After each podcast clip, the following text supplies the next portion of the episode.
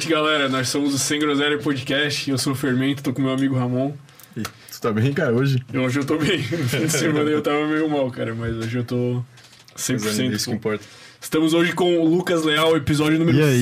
102, cara. E aí, Lucas? Prazer, boa noite, galera. Tudo jóia? Obrigado aí por me receber aqui no Sem Groselha. Pô, tudo ótimo. Pô, Tamo juntasso. Também conhecido como Leal Business. Pô, é um bom nome, Leal Leal Business. Eu- exato. Mas é, Leal é teu sobrenome mesmo? Leal sobrenome, Lucas Leal. Exatamente. Antes era Lucas Leal underline MKT, uns três anos atrás. Aí um brother meu chegou e deu um feedback, cara, teu nick tá muito pessoa comum, arquétipo do homem comum, né? Muda isso aí. E eu comecei a procurar lucas.leal, várias variações, não tinha. E aí eu falei, tá, e aí, o que, que eu coloco? Eu coloquei Leal Business, foi o que surgiu na hora e tal. E aí começou a pegar, né, a galera, pô, Leal Business, não sei o que e tal, e porque eu trabalhava muito com business.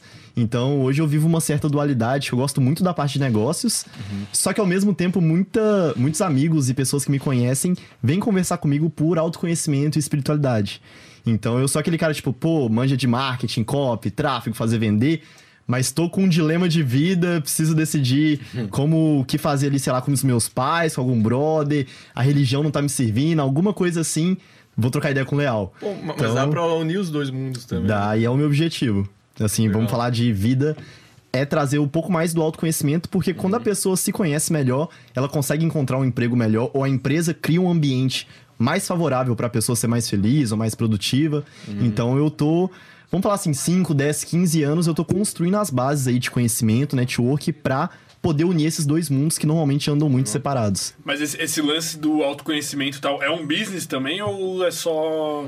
É um business. Hoje eu tenho dois mentores, e aí já até tendo insight pra galera, eu sou novo, vou fazer 22 anos, tô com 21. E uma das coisas que mais fez diferença na minha vida foi saber escolher bons mentores. E não só muita galera fala, ah, tu tem que ter um mentor e tal, é até clichê, legal, tem que ter um mentor. Mas tu tem que ter um mentor muito bom. Por quê? Tem muita gente hoje que tá disposto a aconselhar, eu vi potencial em ti. Vamos trocar ideia e tal, deixa eu ver como é que você tá aí de carreira, business, etc. Beleza. Mas por que você deveria me ouvir? Então, muita gente que tá começando ali não tem muito esse questionamento. Tá, só porque esse cara ali ganhou uma grana, então quer dizer que eu tenho que ouvir ele? Às vezes sim, às vezes não. E muita gente olha só, ah, o cara teve resultado, ele tem uma Porsche, ele tem alguma coisa, eu vou escutar. E muitas vezes o cara não, não entende o que pro seu caso específico vai funcionar mais ou Às não. vezes não é compatível, né? Exato. Então a sua pergunta é um business, tem dois mentores meus, tanto na parte de business quanto dessa parte de autoconhecimento, que construíram uma metodologia muito foda, que eu vou falar um pouco mais daqui a pouco. Que sim, isso por enquanto não é um business, então ainda não tem um curso online ou coisa do tipo, mas muitas pessoas já foram transformadas e ajudadas, inclusive eu. Então a gente tá trabalhando para transformar isso num business. Que aí vai pra área de RH, pra área de infoproduto, para várias coisas. Pô, irado. Então seria e, nesse e como, sentido. como escolher um mentor, então, já que tu falou assim? Mas Todo aí, mundo como- tem que ter um mentor? E eu queria acha? saber quem são os teus mentores, né? Não sei se tu É. pode revelar.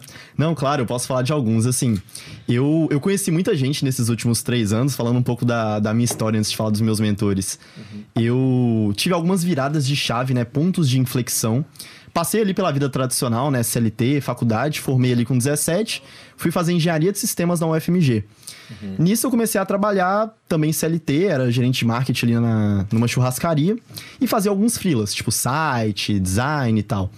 Eu tive uma vantagem que, de certa forma, ali com 14, 15 anos, eu aprendi Photoshop Illustrator.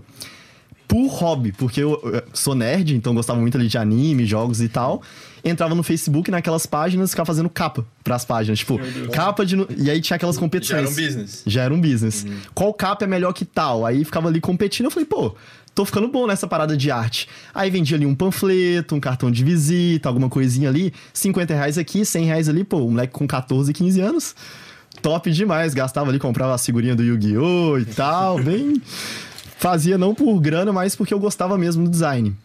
E aí, com 16, eu tive meu primeiro estágio na agência de marketing. Aí eu falei, pô, tô entendendo que esse negócio aqui tem futuro. Só que na época eu já fazia técnica informática.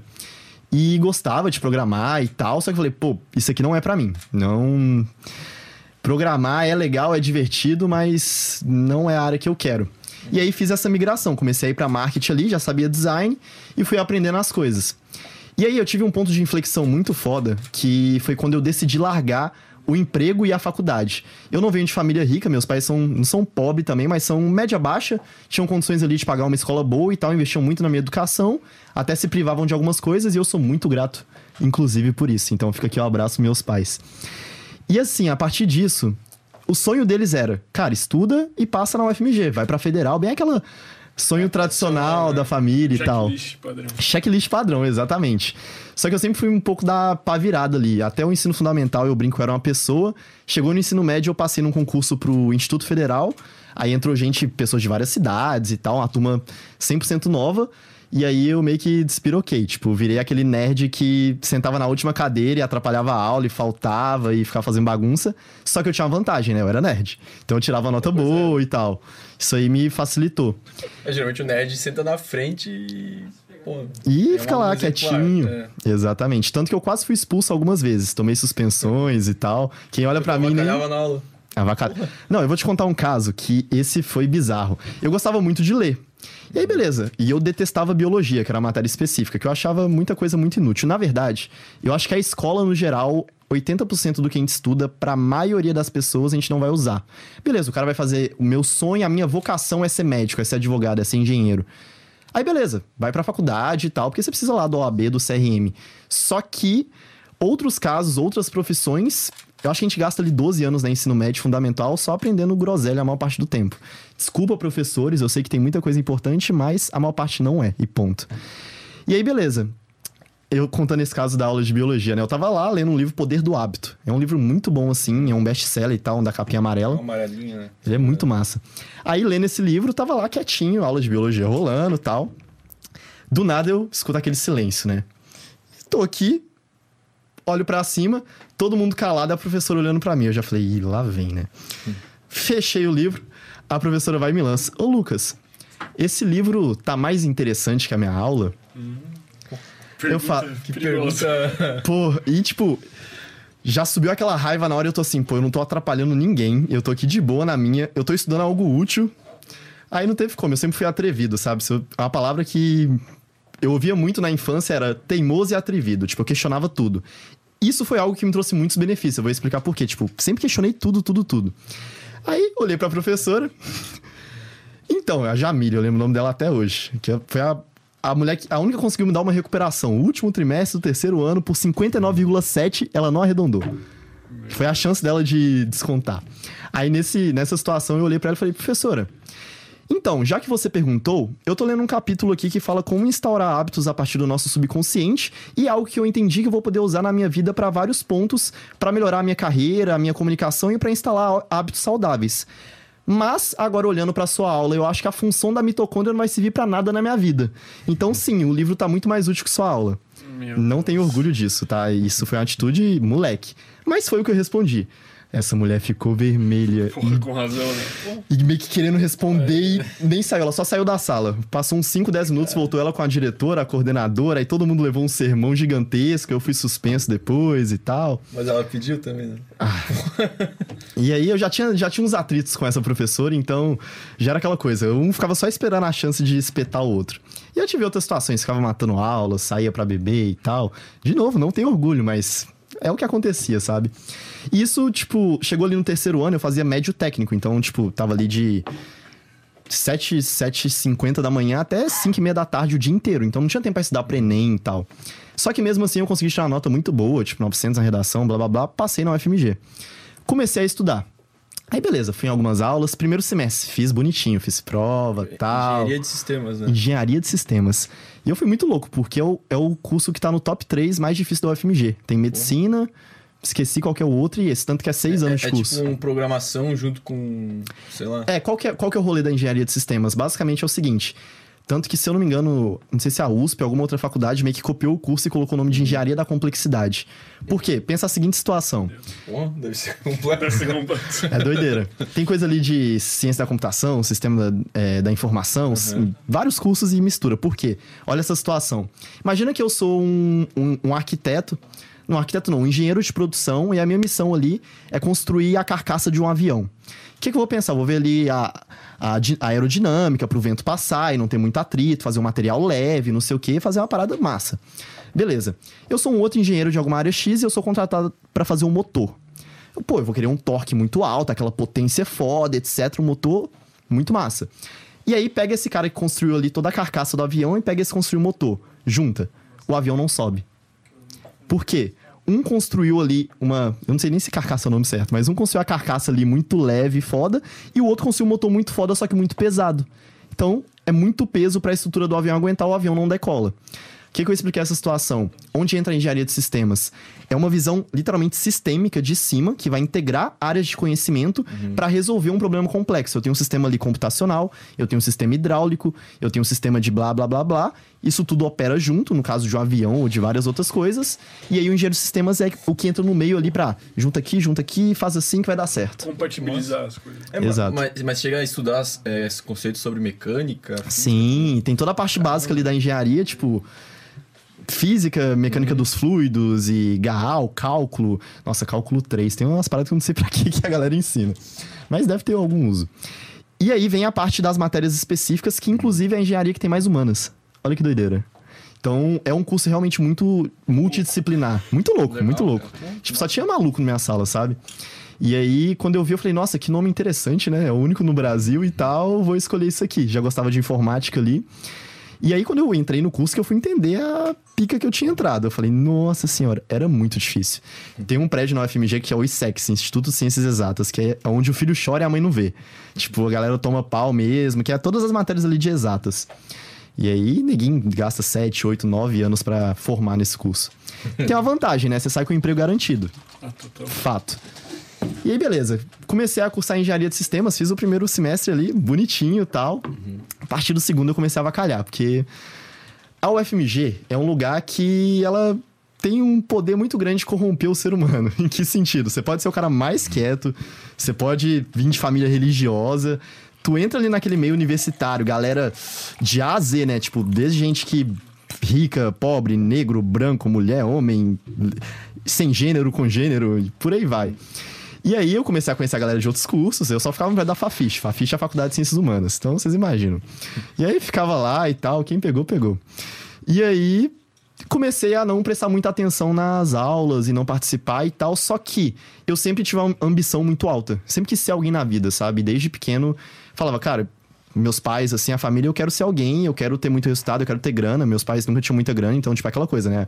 Quando você queria ter uma coisa, você não podia, aí vai criando aquele sentimento. Não, quando eu crescer e tal, eu vou poder ter. E nisso eu comecei a ir para um lado um pouco de empreendedor. Quando eu comecei a trabalhar, eu fui pro CLT, então teve um período ali, tipo, trabalhava ali de 8 até às 6, aí pegava o busão uma hora, aí chegava na faculdade, saía 10 e meia, então era uma rotina muito pesada. Foi onde eu comecei a perceber, eu não quero isso aqui para mim. Aí eu fui ver a- as normas da UFMG, eu falei, pô, eu tenho aqui três períodos que eu posso fazer nada, que eu não sou jubilado, né, que é expulso. Aí depois de três períodos sem fazer nada, aí eles vão lá e te tesouram. Então eu falei, passou o primeiro período, acho que até meus pais, se estiverem vendo, estão descobrindo isso agora. Ele, eu falei, tá, eu não vou frequentar, tipo, vou, vou nas aulas mais que eu gosto, aí tipo em aula de ética, tipo da curso de filosofia, em aula de fotografia, de publicidade. Tava cagando pra. Futsal. É, Aqui na a galera fazia futsal. Tipo isso. E aí, frequentava uma outra aula porque eu queria, caguei pro meu curso e falei, tá, eu vou usar esse tempo então pra pelo menos fazer alguma coisa. E eu já sabia fazer site, aí nisso, aprendi a fazer site, sabia fazer design, algumas coisas, fui vendendo. Ah, tira 300 reais aqui, 400 aqui e tal, e dei a complementar na renda. Então, trabalhava e no tempo da faculdade ou eu tava zoando lá, jogando poker com a galera e tal, nos DA, ou eu tava fazendo algum freela. E nisso eu conheci um cara que foi meu sócio ali por mais de dois anos, se eu não me engano, amigo meu, que a gente começou a empreender. E aí nisso eu larguei o emprego, a gente começou ali a vender mídia social, e aqui vai o insight, eu demorei muito tempo para aprender a cobrar. A gente vendia basicamente um pacote de Instagram, post todo dia, stories, responder DM e tal, por 400 reais por mês.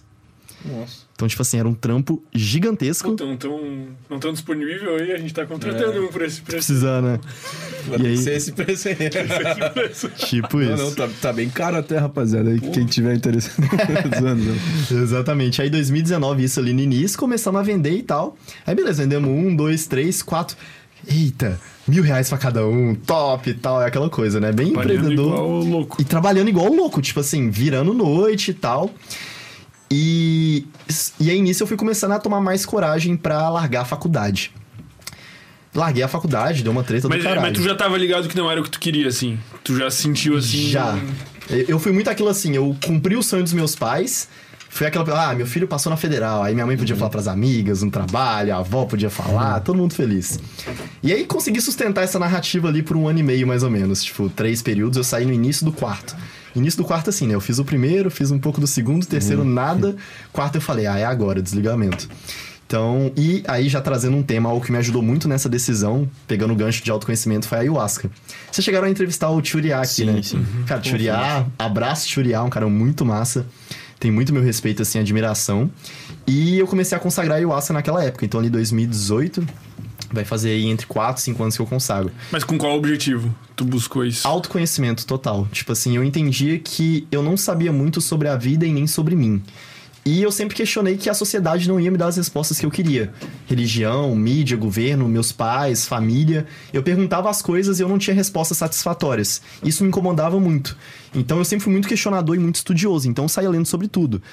Cheguei a frequentar centro espírita, terreiro de umbanda e tal, fui testando. O que que, que, que mais faz sentido pra mim? Meus pais são evangélicos, então eu era aquela criança, por exemplo, tipo 7, 8, 9 anos de idade, eles deixavam ali na célula. Aí eu pegava a Bíblia. Ô pastor, vem cá. Tô lendo aqui Gênesis, né? Adão e Eva, os primeiros seres humanos tal. Abel e Caim, Caim matou Abel. Aí Caim saiu numa peregrinação e não sei o que e encontrou a tribo de pessoas. Mas peraí, não era só Adão e Eva os primeiros homens tiveram dois filhos? Como que Caim encontrou uma galera depois? Aí eu com 7, 8, 9 anos de idade falando isso pro pastor. Aí o pastor ficava puto, porque alguns tinham até uma. davam enrolada, mas não respondia. Outros já, tipo, você está questionando Deus e não sei o que e tal. Aí aquilo não fazia muito sentido pra mim, sabe? Tipo, na minha mente, tá, eu tô questionando. E não é questão de ser melhor e tal, eu quero entender. E tu não me deu uma resposta satisfatória. Vou buscar em outras fontes essa resposta. Então isso norteou minha vida pra basicamente tudo: questionar e tentar entender, questionar e tentar entender.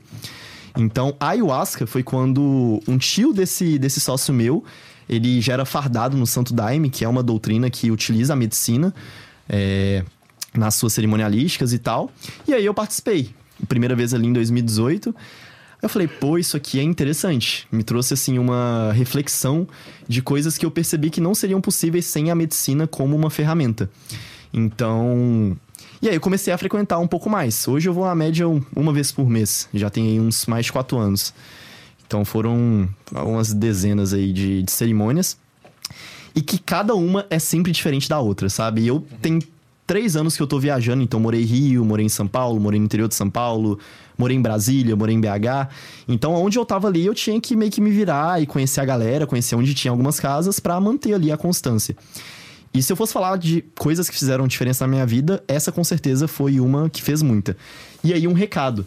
É, eu não tô incentivando necessariamente pessoas a consagrar a ayahuasca, até porque é muito perigoso. Se você tomar num local onde a pessoa tem uma intenção que não é boa, ou que tem coisas ali que, digamos, não são legais, isso pode ter um impacto muito grande na sua vida. Então tem que ter muito cuidado com quem você confia, com qual local você vai pra utilizar esse tipo de medicina. Então tem que deixar isso muito claro aqui. Eu So- tinha desculpa, é, consagrar a ayahuasca, tipo, usar ela da forma. tomar o chá, Tá, basicamente. mas a forma com toda a cerimônia, pá. É, porque é o seguinte, né? Qual que é o princípio ativo por trás? É o DMT. DMT é é uma substância que o ser humano produz em alguns momentos da vida. O momento de morte é um, é um momento onde produz muito... É, muito DMT, que tem a EQM, que é a experiência quase morte. Então, algumas pessoas já passaram por isso. Então, tem alguns tipos de visões, experiências. A mulher no parto, por exemplo. Então, por trás do, do chá, da bebida, que é a ayahuasca, tem esse princípio ativo. Quando eu falo consagrar, é porque realmente existe ali toda uma série de práticas de um respeito, de uma ritualística, de um passo a passo, de um preparo pra utilizar essa substância. Não é tipo, ah, vou, igual, sei lá, maconha, cogumelo, vou tomar aqui e ficar doidão. Não. Tipo, não é esse o rolê da ayahuasca. É realmente uma medicina que vai trazer ali muita cura, muito autoconhecimento pra cada pessoa. Então a medicina é muito inteligente. Tipo, o que eu vou vivenciar não vai ser o mesmo que ti. Tu pode ter uma experiência mais auditiva ou visual, ou olfativa, ou tudo ao mesmo tempo, não ter nada. Então tudo é possível quando a gente fala sobre a ayahuasca. Então, quando a gente fala consagrar, é justamente fazer a preparação. Então, por exemplo, tem alguns dias antes tem que ficar sem álcool, carne, sexo. A intenção é uma parada muito importante. Então, o que, que eu quero trabalhar? O que, que na minha vida ali eu tô precisando de um caminho, de uma luz, de um direcionamento? As pessoas que conduzem esse tipo de trabalho têm ali toda um- uma experiência, tiveram um treinamento, tiveram todo até sacrifícios que eles fazem em prol de conseguir as habilidades necessárias para conduzir uma cerimônia. Então, por isso que é uma coisa que tem muito respeito. Tem é, vertentes que utilizam essa bebida, então o Santo Daime é uma, o xamanismo é outra, a União do Vegetal é outra. O ponto é uma bebida é, tem origem na natureza, então é uma medicina na natureza, então os índios usam muito, então a Amazônia, Acre e tal. Então ela vem muito daqui, é originária do Brasil. Então é até uma parada interessante, tem casas que consagram ayahuasca em outros lugares do mundo e boa parte delas, as músicas, os cantos são em português. Porque é daqui. Então, Cara, e o que, que os teus pais acharam disso? nossa. Imagina, né? Os pais evangélicos. Aí o filho do nada começa a ficar meio largado com a faculdade, larga o emprego. E assim, eu não larguei o emprego e agora eu estou ganhando 5, 10 mil e tô de boa. Não, eu me fudi bastante. Então a gente começou a empreender. É, eu sou muito grato, inclusive, à mãe desse sócio meu, do Caio, a Roande, que foi uma pessoa que ajudou muito, tinha uma condição bacana, então a gente trabalhava ali no escritório dela e tal. Cara, cheguei a tempo de dormir lá no escritório porque não tinha grana pra pagar o ônibus e voltar pra casa, sabe? Sócio meu trazia o café da manhã, pãozinho com manteiga e tal. Nossa, pãozinho com manteiga salvou por um bom tempo. Que era aquela época ali que a gente tava aprendendo muito, muito inocente, a gente não sabia cobrar. É, É muita coisa, né, Muita por trás. Não coisa. é só a parte técnica do, sei lá, fazer o site. a e- venda, é. relacionamento e tal. Então foi bem ali a jornada do empreendedor. Porque uma coisa é você fazer um freela ali, tipo, sem uma necessidade. Eu faço um aqui, tiro 300 reais, 500 reais ali e tal, não tem aquela urgência.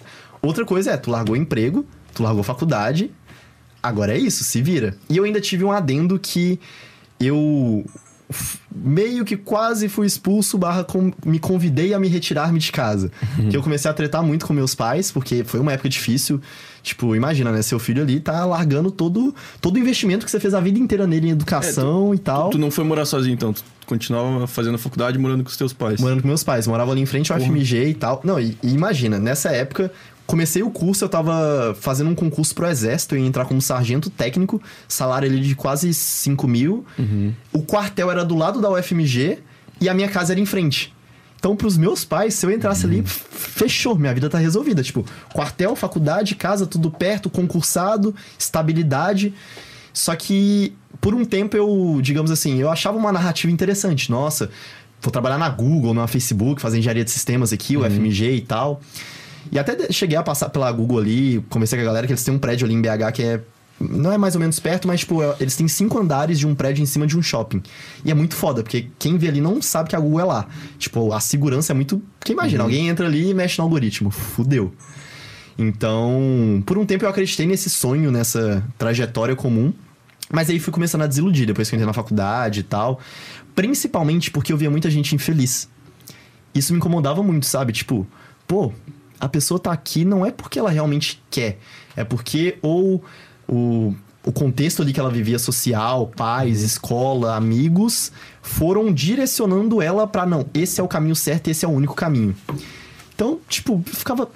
Hum, Será que eu quero ser? Assim, eu entendo isso, mas eu acho que também a faculdade é muito boa como um meio pra tu começar a se descobrir, né? Porque, tipo, digamos que tu termina o ensino médio e tu, tu tem que ir pra algum Aham. lugar, né? E daí quando tu vai pra faculdade mesmo, não sendo que tu gosta, tu começa a conhecer. Enfim, tu, Exato. tu disse que trabalhava com, com outras paradas que não tinham nada a ver com o teu curso. Acho que uma Exatamente. parada massa também pra networking até. Sim, tanto que o meu sócio eu conheci num. Tava jogando poker lá um dia, sei lá, meia-noite assim. Aí chegou a galera e entra e sai, entra e sai. Aí comecei a trocar ideia, fiquei muito amigo do cara e tal. A gente começou a ver várias coisas em comuns. Começamos a trabalhar junto. Então, se eu fosse falar qual que foi o benefício da faculdade pra mim, é. Network. Sim, total. Network. E aí, mais um ponto, né? Falando sobre network, porque foi algo que pra mim foi imprescindível. Foi o que, uma das coisas que mais fez diferença na minha vida. Por quê?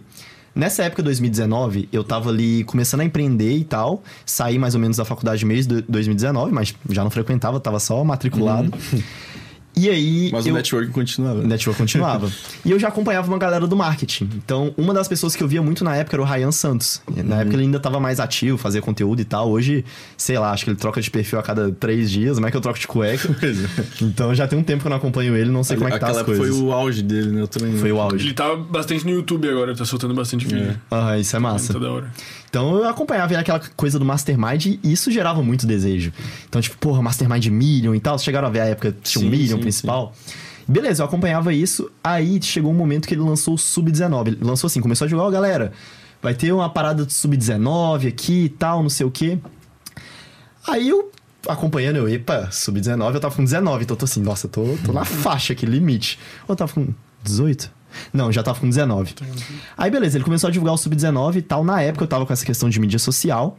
Já tinha começado a ganhar uma graninha ou outra ali e tal, só que eu, eu comecei a apren- aprender a lidar com dinheiro recente, vamos falar assim, no sentido que o que, o que entrava, saía. Entrava, saía, entrava, saía. Se entrava 5 mil, saía 5. Se entrava 20, saía 20. Por uma boa causa. Isso eu não vou falar, tipo, ah, fiz cagada. Algumas. Mas outras, assim, coisas que eu gastei, seja pra uma festa que eu fui e tal, foram importantes pra conhecer pessoas ou ter experiências.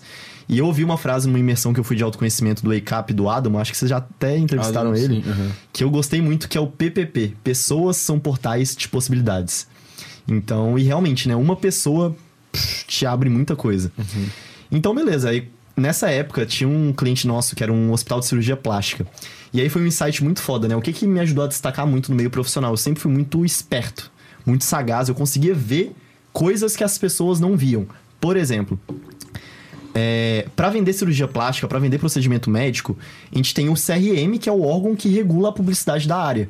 Então ele tem algumas regras que, tipo, você não pode ficar anunciando muito preço, não pode falar que é o melhor e tal. Tem, tem várias coisas que, digamos, podam o marketing para médicos. E aí eles estavam com esse desafio de vender cirurgias plásticas. Aí olha só que doideira o que a gente fez. A gente criou um CNPJ novo, um site, um Instagram, que era na época Estética Fácil BH. Qual que era, qual que era o nosso insight para vender muito? A gente tinha vários proce- procedimentos, é, silicone, gine, gine, ginecomastia e tal, cirurgias plásticas no geral. E aí, qual que é o rolê da cirurgia plástica? Quando eu vou fazer, vamos supor que um hospital ele vendeu uma cirurgia plástica no dia. Ele tem um custo fixo. Então ele tem que pegar a sala de cirurgia, ele tem que ter uma ambulância, enfermeiro, médico e tal. Para eu fazer uma cirurgia ou 10 no mesmo dia, o meu custo fixo é muito parecido. Então, se eu conseguisse colocar mais procedimentos no único dia, eu conseguia ter uma margem para trabalhar preços. Beleza, entendemos isso. Temos regras do CRM e tal, só que o CRM ele vale para pessoas ali que têm o KNAI, o CNPJ da área de medicina. Então, médico, clínica médica, clínica de estética, toda essa parte.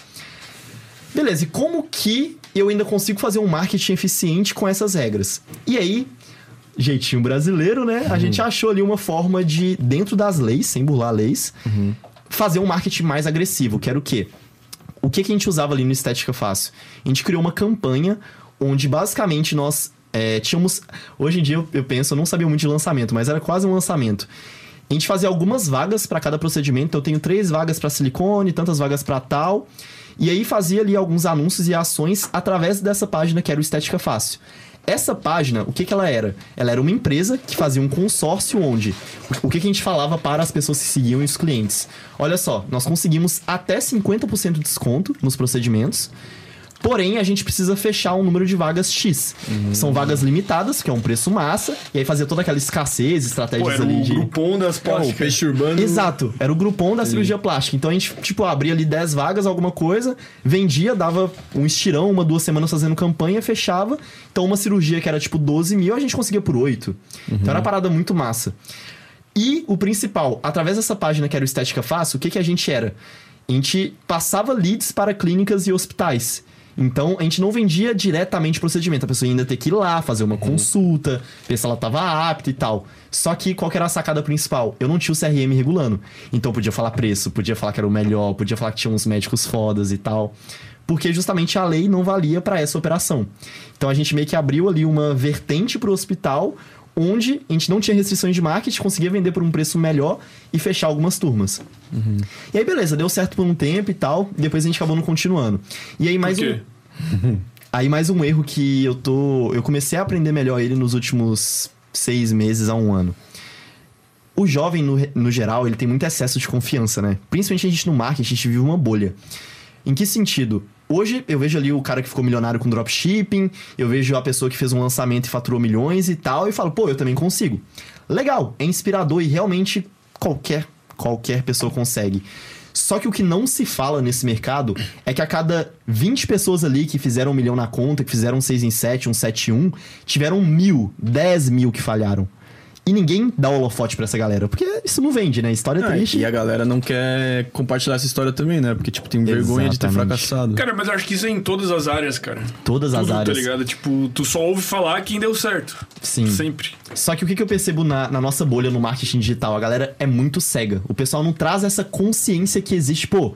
legal, teve esse cara aqui que ficou milionário com tal coisa, mas tiveram mil que não ficaram, que tentaram e falha- falharam.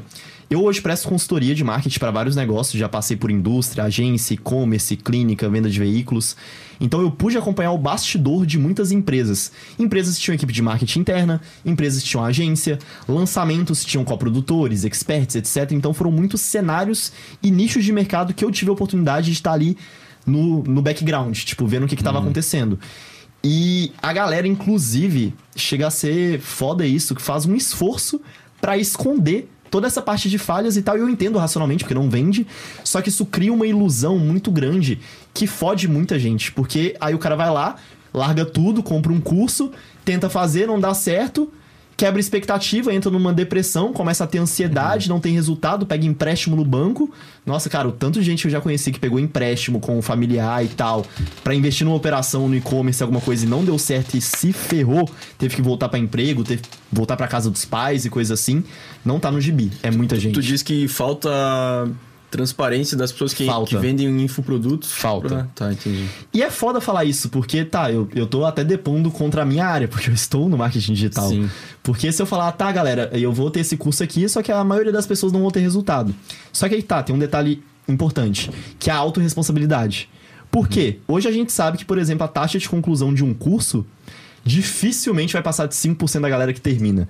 Quem dirá das pessoas que aprendem e colocam em prática a metodologia que algum influencer tá tá ensinando. Então, assim, não tô falando que, nossa, galera, é todo mundo desonesto e cuzão e tal. Não.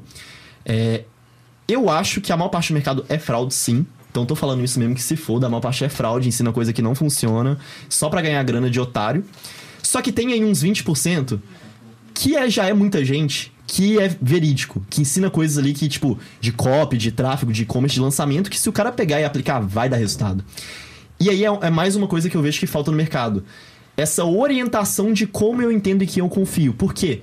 Eu sou especialista em copywriting, que é escrita persuasiva. Então, métodos ali de venda, seja em carta de venda, em anúncio, etc.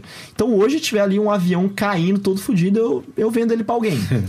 é uma habilidade que ela tem um lado positivo e tem um lado negativo. Então, hoje, o, o nível de consciência ainda do público no Brasil é muito baixo. Então a galera ainda, pô, eu vejo um anúncio ali falando que com um cara na Ferrari, não sei o que, bem clichê, sabe? A maior parte cai, acha que aquilo é a realidade. E aí é onde entra o que eu falei. Aquilo ali é o 1%, é o 2% que deu muito certo.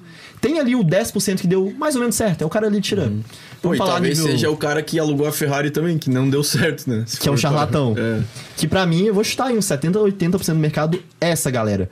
Tem, por exemplo, aí hoje um tal de funil de sessão estratégica. Não sei se vocês já viram um anúncio aí. Porra, não aguento mais ver essa porra, velho. Meia hora tem uma sessão comigo e tal. Tu e... não caiu nesse looping de anúncio, eu não caí, pô. Mas vai Eu cair, caí. pô. O celular tá aqui perto ouvindo. Não, eu já saí, eu já consegui sair, tomara que não volte, pô. Eu não aguentava mais ver anúncio disso aí, cara. Eu já tava ficando irritado, mano. E aí olha que Tava quase comprando pra parar de ver. tá? Aí eu comprei uns dois pra, tipo, fazer o spy. Eu vou falar do spy daqui a pouco. Uhum. Que é a parte de espionagem, que eu... Enfim, é uma parada que todo mundo tem que saber. Independente da sua profissão, do seu nicho, tem que saber espionagem.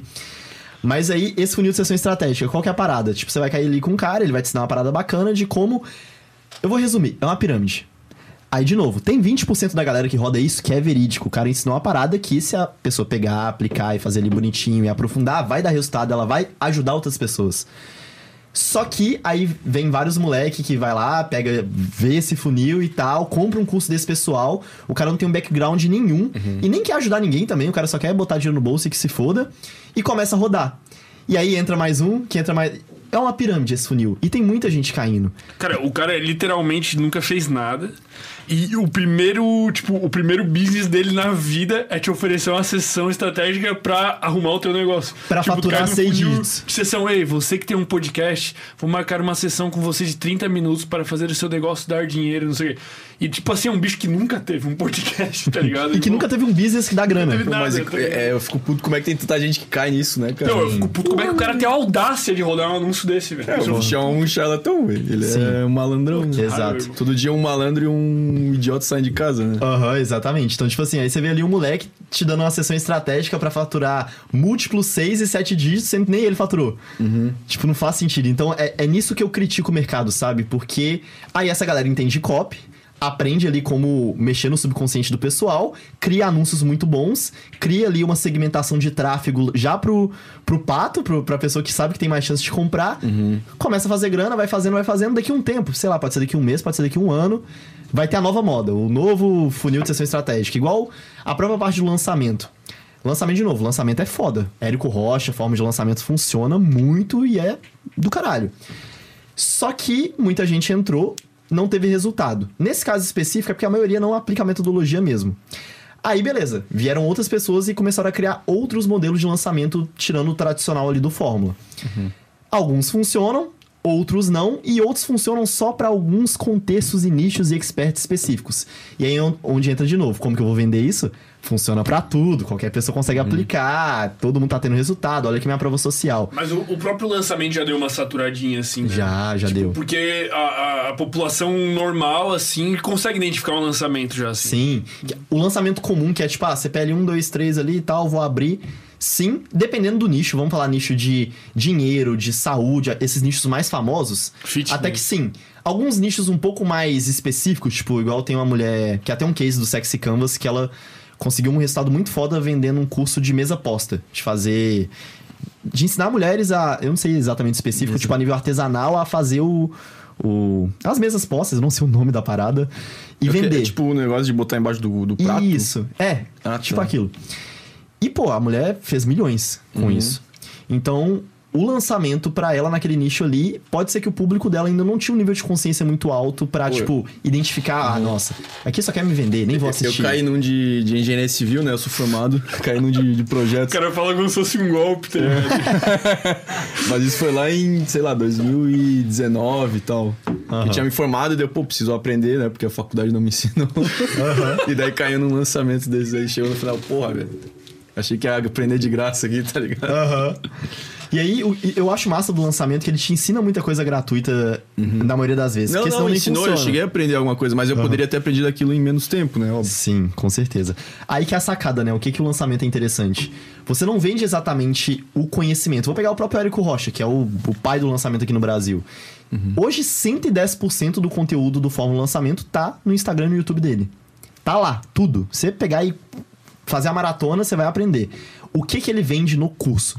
Ele vende organização, ele vende suporte, ele vende comunidade, ele vende uma ordem lógica. Então, tipo, o lançamento tem o passo 1, 2, 3 até o passo 20. Aí vamos supor, eu tô aqui nessa semana. Hoje eu vou soltar um conteúdo do passo 3, amanhã eu vou soltar um conteúdo do passo 9 e vou soltando tudo desorganizado nas minhas mídias sociais. Porque aí o pessoal, pô, isso aqui me ajudou, isso aqui me ajudou, isso aqui me ajudou. Só que eu ainda não entendi como juntar essas peças pra aplicar a metodologia. Aí compro o curso. Cara, a maioria dos cursos hoje em dia tá assim, né? Aham. Bem dizer, tipo, Pra, pra todas as áreas, né? Pra todas Tipo, as áreas. Parece que tem. Se tu consumir o conteúdo do cara inteiro, assim, se tu pegar e olhar o YouTube dele, o Instagram inteiro, acompanha as lives, assim, um mês, cara, tu tem mais do que o curso oferece, tá ligado? Só que Exatamente. o curso vem Aí, redondinho. aí se tu tem um, tipo, uma capacidade mental muito foda, consegue meio que organizar tudo dentro da cabeça, né? Mas é difícil, né? É difícil. E é, É difícil. gostoso quando vem organizadinho, velho. Tu já Porra. comprou um curso bom, porra, Já, tu já. paga caro, paga 500 pelo cara, vem, é uma delícia. Nossa, é bom demais. Eu comprei Mas- um, um tempo atrás o Ladeirinha, que é o Venda Todo Santo Dia. Cara, curso completíssimo assim e tal. Tô Eu até tenho fazendo. esse aí também. Ah, uma delícia, Ah, velho. delícia. Nossa. É melhor que ver série. Nossa. Caralho. Cara, é muito bom, pô. É, e, e aí até é uma dica pros jovens, assim, né? Hoje a maioria gasta um tempão vendo Netflix, TikTok e tal. E eu percebo que a nossa geração é muito imediatista, né? Ela quer o resultado pra amanhã e tal. Então quem começa no marketing, tipo, pô, eu vou começar. Até o. Tem um brother aqui, o pessoal tá vendo, não tá vendo a live. Mas é o caso típico de, tipo, promessa vendida, vou fazer milhões em um, dois, três meses. E aí quando a pessoa entra no mercado, vê que não é assim. É mais difícil, você tem que quebrar a cara e tal. Só que muita gente só vai entender isso quando entrar no mercado e quebrar a cara, né? E. Aí eu até perdi. per... O que a gente tá falando antes? cara, eu do queria falar que eu não aguento mais ver lançamento, cara. Putz. E eu já me irrita, velho. Eu já, eu, cara, eu acho que eu não caio mais em nenhum. Mesmo se for a coisa que eu mais quero do mundo, cara. Eu não consigo mais, velho. Eu vejo, eu prevejo, eu sinto o cheiro de lançamento. eu já tô fora, cara. Daí entra a parada do ladeira, cara. Que é, Aham. pô, vai no perpétuo, cara. Às vezes não Vai é isso que tu perpétuo. falou outro dia. É. Tu quer comprar o curso, tu não consegue, tu só quer dar o dinheiro pro desgraçado. Me dá meu curso que eu quero. isso. Me dá meu curso, me dá meu curso. Que eu te dou o dinheiro, tu não consegue porque o cara quer que tu compre no dia que ele vai fazer a porra da live. Aham. Isso aí me irrita de uma maneira, velho. Sim. E a, a galera tá já com esse sentimento, assim, Tá, né, cara? demais, demais. E aí, até daria uma dica pra quem ainda tá pensando em entrar no mercado digital, etc. O que que fez muita diferença pra mim, que antes eu fazia de maneira intuitiva e hoje tem uma metodologia, técnicas, ferramentas, passo a passo, que é o SPY, a parte de espionagem. O que que é espionagem, na verdade? O que que eu percebo muito aqui no Brasil? Eu já trabalhei com muitas equipes diferentes, de equipes de duas pessoas, equipes de 50 pessoas, pude conhecer muita gente. E eu percebi uma coisa, falando, eu sou estrategista digital, consultor também, e espião. E como estrategista, o que, que eu percebi de padrão, que é um padrão muito perigoso pra galera que tá entrando no mercado? Eu vou criar ali uma estratégia, vamos supor, tu é um, um expert, eu quero lançar ali uma comunidade, um evento presencial, um curso, o que seja. Vou criar a estratégia pra te vender esse produto, pra te lançar. Como que eu vou fazer isso? Vou dar uma pesquisada ali no Google, às vezes pra ver uma coisa ou outra, entender seu mercado, vou trocar uma ideia contigo, vou analisar seu Instagram, ver seu, seu produto, etc. Com o que eu tenho de conhecimento, com o que eu já absorvi de cursos, eu vou montar uma estratégia. Só que eu vejo o pessoal estuda o mercado de uma forma muito ridícula. Tipo, eu ah, vou entrar no teu Instagram aqui, vejo umas coisas, vou olhar seus concorrentes. Entro no Instagram de um outro, vejo o site aqui, gasto meia hora, uma hora, duas no máximo, e aí já parto. Não, a gente vai fazer um lançamento monstruoso, um lançamento perpétuo, ou a gente vai rodar anúncio desse jeito e tal, e vai ser assim, bora e vamos que vamos. E aí começa muito na tentativa e erro tenta, aí não dá ROI, aí o, o custo por lead fica muito alto e tal, e começa aquela coisa, e não sabe, pô, mas isso aqui tá dando certo pro outro fulano, isso aqui. E aí começa nesse loop, tentativa e erro, tentativa e erro. O que que eu falo que é espionagem? Espionagem é um nome sexy, é um nome eletrificante e bonito para estudo e análise de mercado, estudo e análise de dados. Que é basicamente, beleza, eu vou te lançar. Pra mim, é imprescindível eu entender muito a fundo o seu mercado, o que que tá acontecendo, que produtos a galera já vende, qual que é o ticket médio, que dor que eles estão batendo em cima, como eles anunciam, como que a audiência interage, o que que a galera comenta no vídeo do YouTube desse cara, é elogio, é dúvida, tá xingando ele, como que é essa interação, qual que é a de- demanda do público. Cara, hoje eu gasto aí pelo menos uma semana só em planejamento e estratégia se eu vou entrar num projeto novo, só estudando o mercado, fazendo spy. E aí. E eu vejo que a galera não faz isso. E aí o que, que acontece? Qual que é o problema? Beleza, eu não entendo a fundo o mercado no qual eu tô entrando. Eu peguei um expert ali de saúde, de fitness, de qualquer coisa. Trago a minha bagagem do que às vezes já funcionou num outro mercado, que não necessariamente vai funcionar em fitness. Pego isso ali e já começo a ir pra prática, execução, não? E faz criativo, e monta página, e produz conteúdo, e vão abrir carrinho tal dia e vai dar certo. Isso pra mim é muita ingenuidade. Por quê? Eu não tenho dados que me alimentam. E quem não tem dados tá só no achismo. O cara que ele não tem dado, ele pode ser o foda que for, ele pode ter feito quantos 6 em 7, 7 em 1 e que seja. Isso vai colaborar pra ele ter mais acertos do que erros, beleza. Só que, qual que é a realidade da maior parte do mercado? Não é o cara que fez 10, 7 em 7, 7 em 1 e tal. É o cara ali que fez um, às vezes, que deu sucesso, um lançamento ali que deu 50 mil, 100 mil, 200 mil. Fez um e-commerce ali que tá gerando 10, 20 mil de lucro líquido por mês pra ele, faturando uns 50, 100. E aí esse cara, ele vai pegando mais um cliente aqui, ele pega mais uma operação ali e vai evoluindo. Isso, de novo, falando, eu não tô considerando 1% do mercado que é os caras foda que estão ali, ah, eu sou seu mentor, eu ensino tal coisa. Não é essa galera, é a maior parte do mercado de quem tá no marketing digital. Esse pessoal, e aí eu não falo agora nem só o empreendedor, que é o cara, tipo, o prestador de serviço que vai te lançar. Até o profissional o CLT, o cara que trabalha numa agência, o cara que trabalha numa equipe de marketing de alguma empresa, ele vai criar ali uma estratégia de conteúdo pro Instagram. Ou ele vai criar um calendário editorial pro YouTube. Ou ele vai criar novos anúncios para público frio ou público quente. Cara, ele só pega ali o que ele tem na cabeça dele, troca ideia com alguém no time, ou às vezes nem troca e começa a executar. Aonde eu comecei a perceber que eu fazia isso de maneira intuitiva e comecei a profissionalizar. Eu participei do Sexy Canvas. Sexy Canvas, inclusive, é uma metodologia que eu sou muito grato, o André Diamant. Foda, a gente trabalhou aí mais de um ano diretamente junto, eu conheci ele tem quase uns três. Ah, para quem não sabe o que é o Sexy Canvas, é uma metodologia que explica a mente do ser humano através dos sete pecados capitais, da criança interior. Tem uma base científica muito foda. Te- Tem um episódio com ele aí, quem. Dois? Dois, Dois, né? né? Quem quiser Massa. se aprofundar mais, aí eu não lembro o número, mas é só Aham. pesquisar André Diamant aí no nosso canal que vai achar. Muito bom. E aí, quando eu conheci a metodologia, eu já achei muito interessante, tipo, explode a mente, né? E na época eu já fazia, tava empreendendo, fazia alguns serviços de site, fazia até um lançamento aqui, uma consultoria ali e tal. Conheci a metodologia, eu comecei a incorporar eles nas minhas consultorias. O que, que era a minha consultoria? Eu percebi um gap muito grande no mercado tradicional, que é o quê? A gente no digital, a gente vive numa bolha muito pequena, tipo, estratégias complexas e funis e recuperação de carrinho, aquela coisa toda. Só que o que movimenta a economia de verdade, o PIB do país, ainda são negócios tradicionais, na sua maioria das vezes. É uma loja de veículos, é uma clínica médica, é negócios tradicionais, vamos colocar assim. E eu percebi que existia um gap entre os conhecimentos e estratégias que a gente no digital tem com o que a galera do mundo físico tinha. E aí nisso eu falei, pô, eu consigo aqui desenvolver um produto que tem um valor agregado bom, eu consigo cobrar aí 3, 4, 5, 7, 10, 12, 15 mil, dependendo, para passar algumas estratégias para alguma empresa. Então vou dar um exemplo, teve a indústria que, que eu atendi, que basicamente a gente fez algumas ações e uma das que mais deu resultado para eles era assim, eles iam lançar um kit que iam vender para distribuidores de, na, na área de análises clínicas e era um e-mail grandão, todo chato, como kit, não sei o que, ah, ah, ah, que eu mesmo só li porque eu tava sendo pago, chato pra caralho. Tinha que estudar o mercado. Exato. A nível sexy canvas, feria a preguiça. Porra, total. Gastava muita energia e tal. E, cara, são coisas simples de, tipo, de pegar um e-mail desse grande, chato, e transformar no e-mail de um parágrafo de como o kit tal pode aumentar em tantos por cento a eficiência do seu teste ou economizar o tempo do seu técnico entre em contato com a nossa equipe. Coisa simples, nada, uau, nossa, o Lucas é um gênio. Não. O que, que o Lucas é? É, o Lucas é um cara muito estudioso e que analisa muito a fundo o mercado. E isso eu vejo que é responsável por parte da minha genialidade. Eu falo isso sem estar numa posição egóica, mas porque realmente eu já ouvi muito feedback pro cara. Tu tem uma visão muito diferente. E hoje demorei um pouco até aquela questão de merecimento, né? Tipo, ai, será? Não, não sei o quê.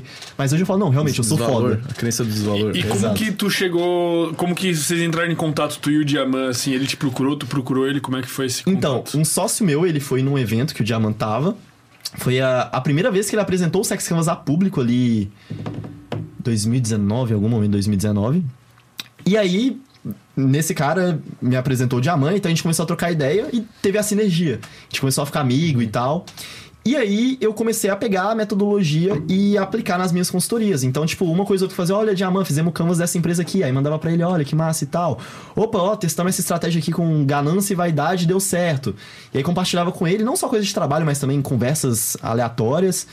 E aí nisso começamos também a frequentar a casa dele, ir uma vez ou outra. Começamos a passar até alguns dias lá de vez em quando. E foi criando-se a amizade, sabe? E aí, ah, comecei a dar resultado para algumas empresas na parte da consultoria e tal com o Sexy Canvas. Início do abril do ano passado, ele já tinha feito quatro, quatro, quatro ou cinco lançamentos. Já tinha, já tinha mais de 2 mil, 3 mil alunos e tal. Só que a gente percebeu uma dificuldade na parte prática da metodologia.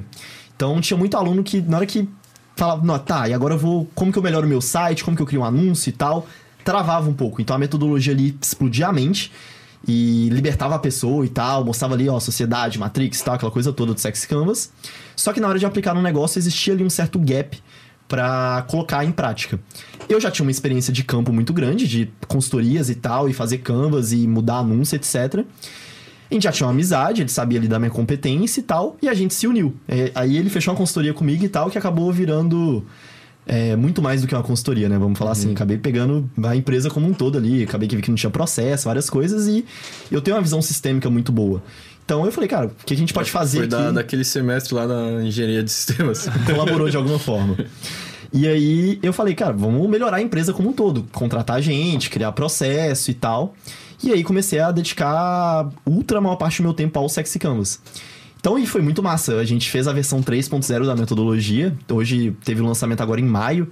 Então foi um resultado muito massa e bateu mais de 2 milhões em poucos minutos novamente. E aí, desse lançamento, o que, que foi minha parte principal? Inicialmente ele tinha me contratado ali para melhorar a metodologia, acabei pegando várias outras coisas da empresa e tal. E hoje, com muito orgulho, ela tá pronta, agora a versão 3.0, então tem lá todo o passo a passo certinho. Antes eram sete passos, né? O Sexy Flow agora são três. Então a gente deixou muito mais simples e eficiente para uma pessoa poder realmente aplicar. Porque antes, tipo, o aluno chegava ali, ah, não conseguia aplicar e tal não tinha muito que a gente, tá, mas você fez isso aqui, etc. Tinha ali um passo a passo, mas não tinha uma explicação detalhada, ferramentas e tal. Agora, o- a pessoa que não conseguia aplicar, tipo, eu vou falar, cara, tu fez o seu Sex Canvas atual, tu fez a parte ali do, da espionagem, tu fez ali o Sex Storm de ter novas ideias e tal, passou ali certinho, analisou site, anúncio, etc. se não, não tenho o que reclamar. Sim. Então, foi nisso. Aí fomos juntando e fomos fazendo as coisas e tal. Ficamos um ano sem lançar, só focando em melhorar a empresa, melhorar a metodologia pra entregar o melhor produto possível pra galera que fosse comprar. Lançamos a versão 3.0, foi um sucesso, mais de mil alunos, que agora estão com acesso. Estão- Inclusive, todos os antigos ganharam acesso à versão nova. Vocês estão percebendo que tá aumentando a porcentagem de, de pessoas que conseguem aplicar, assim, no, no negócio de, de forma Ah, com prática, certeza, né? tá tendo muito feedback assim das aulas e tal. É, principalmente a parte prática ali, que tem realmente o passo a passo certinho. Exemplos. ó, exemplo, entra aqui, faz aqui, salva, salva no Miro, na planilha, não sei o que, preenche dessa forma e tal. Então, até dando um insight do Sexy Canvas, né? Eu trabalhei por quase três anos com SEO. Então, nessa parte que eu comecei a empreender com mídia social, site, etc., eu encontrei um cara que de- do interior de São Paulo, tava lá em BH, que esse cara, na época, ele achou o LinkedIn do, do ex-sócio meu, que ele queria um vendedor pra parte de SEO. Quem não sabe o que é SEO, é Search Engine Optimi- Optimization. Que é basicamente assim, colocar a empresa em primeiro lugar no Google. Google orgânico. Tem os anúncios, aí um pouco embaixo é o Google orgânico. E aí eu trabalhei muito com isso por um tempo, que era a venda de serviços é, B2B para empresas. Ó, tu quer colocar seu negócio em primeiro lugar no Google? Vem com a gente que a gente coloca. E aí eu até saí por, digamos assim, enjoar um pouco, sabe? Mas quase três anos com aquilo, ah, quero outra coisa. Sim, sim. Mas consegui dar um resultado muito massa. Das empresas que passaram ali na nossa mão nesse período, a gente conseguiu gerar mais de 20 milhões de faturamento pra galera Porra. em vendas. Então é um resultado muito expressivo. Então, desde empresas é, de poker, de e-commerce, de clínica médica, material de construção, era bem multidisciplinar. E aí, o que que eu virei sócio dessa agência, a Atlas Media? Qual que foi um pulo do gato muito, muito foda? Essa galera tinha um produto muito bom, a parte técnica, então, tipo, o pessoal ali com toda aquela questão de Google, backlink e tal. Só que o comercial deles não era muito bom. Eles tinham até um nome antes que era bem CWA Web. Aí, tipo, você vai, ah, CW, ah, CW o quê? Ah, ah, já era. nome perdeu. sexy. Não era o nome sexy. Aí depois virou Atlas Mid e tal. Então, e eu acabei virando sócio porque eu entrei muito com a parte comercial. E eu era muito, sempre muito bom de, de venda, assim. Fui descobrindo com o tempo, saindo um pouco da parte técnica de só programar e fazer pra, tipo, lidar com as pessoas. Eu descobri que eu gosto muito de lidar com, as, lidar com pessoas. E aí, olha só que doideira, como que o Sex Canvas é poderoso. Qual foi um insight muito, muito foda que a gente teve na época?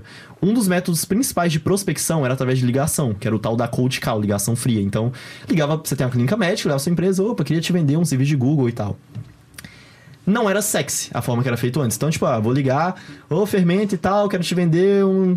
Sou da agência de Na marketing. maioria, das vi- na maioria das vezes, tá enchendo o saco da pessoa, né? Exato. E aí, qual que era o rolê? Chegava ali na secretária, eu queria falar com um tomador de decisão, um gerente de marketing, o dono, um diretor, enfim. Eu nem passava da secretária. Ah, agente de marketing e tal. Secretária, ela é treinada pra... Manda um e-mail. Liga depois, manda um e-mail. E aí, pô, era um desafio. Então, como que a gente tirava esse desafio? Então, sai script. Ô, eu sou o Lucas Leal, sou da agência de marketing, queria falar so- sobre um serviço de SEO e tal, de Google orgânico, é, de colocar em primeiro lugar no Google e tal. Manda e-mail. A gente fez o sexy canvas desse script, então começou a mapear o que, que eu tenho no meu produto ali que mexe com a ganância da pessoa, a parte financeira, que mexe na vaidade, de fazer ela se sentir foda, que mexe na segurança, de dar uma credibilidade, uma autoridade, que mexe no pertencimento dela estar no grupo de empresas que estão em primeiro lugar no Google, que mexe na curiosidade, que a gente tem um método exclusivo pra fazer ela chegar lá e tal, que mexe na ira, porque o concorrente dela não tá, é, tá e ela não tá. Então, fomos mapeando, fazendo o sexy canvas mesmo. Aí beleza, falei, pô, a gente tem aqui elementos muito foda que poderiam construir um script. Aí olha só que doideira. Beleza, primeiro desafio, passar da secretária. Antes tinha esse script bem. O primeiro chefão. É, o primeiro chefão, a fase e agora. Qual que foi o nosso novo script que saiu ali de a cada 10 ligações, uma, duas no máximo a gente passava, saiu pra 6, 7. Então é um aumento aí muito grande. Opa, é, boa tarde, quero falar tal pessoa. Opa, eu sou o Lucas. Eu queria falar sobre uma parceria para indicar clientes para sua empresa. Com quem que eu falo? Nisso aí, Pô, na hora. na hora, ó, o que, que, que é o Sexy Canvas desse script? Uma parceria, então tem ali um pertencimento com a pessoa, então até uma certa segurança também, eu sou parceiro, para indicar clientes, então ganância ali, é uma oportunidade, também curiosidade, e tem um aspecto inconsciente que é pô, isso tem uma chance de ser uma boa oportunidade. Se eu não passar essa ligação pra frente e isso for uma boa oportunidade de perder, quem se fode sou eu. Sim. Então eu ainda mexi ali com a segurança da secretária de tipo, opa, não posso dar esse mole aqui, deixa eu passar. Meu chefe que se vira, se for ruim ele descobre. Mas passo pra frente. Chegou no outro chefão. Chegou no outro chefão. Exatamente. Então, esse script já foi responsável ali por um aumento gigantesco. Então, pra galera até entender o poder do Sexy Canvas. É uma coisinha, é uma mudança que traz um resultado muito foda. Aí chegamos na. É, tipo, no, no script anterior não tinha nada sexy, né? Era tipo. Porra, feria tudo. Feria. Eu era, eu era mais um cara comum, porque qual que, é, o- qual que é a parada do Sexy Canvas? Ele é uma ferramenta, uma metodologia pra se diferenciar. Aí, lá vem, né? Onde entra a parte de espionagem que é, eu implementei dentro do Sexy Canvas. Hoje tá lá todas as ferramentas, técnicas, passo a passo e tal. É justamente você entender muito a fundo de quem você vai se diferenciar. Que aí, mais uma vez, a galera quer se diferenciar e fazer uma estratégia de sucesso foda, só que o pessoal nem sabe o que, que o restante do mercado tá fazendo. Sabe assim, né? Eu entro no Instagram da pessoa, vejo rapidão, entro no site, vejo rapidão e toco, toco a bola. E não é assim que funciona. Então eu vou falar até alguns hacks, vou passar ferramentas que pessoas podem utilizar para isso. Então, beleza. É, estudamos o mercado. O que a gente percebeu estudando o mercado? A gente era mais um. Era mais uma agência de marketing que queria vender ali um serviço, alguma coisa pra galera e não se diferenciava. Como eu iria me diferenciar? Então veio essa primeira parte, né? O script para passar da secretária. Segunda parte, segundo chefão. Então agora chegamos ali no diretor, o dono, o gestor e tal. Qual que é a minha missão? Eu tenho que marcar uma reunião com ele. Esse modelo de negócios da, de vender SEO, que é um serviço, a gente chama de venda consultiva. Então é uma venda onde eu tenho algumas etapas e eu tenho que criar ali uma demanda na pessoa, eu tenho que mostrar, eu tenho que parar meia hora, uma hora, abrir uma apresentação, abrir alguns sites e fazer todo, todo um esquema ali para elevar o nível de consciência e ele efetivar uma venda. Então não é uma venda simples, não é tipo vender uma calça e tal, não desmerecendo também, mas tipo tem mais passos, é mais complexo. Aham, entendi. E aí, beleza, cheguei, cheguei ali no, no diretor, no dono e tal. Esse cara, onde o Sexy Canvas também é muito foda, ele mexe muito com o ser humano que tá por trás. Então, independente se eu tô vendendo pra uma empresa, no caso, tô vendendo pra empresa, PJ, quem assina o cheque é um APF, é um ser humano. Então, como que eu eletrifico? Como que eu mexo na mente desse cara? Legal, partir dessa premissa. O que, que esse cara quer? Ele é um ser humano como qualquer outro de nós. Essa pessoa ele quer transar, ele quer ganhar grana, ele quer ser promovido, ele quer ser bem visto pela, pela galera. Então, todos aqueles pecados capitais e a criança interior. Mapeei isso. Então, sentei ali e escrevi: ó, é isso, é aqui na ganância, é aquilo ali e tal. Busquei entender mais o id dele, porque a galera vende muito pro superego. Pra quem não sabe, id, superego e ego é a teoria da psicanálise de Freud. O Sex Canvas tem uma base grande nela num resumo aqui de um minuto, o superego é a sociedade ali, é tudo que te regula, tipo, não faça isso, isso aqui é errado, não sei o que. O seu id é o ser humano animal, bicho. Tipo, eu tô com fome, eu vou quebrar a janela do McDonald's e pegar um hambúrguer e comer e foda-se sair. E o ego é o que faz a ponte ali, que fala, pô, você não precisa quebrar a janela, é só pegar a grana, comprar e tá tudo certo. Então busquei entender melhor o id desse cara. Quem que é o id do diretor, do dono, do gerente de marketing? Anotei essas coisas, ele quer transar, ele quer não sei o que, tal, tal, tal, tal. Nessa ligação, basicamente, tem uma fórmula na parte de copywriting que chama AIDA. A-I-D-A. Que basicamente é um passo a passo que você segue pra fazer alguma pessoa tomar uma ação. O A é de atenção. Então, primeiro de tudo, eu tenho que captar a atenção da pessoa. Eu tô ali no Instagram, eu tô ali no Facebook, no Orkut, que seja, nem sei se tem Orkut hoje em dia. Ia voltar, né? Não sei se chegou a voltar. É, tá pra voltar. E aí, eu tenho que, em um, dois segundos, captar sua atenção de alguma forma. Aí, interesse. Então eu captei sua atenção e vou gerar interesse. Então agora que eu pesquei ali a sua atenção, que seja por 5 segundos, eu tenho que gerar interesse no que tá por vir. Esse interesse vai gerar um desejo, esse desejo vai gerar uma ação. Então, AIDA, AIDA, atração, interesse, desejo e ação. Então, isso serve para um anúncio, serve para um post no Instagram, serve para um vídeo. Vou falar principalmente de anúncio, que o anúncio ele segue muito a estrutura. Captou atenção, despertou interesse, gerou desejo em alguma coisa, tipo, saber o que você não sabe, entrar no site, assistir o vídeo, ver a treta de tal pessoa. Quanto mais eletrificante, mais sexy, mais você mais interesse você gera, mais desejo pra pessoa fazer uma ação, arrastar pra cima, comentar, mandar um direct, alguma coisa. Numa, numa ligação onde eu tenho, vamos lá, o cara que é um dono, um gerente de marketing, ele é ocupado.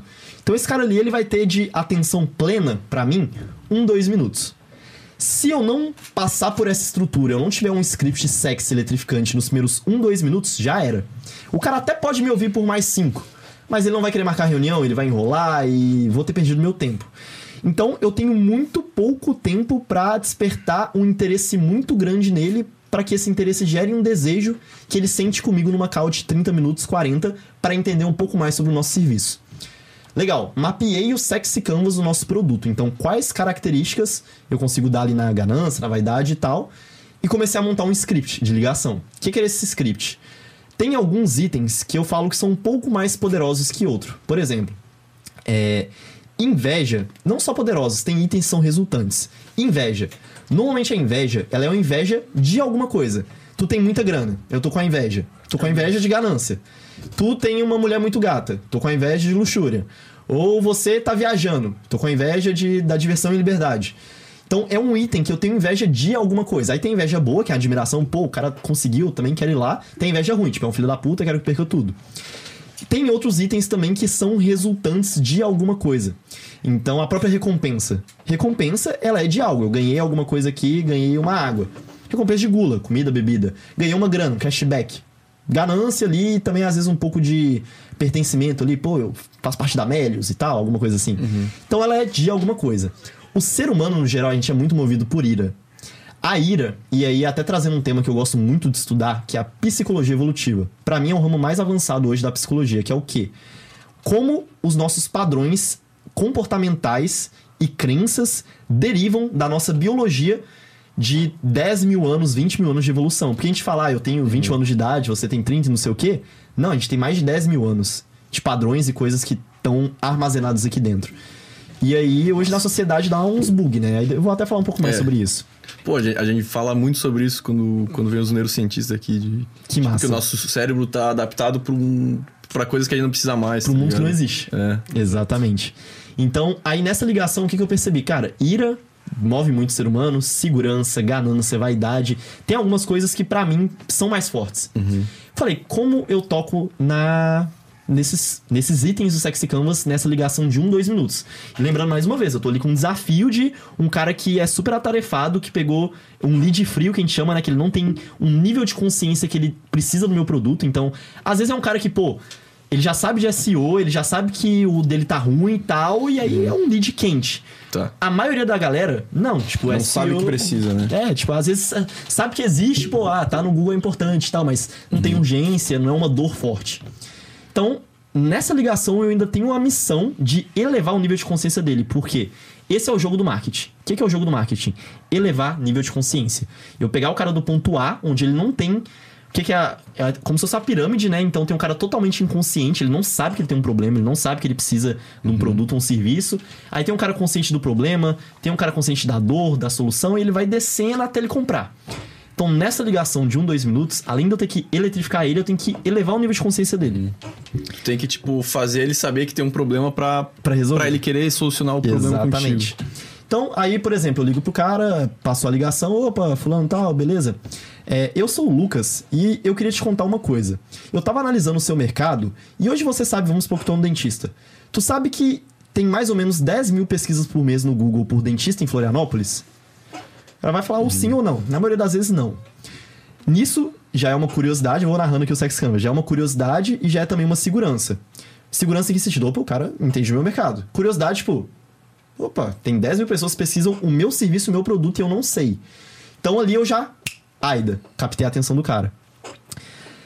E olha só, e olha só que foda. Eu analisei um pouco o seu mercado. A sua empresa é uma empresa que ela tem credibilidade, ela já tem alguns anos, vocês têm um serviço muito massa, um produto muito foda. Porém, a sua empresa hoje ela não aparece nos primeiros lugares do Google. E olha só, eu percebi que hoje a empresa que está em segundo lugar para essa palavra que mais de 10 mil possíveis clientes seu procuram é uma empresa mais nova que provavelmente tem um serviço pior do que o seu, mas que está na sua frente conseguindo clientes todo dia através do Google. Ó, nesse tempo aqui passou 30 segundos no máximo. Já despertei ira nele, já despertei inveja, já desper... feri a ganância dele, que ele viu que ele tá perdendo grana. Já despertei mais curiosidade, já coloquei mais segurança nele, que, opa, ele, ele estudou, ele entendeu ali e tal. Então, nesse momento, atenção, interesse. Então, eu já captei a atenção dele e eu comecei a criar um interesse, tipo, opa, deixa eu ouvir mais um pouco esse cara aqui, que ele tá me falando algo que faz sentido. Então, beleza, falei que o cara tá perdendo cliente e tal.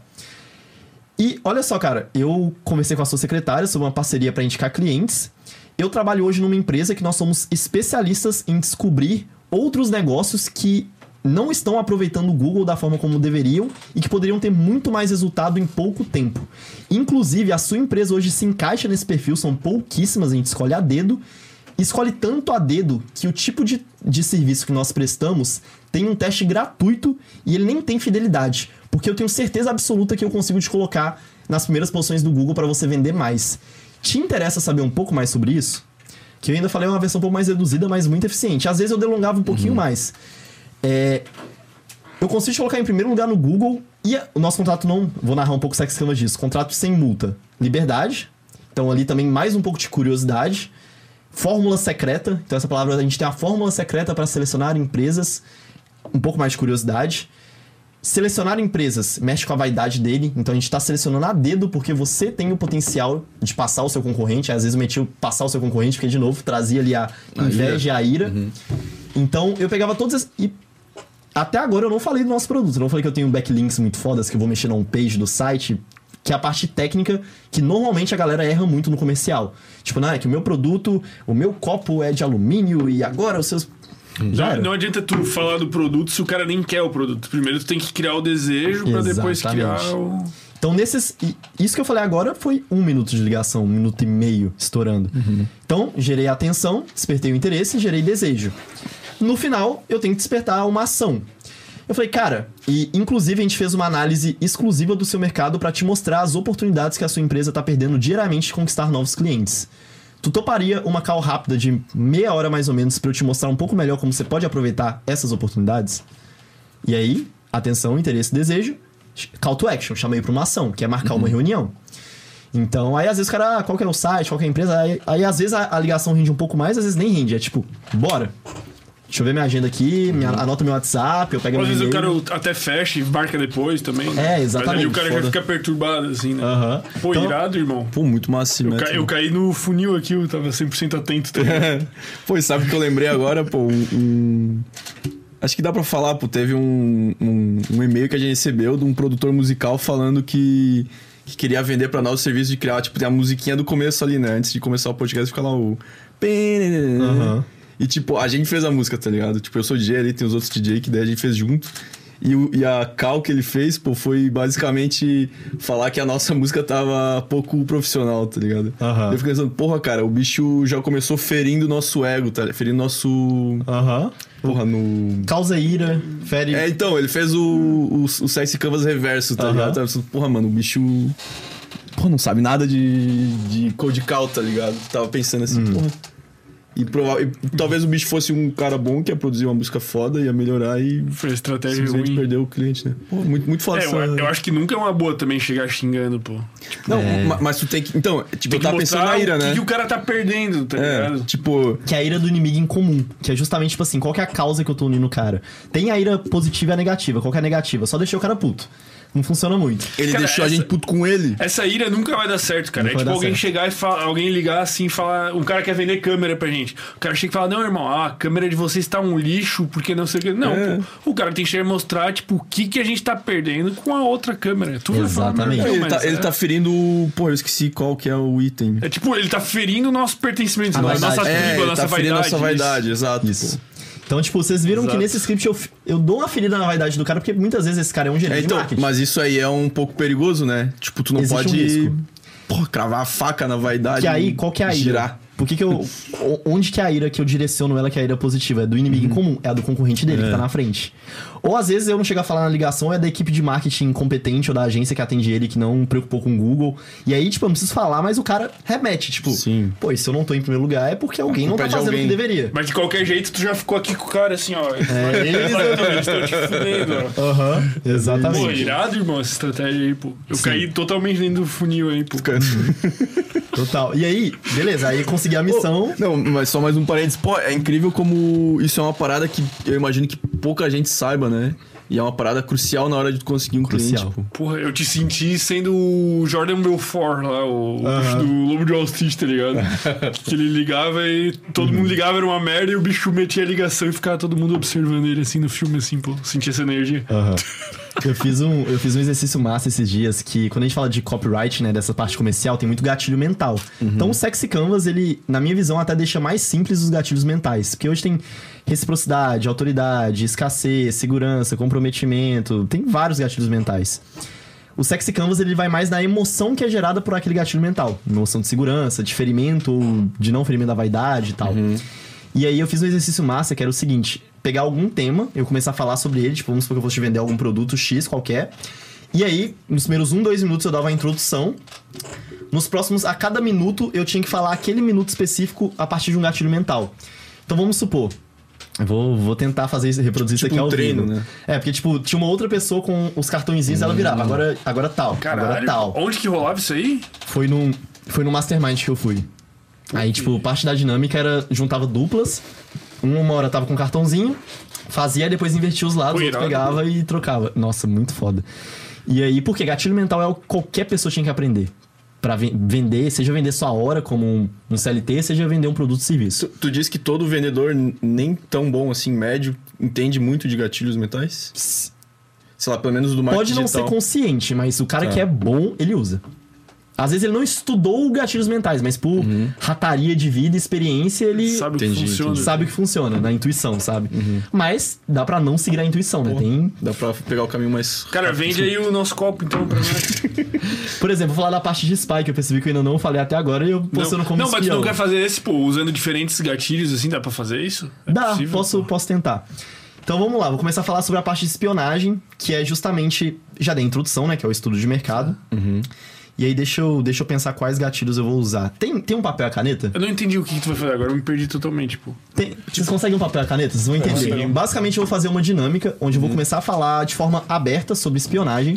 Tu, vai- tu não vai vender nada, tu vai falar da coisa usando os gatilhos. É, eu, eu não vou vender, mas eu vou despertar o desejo pra Sim, você sim. querer. Que o melhor cara é o- é o que vende sem vender, né? Caralho, pô. Tô, tô colocando, inclusive, aqui numa posição de risco. Eu nem sei como que vai ser minha performance, mas foda-se. Gostei. sabe faz ao vivo. dinâmica. Pô, tinha um quadrinho aqui, era mais só esse quadrinho com giz aqui. Não, E vai, aí? vai rolar o papel. Vai, vai, vai dando um geral sobre Vou, vou dando geral. O que, que, é, que, que é a parte da espionagem? E aí, como eu falei, o Sexy Canvas hoje tá lá também as ferramentas, técnicas, etc. E o que, que eu percebi? O que, que é a espionagem? Hoje já existem na internet ferramentas, sites, por exemplo, onde eu consigo espionar anúncios, onde eu consigo saber quais anúncios meu concorrente está rodando. Tipo, literalmente, ah, ele tá rodando esse anúncio aqui de feed, esse anúncio aqui de stories, esse anúncio de não sei o que e tal. E eu consigo puxar, não só de um, mas de vários. Então imagina se eu invisto um tempo. Presta aqui. Se eu invisto um tempo ali só entendendo o que que a galera tá rodando de anúncio. Cara, Por quê? cuidado com a nossa mesa nova, cara. Ah, beleza. É o segundo episódio com a mesa no último, já deu uma danificadinha nela. Deixa eu ver. Reciprocidade, desapego. Tô pensando aqui de cabeça. Esses são os É, gatilhos, né? Autoridade, que aí eu vou falar de um por um e incluo eles na narrativa. Acho que vai ser uma dinâmica massa. Escassez. Escassez. Reciprocidade, desapego, autoridade, escassez. Deixa eu ver mais algum. Pô, tá, tá bom. Hã? Familiaridade. Familiaridade. Tá bom. Esse eu não conhecia. Pois é, acho que eu também não conhecia. isso. Não, e esse até o que ele falou agora de familiaridade é um pouco difícil, porque o que é a familiaridade? Eu tenho que trazer algum elemento que no seu contexto seja familiar, que você tenha ali alguma já conexão pra utilizar durante a venda. Ou seja, por que que eu falo que esse gatilho é um pouquinho mais difícil que os outros? Aqui eu preciso conhecer um pouco mais o público, com quem eu tô falando, porque o que é familiar pra um não é familiar pra outro. Então, beleza, vou pegar. Eita, enfim. Vou pegar. Começar a falar do SPY. Então, basicamente, o que é o SPY? Existe uma forma hoje de você criar estratégias mais eficientes e assertivas para bombar algum negócio, para vender mais, para ter mais resultados. Hoje, normalmente, como uma pessoa cria uma estratégia? Eu pego os meus conhecimentos, entendo ali o que está acontecendo e começo a executar. É um caminho de tentativa e erro. Então, tento ali uma, duas, três, faço um teste AB, né? Vejo qual que mais funciona, foco nessa e vou seguindo. Qual que é a desvantagem disso? Muitas vezes eu tenho que gastar muito tempo, energia e dinheiro que muitas pessoas não têm para descobrir o que, que funciona. Só que existe um caminho mais assertivo, que é um caminho onde eu já entendo o que, que mais funciona, modelo e sigo a partir dali para ter mais resultados. Então, por exemplo, aqui no gatilho do desapego. O que, que eu entendo nessa parte de espionagem? Tem pessoas que fazem e tem muito resultado, mas quem não quer fazer também, que se foda, o cara não vai ter o resultado de quem faz, porque quem faz vai estar na frente. Então, hoje eu tenho as técnicas e ferramentas para isso. Eu ensino.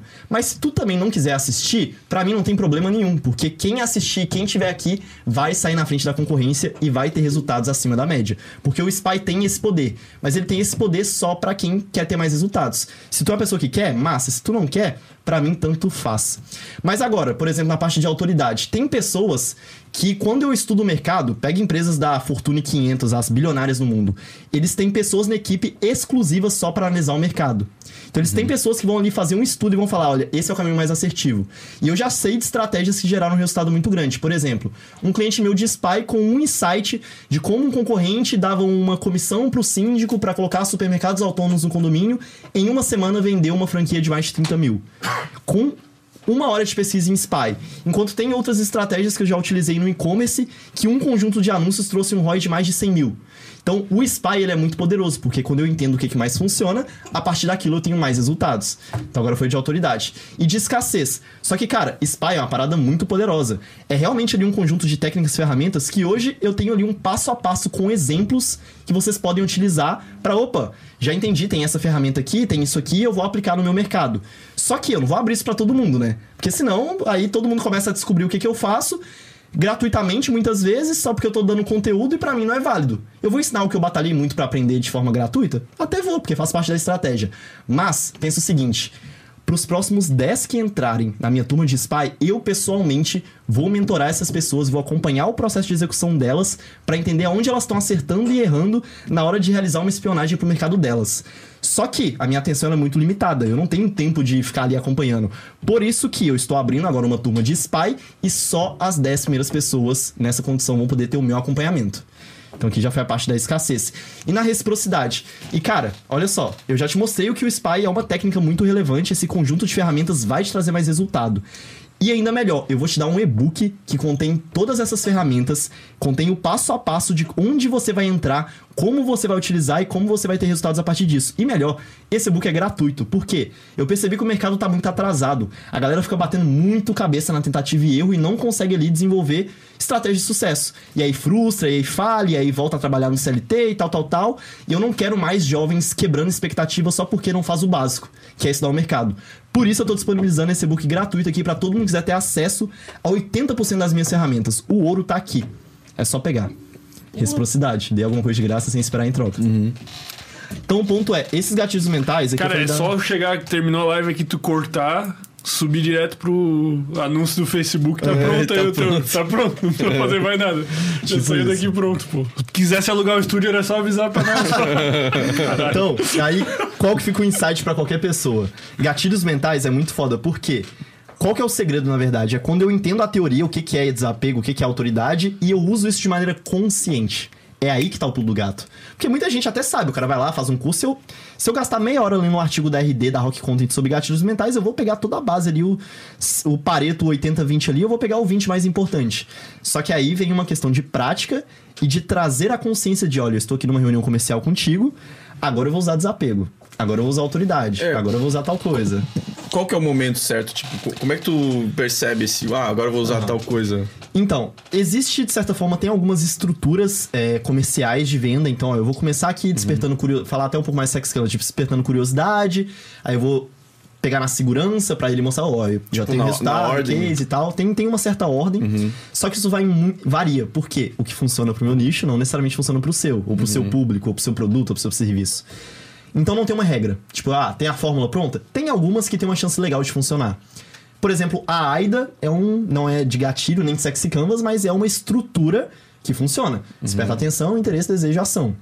Os gatilhos mentais, é aí vai uma coisa de experiência da pessoa, o conhecimento dela do público, o conhecimento dela do produto, do serviço, do nicho, pra entender aonde ela encaixa. E aí, claro, teste AB. Fiz aqui uma reunião com essa e essa forma. Vou fazer uma outra que eu vou mudar, eu não vou falar isso, eu vou falar outra coisa no local. Ah, isso aqui que entendi. tava no início, eu vou trazer no final. E aí, vem... mas, uma- mas esse, esse teste AB tem que ser com os dois nichos parecidos, né? Tem. Pra tu analisar o Sim. resultado, sim. Exatamente. No digital, a gente tem uma vantagem nisso que, tipo, ah, eu faço um anúncio X, um Y, rodo o mesmo público e... Agora, no, no meu, que É era uma B2B, reunião, é. é, mais Porra. difícil. Dá mais Entendi. trabalho. Mas dá pra fazer. Então, o Spy, basicamente, ele consegue te trazer aí... De novo, né? Vou pegar a proposta comercial da melhor empresa de SEO do mercado. Eles já vão ter ali uma estrutura, tipo a empresa de 8 anos de mercado, 9 e 10, que aquela estrutura já foi validada. Funciona. Então eu vou pegar, modelar e fazer ainda melhor. E quando eu falo modelar, galera, não é copiar. É entender o que, que funciona, por que funciona e a partir disso criar algo que tem mais chance de ter assertividade. É sobre isso, porque aí a gente tem já. Então eu vou pegar aqui meu concorrente, vou copiar e tal. O cara até pode fazer, só que eu acredito muito na lei do karma. Quem planta cenoura, colhe cenoura. Quem planta banana, colhe banana. Se o cara vai ter sucesso e ganhar grana sendo um filho da puta, copiando 100% e não mudando nada e não dando direito autoral, beleza. Mas aquilo vai voltar para ele. Mas esse negócio de spy é um negócio que, tipo, já rola. Já assim, rola. Quem é esperto já faz. Quem é esperto já faz, assim. Mas a galera às vezes nem sabe o que tá fazendo, assim. E às vezes faz de maneira muito incompleta. Intuitiva. É, intuitiva, mas, tipo, superficial também ao Aham. mesmo tempo, né? Tipo, Não vai- copiar sem saber o porquê que tá copiando, né? Exatamente. Então, por Pô, exemplo, i- Isso é benchmarking? É, é a mesma coisa ou tem alguma mudança? O, o benchmarking é uma, é uma forma, digamos, de se realizar spy, que ele te dá ali ferramentas, por exemplo, é, pesquisas qualitativas e quantitativas com o público, para entender um pouco melhor ali o público. É uma forma de benchmarking, é uma forma de spy. Eu vou ali pegar dados, vou me alimentar com esses dados para criar estratégias. Tem, por exemplo, uma ferramenta que chama Big Spy. Ela é paga, é uns 5 ou 10 dólares, e tem outra que é gratuita, chama Facebook Ads Library. Essas duas ferramentas são ferramentas espiãs de anúncios. Você joga ali um nicho, tipo dieta ou informática, qualquer coisa, ou algum player, tipo a Nubank ou Ryan ou tanto faz, e ele vai te dar os anúncios que estão sendo veiculados. A do Facebook massa. dá menos, que ela é gratuita.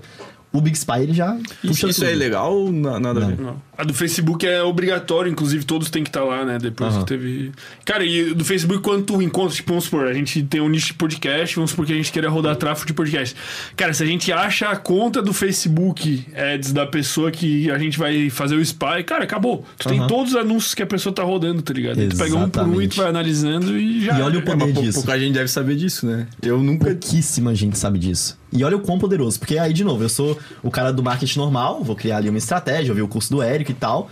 Ou eu sou o cara que vou gastar ali três dias, vamos falar, 8 horas diárias, 24 no total, onde eu vou ver todos os anúncios aqui dos meus concorrentes. Eu vou separar os melhores, dos 100 aqui eu vou pegar os 20 melhores.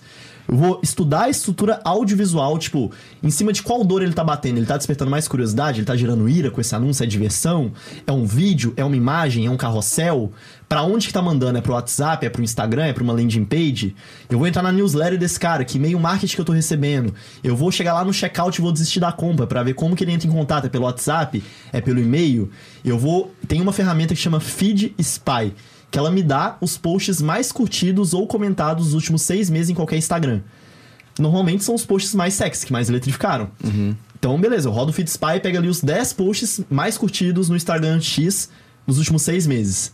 Pô, já entendi o que, que tem mais tendência de funcionar para aquele público naquele mercado. Então eu pego aquilo para modelar, alimento meu time de social media, design e tal. Posso fazer isso também para tendências. Então, o que, que é a tendência? Quando eu me antecipo a alguma coisa, eu tenho mais chance de cavalo pé na frente e Surfar água limpa. Uhum. Então, por exemplo, o Brasil. Eu já sei que o Brasil ele é atrasado em relação aos Estados Unidos, em marketing. Lá é uns 5 anos à frente que aqui. Se eu estudo lá o que, que tá acontecendo e trago pra cá, a chance de eu criar uma estratégia inovadora que poucos estão utilizando é muito grande. Por exemplo, funil de sessão estratégica. Veio de onde? Lá. Pois é, isso que eu tava pensando, cara. E Qual que é a próxima ondinha aí? Tu que já tá de olho. Segredo. Segredo? Segredo do Estado. Vamos ter Mas que tu sabe. canal. É óbvio. E tu já tá alimentando algo nesse sentido ou não? Tô. Eu, eu comecei a aprender uma lição assim de vida, agora falando no geral, que é controlar o excesso de confianças e coisas pra fazer. Por quê? Eu tenho uma visão muito grande, eu vejo oportunidade de mercado em tudo. Em Ah, tudo. imagina. Você tem que escolher muito bem, né? E a, esses últimos seis meses a um ano que eu fui, tô aprendendo mais a falar não. Antes eu falava muito sim. Então eu pegava ali várias coisas, dava resultado ali, aqui e tal. Sendo que se eu focasse em uma, duas só, tinha dado um resultado muito maior só naquelas. Então, nessa questão de tendência, eu até evito hoje em dia ficar olhando muita coisa, porque senão minha cabeça começa. Ai meu Deus, se eu fizer isso aqui, se eu. Nossa, aí. Então, assim, eu sei algumas coisas que. Tu, tu não tem um pupilo teu pra. pra... Tem, eu tô montando uma equipe já, Ah, já, tem, já tem pessoas que estão aprendendo Spy, eu já montei os processos Uhum. e tal. Então eu tô começando a profissionalizar isso. Então eu lancei ali o Sexy Canvas. é, aí agora eu tô começando a seguir no- nessa linha mais de espionagem. E começando a trabalhar para realmente explorar esse mercado, porque é um, é um mercado grande. E aí, dentro desse mercado, eu já tive várias ideias de produtos na espinha dorsal da espionagem. Então, eu tô desenvolvendo sem pressa, criando processo, validando, já fiz as primeiras vendas para empresas, tanto aquela que eu comentei do supermercado, tipo, é uma empresa que, sabe aquele supermercado que você só passa o cartão de condomínio, que não tem atendente nem nada. Sim. É isso. Então fizemos um spy bem completo de tendências, anúncios, post do Instagram, estudo de site. Então vou, vou dar um exemplo.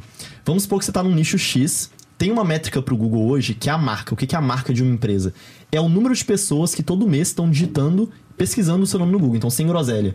Se tem ali 100 pessoas por mês, a sua marca é 100. Ou é mil, é 10 mil. Esse número é um critério de SEO, ou seja, de ranqueamento no Google muito importante. É uma coisa um pouco difícil de conseguir aumentar de maneira rápida. Então, tipo assim, você vê uma empresa que tinha mil há um ano atrás e que hoje tá com 10 mil, é incomum. Bots. É, tem as rataria, mas não, não dura. O Google hoje tá bem inteligente. Pois é, eu. Tá bem que tu, inteligente. tu postou sobre isso, não foi? Talvez. Sobre essa parada de, de programar bot que o, que o Google. Que teve um documento que o, que o Zuckerberg teve que disponibilizar e descobriram que ele realmente. O, o algoritmo dele sabe ler bots e tal. né? Aham, exato. Então. Aí no caso, não o Zuckerberg, o. Da Google, que a Google é o Larry Page, Sergey Brin. Mas sim, eles estão inteligentes bastante e sabem ler bots. E aí, qual que é a parada da espionagem? Vamos supor.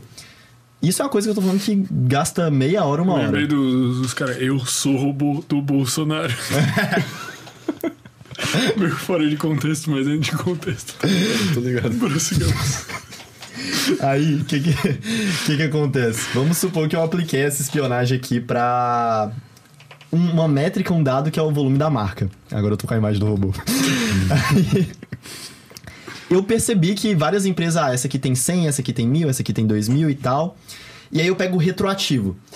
Percebi que essa aqui que tem 10 mil, há um ano atrás ela tinha mil, agora ela tem 20 mil, ela tinha 3 mil há um ano atrás. Enquanto as outras tinham 500 e tal, tipo, em porcentagem. Todas as outras cresceram 10, 20, 30% e uma cresceu 1000%, 100%. Opa, o que que essa empresa fez para ter esse crescimento tão elevado comparado ao mercado dela? E aí eu vou aprofundar um pouco mais ali no site, nas estratégias e tal, para entender o que que ela fez para modelar e fazer de forma semelhante. Então, o Spy, ele tem esse poder, que é justamente pegar vários dados, por isso que eu falo, quem, quem não tem dado trabalha com achismo. Eu não trabalho com achismo, detesto, eu fico puto quando alguém chega, ah, vamos fazer tal coisa? Eu, por quê? Hum, ah, porque eu acho... Hum, Ma- Mas, às vezes é difícil até obter alguns dados, né? Sobre algumas coisas. É, aí olha só que interessante. Eu não sou, eu sou, de- vamos falar assim, a nível de spy, eu sou especialista em marketing, copyright, em vendas, lançamentos, anúncios e tal, mas eu não sou tipo um super especialista em fitness, em saúde, em etc. Se eu fosse falar o tema que eu conheço mais que eu poderia me considerar um especialista é autoconhecimento. Aí tem uma bagagem realmente grande, que eu sempre estudei muito, gostei muito e experimentei muita coisa. Mas vamos falar que sou um generalista. Eu dei uma palestra esse final de semana no Stum Festival, que foi um festival de games aqui na ilha, em Floripa. E aí a palestra era sobre espionagem para o mercado de games. E aí eu, quando fui me preparar para essa palestra, eu fui estudar o mercado de games. Sem zoeira, com uma hora, uma hora de estudo. Já até falava, ter vergonha de falar isso, mas gastei uma hora me preparando que eu já sabia uma parte. Eu achei duas ferramentas, uma chama Sensor Tower e outra chama Data.ai. Essa Sensor Tower é uma ferramenta gringa em inglês. Então, muita coisa que eu preciso é em inglês, porque o Brasil é muito atrasado. Ela dá vários dados sobre o mercado. Ela é uma ferramenta de spy para a área de games. Um dos dados que ela dá que eu achei muito foda, ela fala a média de faturamento de um aplicativo de um jogo na Apple Store e na Play Store em dólares. Então, tipo assim, esse aqui fatura a média de 10 mil dólares, 100 mil dólares. Então, tipo assim, eu descobri, por exemplo, um jogo que o cara faz uns quiz para aprender sobre a Bíblia, sobre o cristianismo e tal, que, tipo assim, 50 mil dólares mês. Caralho. Pô, Então- isso aí pra desenvolvedor, porra. Foda. Isso é um dado, a ferramenta dá mais de 100 dados. Essa é uma e tem uma outra que chama Data.ai, que os caras fazem várias pesquisas qualitativas e quantitativas e aí que vai um insight. Quase todo o mercado tem alguma empresa, algum órgão, alguma coisa que é especializada, se for um mercado relevante grande, em fazer reports, em fazer análise e tal. Um exemplo. Tem uma, uma metodologia de vendas que é o Insight Sales, que são vendas ali, equipe, todo mundo na empresa e tal, ligando, sem, sem a parte de prospecção física, etc. Tem uma empresa que chama MeTime, que ela tem um. Todo ano ela faz um relatório que é o MeTime é, Benchmark Inside Sales, alguma coisa assim. Um relatório de, sei lá, dezenas de páginas com vários dados, tipo, quanto um SDR, que é um cara de pré-venda, ganha, qual que é a taxa de conversão do pré-venda para venda, quanto uma empresa que fatura acima de 5, mi, de 5 milhões tem de comercial, acima de 100 mil. Vários dados fodas. E aí, essa Data.ai é uma tipo essa, só que pro mercado de games, que eles fazem pesquisas, tipo como que tá o crescimento dos jogos RPG em tal mercado, ou de FPS, ou quais são os pontos na taxonomia de um jogo que são responsáveis pela popularidade dele. E vários insights fodas. E aí, beleza, eu tava no evento de games, com uma. A maior parte do público é da indústria de games, trabalha tu ali de achou alguma em uma forma. hora. Em uma hora. Caralho. Uma hora. e aí, eu per... me expli- apresentei e falei, ah, espião, não sei o que, blá blá blá. Vou falar pra vocês. Aí eu foquei mais a metade dela em explicar essas duas ferramentas. Então eu nem preparei slide nem nada. Foi até uma experiência interessante que eu sou bem pragmático. Então eu trago slide, faço script, eu treino e tal. Essa eu falei, cara, eu vou fazer uma experiência diferente. Eu vou, no, vou estudar um pouquinho e vou no freestyle. Freestyle. Freestyle. Aí, galera, quem conhece a Sensor Tower? Ninguém levantou a mão. Galera da indústria. Eu não sou da indústria. Então, o que, que eu percebi? Caralho, pô. Aí a mesma coisa, quem conhece o Data.ai? Aí umas duas, três pessoas levantaram a mão. Tipo, a- a- aquilo ali é uma palestra de pessoas que, tipo, desenvolvem jogos e, e não conheciam. Porra. Mas talvez a gente seja tão ignorante quanto, só que em outra área, tá ligado? Não, é, com certeza, gente. é, Eu tava pensando se não existe uma, uma É dessas tipo, a gente não conheceu o. Como é que é o. Pô, não lembro nem o nome do site. Qual que é o site do YouTube lá que ranqueia? Ah, o. Social Blade? Social Blade é, uma tipo, ferramenta que eu uso bastante. de É tipo o cara ser youtuber e não conhecer o Social Blade. É, não, É. daí, Pode ser. Não, daí a gente aprendeu com um mês, né? De...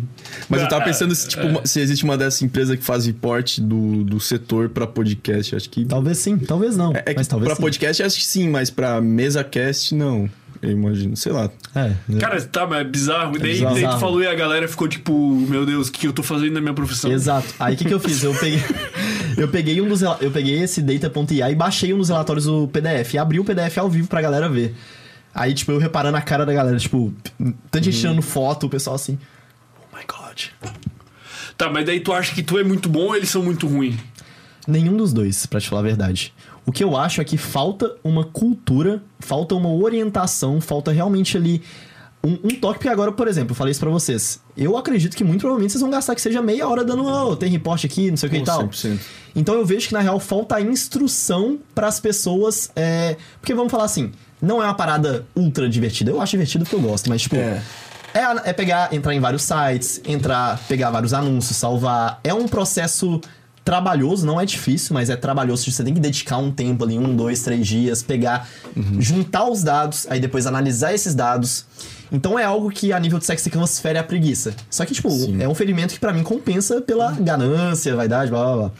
Então o que eu acho, na verdade, é nem questão de ser melhor ou pior do que essas pessoas, é que eu acho que falta essa justamente instrução, tipo assim, pessoal, independente da sua área, se é game, se é podcast e tal, entende a fundo o que, que já acontece no seu mercado, deve ser design ou não, tipo, o que que rola, a partir disso, vê o que que tu vai fazer. Porque isso, isso que eu mostrei pra eles pode servir pra desenvolver um jogo novo, tipo, pô, perceber que, que eu tô indo no mercado pra lançar um jogo no Brasil que já tá ultra competitivo, os aplicativos na área que o top 10 jogos desse, desse estilo aqui não faturam bem e tal. E aí eu descobri uma outra área que eu posso usar as minhas habilidades, skills, que ela já não tá tão explorada, que tem um cara só que tá ganhando muito bem, todo o resto da não. Bíblia. Pois é, pô. Tipo, ah, vou. E aí, em vez de eu fazer da Bíblia, eu vou fazer do hinduísmo. Eu vou pegar o público que é hindu aqui no Brasil. Não, muita possibilidade com esses dados. muita cara. possibilidade. É, é infinitas possibilidades. Consegue quase. ver nichos muito. Muito bons pra entrar, né? Aham. Então, tipo, serve pro cara que quer criar um projeto, serve pra É. pessoa que já tá com um projeto e quer melhorar. Pô, eu acho que é o principal, cara. A pessoa É que o principal. A pessoa quer começar um negócio, entrar no projeto, se ela não fizer isso, ela tá começando já com, porra, três passos pra trás. Três né? passos Tipo pra aquele, trás. é um estudo de mercado, assim, né? Não tem alguma coisa em administração que eles fazem, tipo, um estudo de. Ah, tem o benchmarking e tal, a publici- faculdade de publicidade ensina algumas coisas, mas desatualizado e pouca É, coisa. é que é sabe? legal que, tipo, tu falar espionagem é realmente uma espionagem. É De- nome sexy. De uma forma assim tão. Sexy. Po- porra, é, não, mas eu digo assim, uma forma tão. Dados, tá ligado? Dados. Eu acho que as faculdades com certeza não devem ensinar. O que, que a tá faculdade ligado? vai ensinar? Que tá- não é inválido. Cliente Uhum. oculto.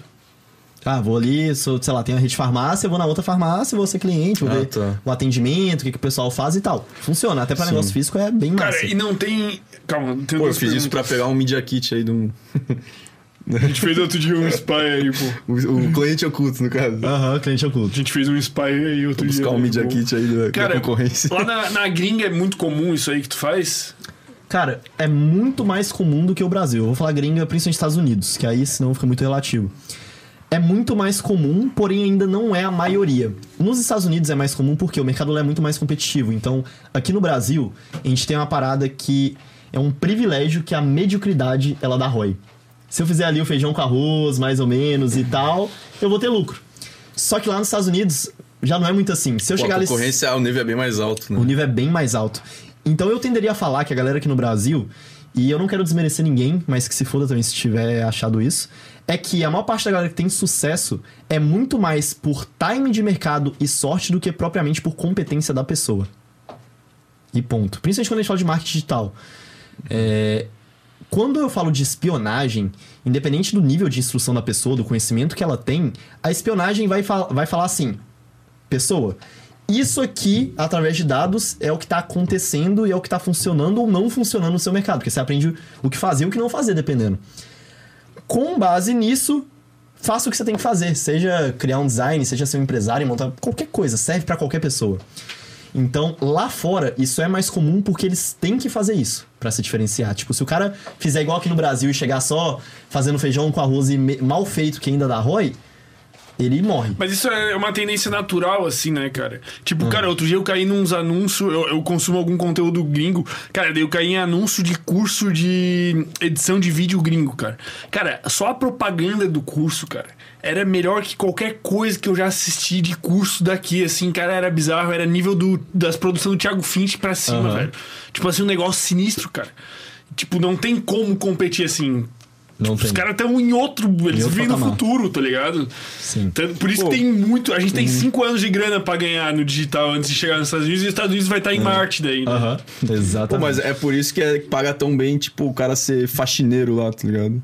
As, as, as, as, as vagas de, de empreendedores pica já tá meio que muito, muito alto nível, a, a ponto de, sei lá, é, profissões mais manuais e tal, tá pagando t- muito bem, sabe? Exatamente. Então, se eu fosse falar assim, uma das coisas que mais fez diferença na minha carreira, em todos os projetos que eu atuei, foi a parte de espionagem. Que eu já fazia de maneira intuitiva, porque pra mim era meio lógico, tipo, opa, vou estudar o mercado pra fazer alguma coisa. Hoje tem já um passo a passo, certinho, exemplos, estudo de caso. E eu vejo que qualquer pessoa pode utilizar. Então, quem quiser seguir meu perfil, arroba lealbusiness. Eu não tô produzindo muito conteúdo, eu tô procrastinando com isso, é, pô, eu- sinceramente. Eu ia dizer isso, pô, não, não, eu, eu entendo no perfil- no teu perfil, não tem tanto. Mas de vez em quando eu dou uns tirão. Tipo, produzo uns 30 stories de uma vez, aí desapareço mais um tempo. Saiu uns insights poderosos. Aham, é tipo isso. Mas tu, tu, tu vende hoje algo pra um consumidor final ou tu não vende? Vendo, o que que acontece? Eu sou um consultor de marketing, então hoje eu tenho consultorias específicas para a parte de venda e comercial. Venda e comercial é a mesma coisa. Venda e marketing. Que acaba sendo bem personalizado para cada caso, porque eu tenho a visão sistêmica, então eu consigo bater o olho na operação e entender o que, que tá errado ali. Tipo, é o script de venda que tá ruim, é a proposta, é o funil e tal, e aí eu vou na dor específica do que vai trazer mais resultado. Na parte de espionagem, agora a gente tem também relatórios de spy, que é o relatório espião, que é justamente já uma planilha com várias páginas, com vários dados, pastas no Drive com anúncios, com copywritings, com imagens, com vídeos, um estudo completão de algum mercado que eu vou entregar para a empresa usar. Aí o que, que eles vão fazer com isso? Cabe a cada um, mas eu Cara, vou deve entregar um uns estudo caras que te odeiam, velho. Não tem? Tem, né? Ainda não, mas vai ter. Vai ter. Vai ter, com certeza. Então, tu, assim, tu, tem. tu- tem gente que não gosta do teu trampo, assim, tipo, te acha, assim, sei lá, mau caráter o que tu faz. Mas na real são dados que estão disponíveis ali, Pra foda-se, qualquer né? pessoa. Exato. Tipo, não teve ainda. Eu lidei, foi até engraçado. Eu comecei a palestrar esse ano. Minha primeira palestra foi no Sexy Hunters em fevereiro. 600 pessoas ali e tal. Aí depois cheguei a palestrar no Empreende Brasil, 6 mil pessoas. Tinha Flávio Augusto lá e tal, evento bem grande.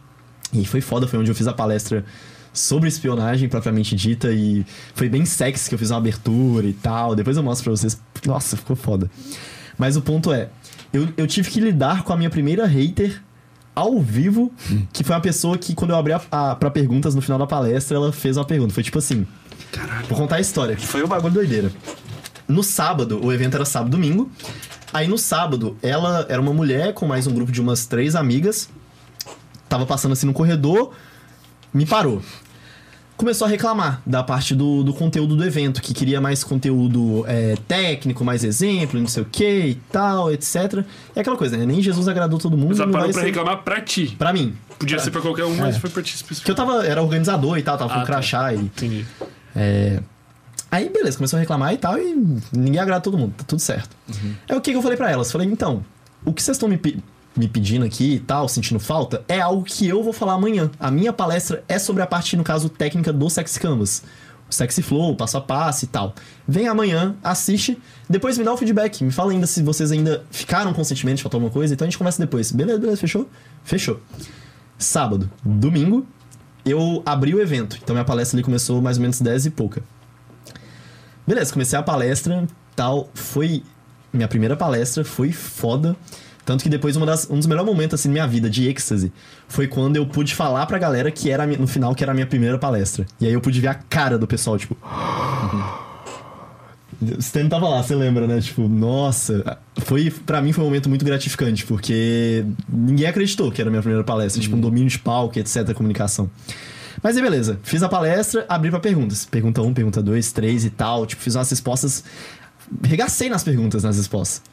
Aí a última mulher pegou o microfone, tava sentada lá na última cadeira e tal. Eu já tinha visto que ela tinha chegado atrasada, então na hora que ela chegou, coincidentemente, meu olhar cruzou. Então ela, ela já perdeu uns 20 minutos da palestra, que era importante, era tipo a introdução ali e tal. Beleza. Ela pegou e começou a falar. Primeiro que ela não fez nenhuma pergunta. Ela só reclamou. Queria também fazer uma. Desculpa o termo, uma punheta de ego na hora. Ah, que eu conheci Aí o falou e reclamou Dubai, é e que eu senti é mais falta de exemplo e não sei o quê. Ah, se- achava que ia ter mais coisa. E aí depois o cara que deu, pegou o microfone e tal, não fez pergunta, só reclamou. Era a última. Nisso, nos primeiros um segundo, dois, hum, fiquei puto. Aí é onde vem uma técnica que serve pra qualquer pessoa, que é a parte da respiração. Que é tipo.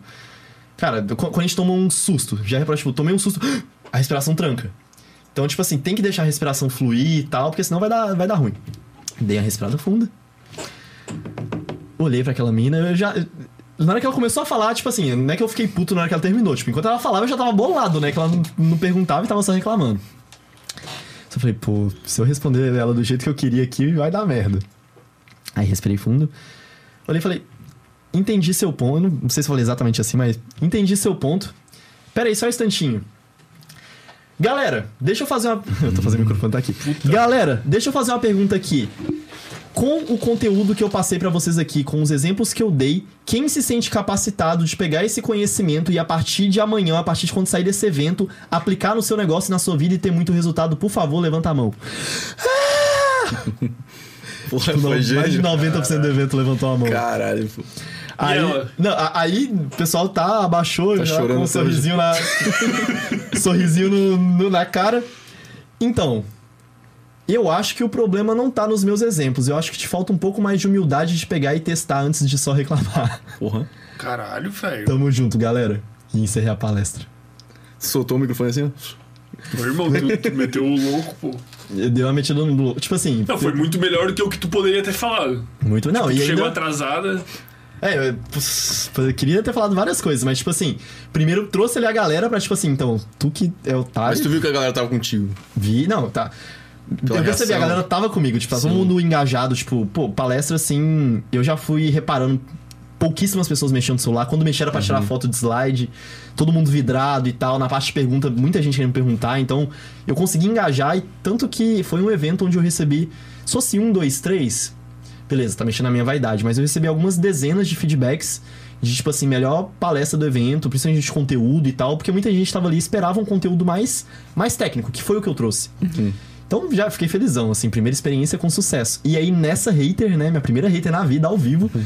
E na minha visão eu respondi muito bem. Porque, tipo assim, eu trouxe a galera ali e tal e mostrei que não eram os meus exemplos do problema, era ela. Dei uma pequena exagerada ali no. De falta humildade, porque realmente, tipo assim, a mulher é snob demais. Então, foi uma coisa que eu já queria ter falado pra ela, sabe? E aí acabou saindo. E foi isso no final das contas. Então, eu lidei bem com o hater. Tu pensa em começar a soltar no YouTube também? Esses conteúdos? Penso. Tem até um brother meu que é foda, assim, de crescer o YouTube. Ele tem uma consultoria pra canal gringo e brasileiro e tal. Ele é muito, muito bom mesmo. Tanto que agora ele tá em Harvard fazendo um curso lá e tal. Caralho. E aí ele, tipo, já me passou o bizu todo e tal, só que eu ainda tô procrastinando. Pô, um é, que essa, esse tipo de hater aí vai aparecer uns 10 por dia. Vai. Ainda mais porque quando eu começar a falar da parte de autoconhecimento, sociedade e tal. Aí que. Porque eu tenho dois temas polêmicos, que é essa parte de espionagem e tal, porque tem gente que fala, espionagem. Quando fala espionagem, principalmente quem é mais velho, assim, é, leva muito pra espionagem industrial, que é uma parada antiga, meio. Até o. Industrial? Que, que seria? É porque o termo espionagem industrial, a, a espionagem a nível histórico. É, eu vem- penso de guerra, né? Ela vem de guerra, ela vem do meio militar. Só que, vamos. O meio militar, ele andou muito junto com a indústria. Pegar ali primeira revolução industrial, segunda, onde começaram realmente ali os maquinários de produzir trem, carro e aquela coisa toda. O mercado nessa época eram poucas empresas muito grandes que dominavam seus nichos. Tinha uma, duas, três empresas no máximo na área e ali não tinha muita competição. Era os- o tal dos monopólios, que ainda existem até hoje, mas muito diferente.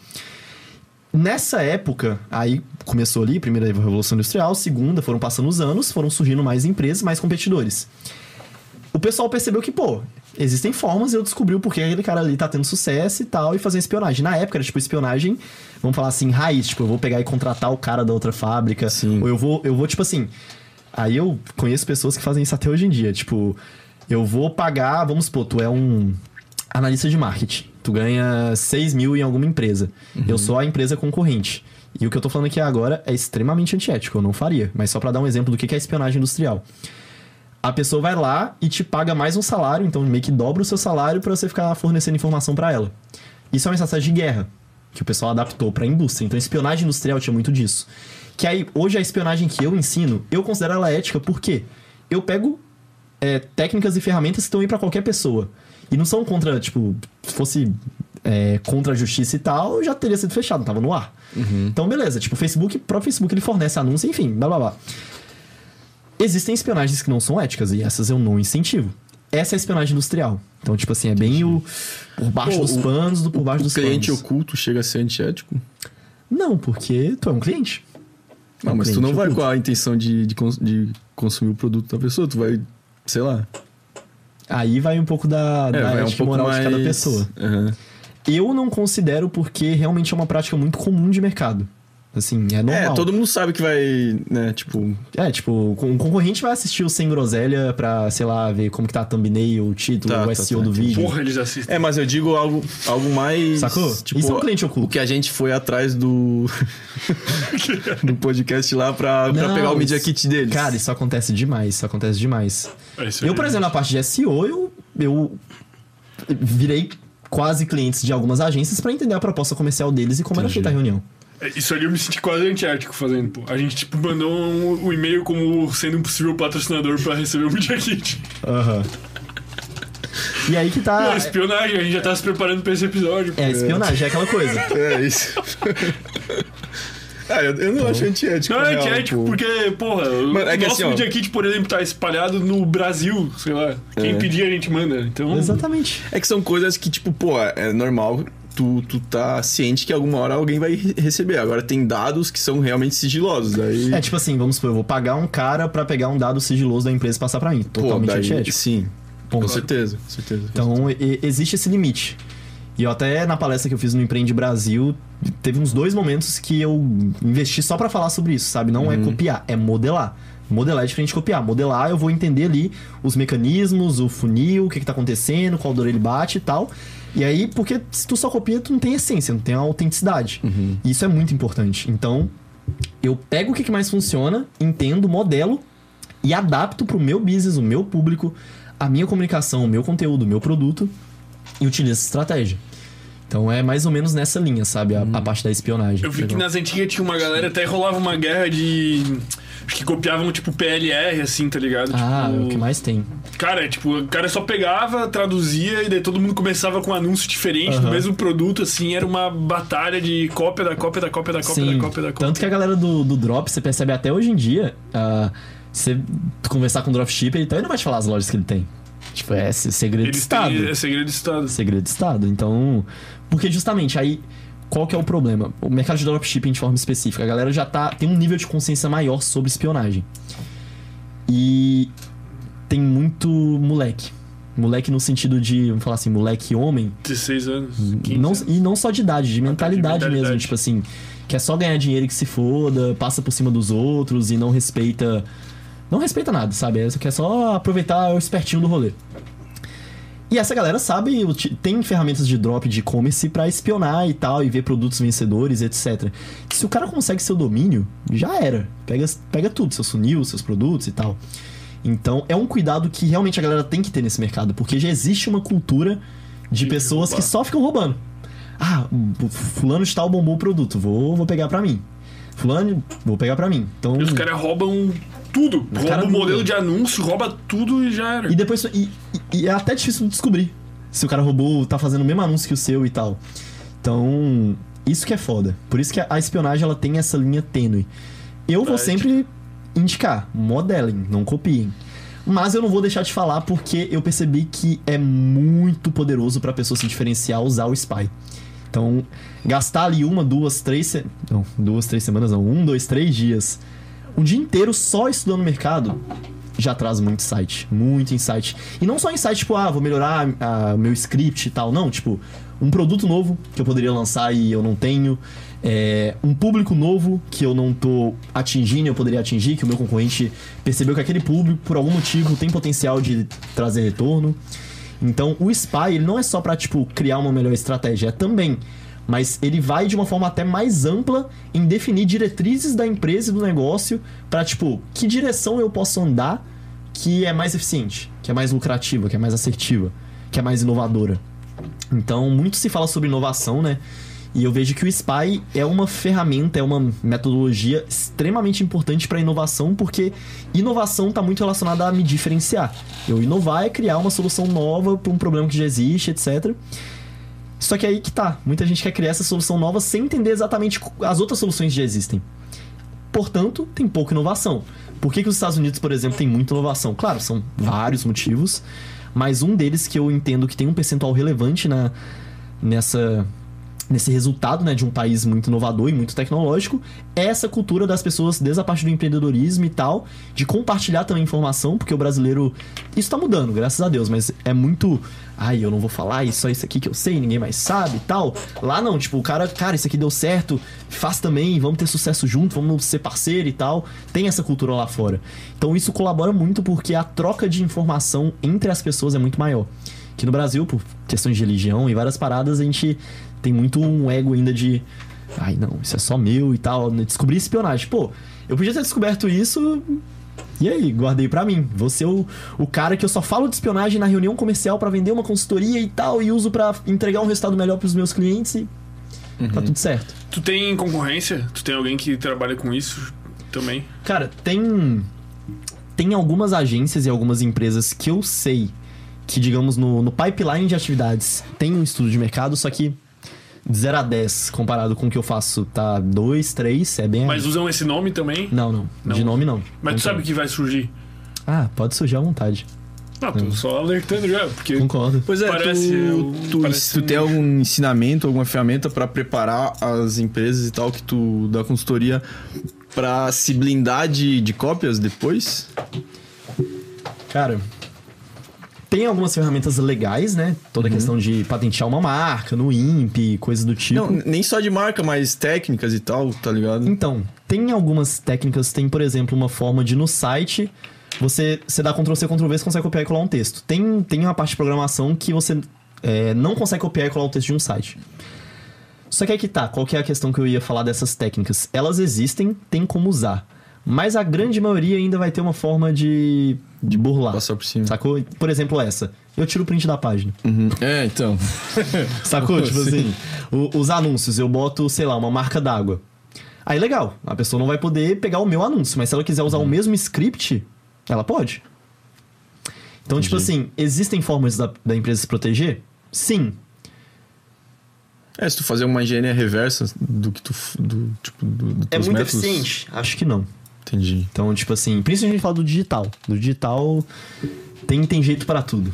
Felizmente ou infelizmente. É, depende do ponto de vista. É, né? até porque é obrigado, né? Que nem tava falando antes dos. Todos os anúncios têm que estar disponíveis num, sei lá, na, naquela ferramenta ali que tu disse antes, do Aham. Facebook e tal. Sim, sim. Aí fica difícil tu ficar escondendo esse, esse jogo, né? Aham.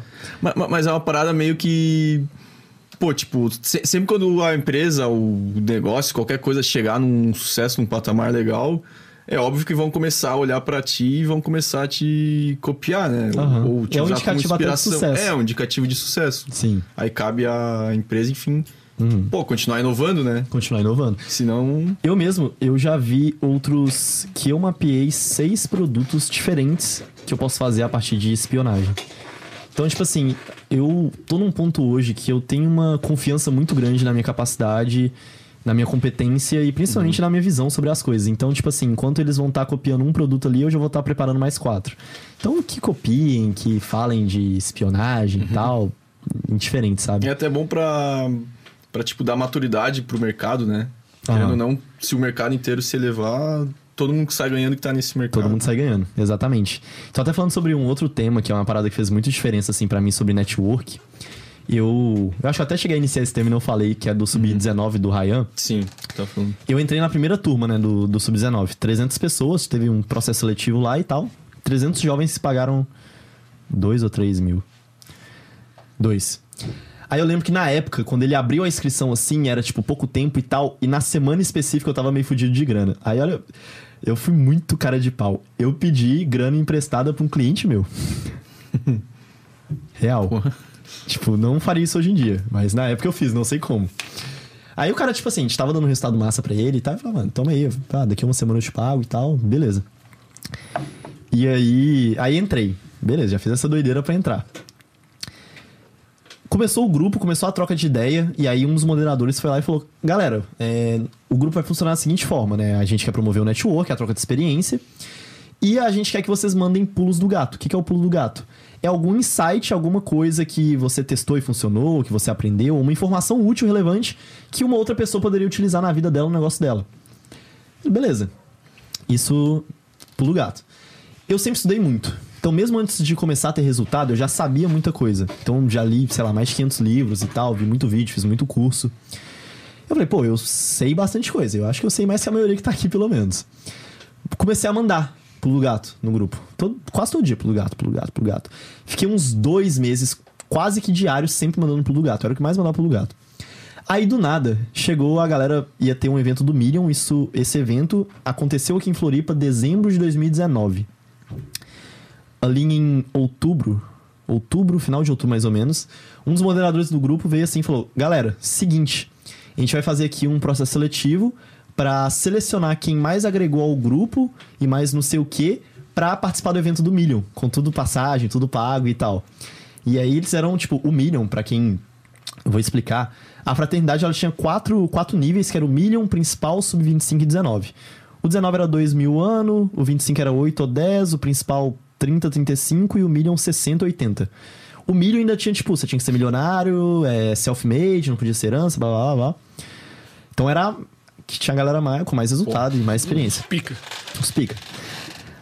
Aí, beleza, eles fizeram essa mesma coisa que fizeram no Sub-19, fizeram nas outras duas. Então, pegaram uma pessoa de cada pra ev- levar pro evento e o resto só a galera do Million. Pegaram uma casa foda aqui em Jurerê e tal. Foi um evento, assim, fantástico.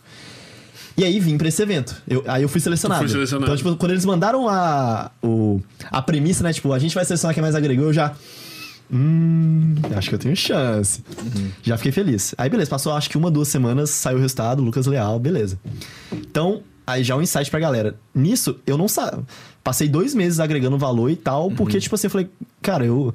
Eu tô num grupo de network, eu preciso ficar conhecido e eu preciso ajudar essa galera. Porque se eu ajudar essa galera, quando eu precisar de ajuda também, eu vou ter ajuda. E é assim que é a reciprocidade, né? Tipo assim, a gente fala até, ah, ajudar sem esperar nada em troca. É válido também, mas eu, naquele caso, eu não queria algo específico em troca, mas eu fiz na intenção de, tipo, pô, na hora que eu precisar de alguma ajuda, alguém provavelmente vai se dispor, porque eu agreguei pra muita gente. Sim. Então, aí nisso, beleza, fui selecionado e tal. Então fica esse insight, sabe? Agregar pras pessoas é sempre válido. Hoje eu tenho uma rotina super corrida, mas mesmo assim, toda semana eu sempre tiro um tempo pra conversar com algum brother, pra fazer alguma call, pra fazer alguma coisa que eu não tô ganhando nada. E que tem coisas que hoje eu vejo, tipo, hoje 2022, se- segundo semestre, que eu fiz dois anos atrás que voltou agora. há Um mês atrás, sacou? Tu, tu plantou muitas sementes, Plantei, né? nossa, plantei muita semente. Pô, muita é massa, semente. cara. Muita Como é semente. que al- alguém falava, não lembro, é, juros composto, tá ligado? Juros composto. Que Total. Pô, tu planta lá atrás e agora que tu, tu recebe, porra, Aham. Então eu. rígido. Isso, isso para mim foi, assim, uma das coisas que mais fez diferença, se não a mais. Tipo, Uhum. Fazer muito network, eu sempre fui preocupado em conhecer pessoas, viajar e tal. E agregar pra essa galera. Então eu Pô, sempre agreguei. E, e também tem aquela parada, ninguém, ninguém vai querer o. Tá, tá com um cara perto que só suga, né? Exatamente. Se o cara tá lá, tipo, pô, sei lá, manda o pulo do gato por mês. pô, ninguém vai querer, tipo, Sim. tá ligado? Exatamente. E Cara, aí. eu, eu teve uma outro dia, um. Teve um cara ali que começou a pedir ajuda no Insta, que ele queria mandar montar um podcast, não sei o que, não sei o que. Daí eu passei o WhatsApp, pô, eu mandei um monte de áudio pro bicho, não, irmão. Porra, porque microfone tu faz assim, assim, assim, a mesa, não sei o que, não sei o que, não sei o que, não sei o que, não sei o que, não sei o que, o. Porra, e eu só mandando, né? O bicho mandando dúvida, mandando, mandando, mandando. Pô, daí o bicho começou a agradecer, não sei o que. Ele falou, ó, irmão, eu tenho contato dessa pessoa, dessa pessoa, dessa pessoa, dessa pessoa, quem tu quiser, e tu só faz assim, ó. Tipo, porra, irmão. Eu, tipo, cara, eu fiquei um tempão. Eu nem imaginava que o bicho fosse ter algo pra me dar em troca assim tão valioso, Tão, tá e ligado? tão rápido, né? E tão Às rápido, demora. assim, tipo, Que massa. Isso aí foi loucura, tá ligado? Mas eu. Aham. Sim, e aí nesse evento foi onde minha, foi um dos pontos de inflexão assim na minha vida. Porque até então, tipo, eu já tinha um certo network ali, conhecia outra pessoa do mercado, sou de BH. BH é o berço do marketing digital, então, tipo, Hotmart tá lá, a Monetize tá lá, a galera tá lá. Então já tinha uma certa conexão. Só que aí nesse evento, tipo assim, eu era a pessoa mais nova. Não, mentira. Na época tinha uns estagiários do Raio que era um pouquinho mais novo e tal. Mas. Eles não estavam lá. É, do, de de membros assim tal, eu era o mais novo. Obviamente também eu ainda com menos resultado e grana no bolso dentre as pessoas que estavam lá, de longe, Tu foi quase que no sorteio. no sorteio. Só que aí uma outra coisa, eu sempre fui muito humilde quando eu tô em lugares que eu tenho que ser humilde. Tipo, eu não sei. Ah, essa galera tá aqui, eu tô aqui. Eu sei disso. Tô aqui pra aprender. Então, tem, tem gente, eu vejo a galera molecada e tal, já quer chegar falando que é o fodão e não sei o que e tal, e toda aquela coisa. E falta esse senso de, tipo, calma, deixa eu me colocar no meu lugar, nessa situação aqui, nesse contexto, porque aqui eu tô pra aprender. Aqui essas pessoas têm mais competência e experiência que eu em tudo isso que tá rolando aqui, basicamente. Então, porque eu já participei de muito evento de Mastermind, já, muito evento, e eu já vi muita gente, vou falar assim, entre 16 a 20 e poucos anos cometendo esse erro, sabe? O cara chega ali na rodinha dos foda, Quer todo que é e tal. Uhum. Claro, eu também não, digamos, me diminuía e, ai, coitado de mim, galera, não sei o quê. Tipo, ficava suave, de boa. E também tentando agregar. Então, com o pouco que eu sabia, eu tentava, ó, e você já viu isso aqui e tal. E como, mais ou menos, sempre estudei muito, sempre acompanhei muita galera, curso e livro e tal. Por mais que a galera tinha mais resultado que eu e tal, eu sempre tinha algum conhecimento, alguma estratégia, alguma coisa que a pessoa não sabia. Sempre, basicamente. Então, isso foi me permitindo criar conexões. Porque quando a gente fala de network, é ser in- é interessante e não interesseiro. Então, aí, inconscientemente, inconsciente, consciente, eu já sabia ali do ai, da atração, interesse e tal. Então, tipo assim, como eu chamo a atenção desse cara? Como eu crio uma conexão com ele? Então, nisso eu conheci muita gente, a galera meio que me abraçou, assim, tal, de, tipo, incluir nas paradas, amizade e tal. Tanto que, no ano seguinte, 2020, eu fui morar com um cara que eu conheci nesse Mastermind Million. Que aí, nessa época, eu fiquei oito meses em Brasília. E aí eu fiquei por conta, eu e meu sócio, da, da equipe de marketing, do marketing, na verdade, de uma rede de farmácias no Distrito, Distrito Federal. Tinham 20 unidades, rede de farmácia, uma clínica médica e uma distribuidora de medicamentos. Tipo, o grupo faturava, sei lá, mais de 50 milhões no ano. Porra, é muita coisa. E aí lá, eu, 19, 20 anos, é, lidera a equipe aí. Então, tipo assim, ainda consegui agregar num, num ponto de conseguir criar confiança e rapport e etc. Mostrar competência, mostrar conhecimento, tipo assim, eu aguento o desafio, vamos lá. E foi massa, aprendi pra caramba e tal, teve resultado, aquela coisa toda. E aí, final de 2020, foi onde eu. Pra onde que eu fui depois? Eu fui pra BH, fiquei um tempo, aí fui pra São Paulo, depois fui pro interior e tal, e fiquei rodando. Então, nesse ponto, esse evento, esse Sub-19, foi um platô, assim, muito grande, porque eu conheci muitas pessoas que eu sou muito amigo até hoje. Então, se perguntaram meus mentores, né? Um dos meus mentores, que eu troco muita ideia, que é o Rafael Bor. Ele é um cara, ele é um empresário, assim, já, sei lá, duas décadas pelo menos empreendendo. Muito gente boa. Tem muita ligação com a área de espiritualidade, autoconhecimento. Ele foi quem começou uma parte de jogos aqui no Brasil, de trazer, importar, trabalha com importação. Hoje ele tem empresa que é a Flirt, de coletor menstrual, tipo, tá em milhares de farmácias no Brasil e tal. Um cara assim, escritório na China, sócio de empresa na Europa. Cara, Foda, foda, foda, que eu peguei uma amizade, eu conheci lá. Aí depois, tipo, eu encontrei com ele em São Paulo, fiquei tipo uma semana com ele lá, a gente começou a conversar e foi criando amizade. E também até hoje. Hoje ele mora aqui em Floripa, a gente troca ideia e tal. Eu tenho muita, muito respeito e muita gratidão. Abraço, Rafael Bor. Então, eu conheci lá nesse evento. E eu, de natureza, sou uma pessoa tímida. Então, nerd, introvertido e tal. Só que eu fui me libertando disso com o tempo. Até não vou falar, ai, fiz uma terapia e descobri. Não, foi, foi na intuição, sabe? Então, eu ten- sempre tentava me colocar ali no meio do. Tipo, ah, eu tô aqui, eu quero ficar no meio de cá. Eu sempre colocava no meio maior e que, onde, onde tá o desafio, onde tá a galera, onde tá a recompensa. Eu ia lá. Então, isso seja a nível de festa, de evento e de masterminds. Então, pagar umas fazer um sacrifício e pagar um ingresso VIP, sabe? E isso me trouxe muito resultado, porque nisso, aí mais uma vez, PPP, pessoas são portais de possibilidades. Fui conhecendo ali muita gente, fui conhecendo pessoas, isso me abriram, tanto que hoje eu tô começando a fazer comercial ativo de consultoria e coisas do tipo por agora, porque até então era tudo indicação.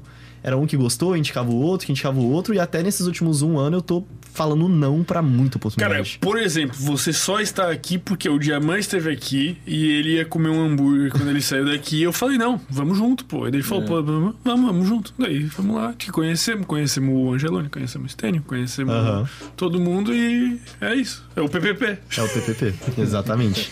Então abre muitas portas. E aí uma outra coisa que fez muita diferença, assim, que eu vejo que falta pra muita gente, que aí agora falando de autoconhecimento, que é a parte de... Quando a gente fala de autoconhecimento, essa é uma palavra muito usada já, até meio clichê no mercado. O que que eu entendo como autoconhecimento? Hoje a sociedade, ela fortalece muitos padrões que as pessoas tentam sempre buscar a solução no externo. É sempre o outro, é sempre uma pessoa, uma empresa, um político que é responsável pelos meus problemas e eu sou um coitado, a vítima. Quando a gente fala em autoconhecimento, é entender primeiramente que começa de dentro pra fora. Então, tá, eu realmente sei quais são os meus pontos fortes, os meus pontos fracos, que tipo de relacionamento, de emprego, de várias coisas na minha vida são o ideal pra mim. E eu falar um negócio que junto com o network, com toda essa disposição pra conhecer pessoas, foi algo que fez total diferença e faz até hoje. Que eu conheço essa metodologia há uns três anos, vai fazer. E eu morei seis meses com os criadores dela, que são o Rafael, Rafael Pironde e a Ana Delvecchio, que é um casal, que eles estão aí há uns quase uma década desenvolvendo e testando e validando, sabe? Esse Rafael, ele é uma pessoa que saiu da escola com 13 anos, hoje ele tá com, sei lá, 29, 30. Saiu com 13 anos, foi, tipo, pros Estados Unidos e tal, estudar sozinho, meio que fez sua própria faculdade.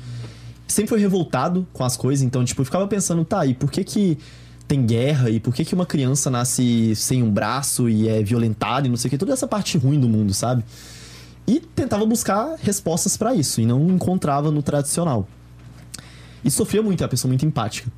E aí ele foi estudar vários assuntos que ele entendia que serviam pra ele se aproximar um pouco mais dessas respostas.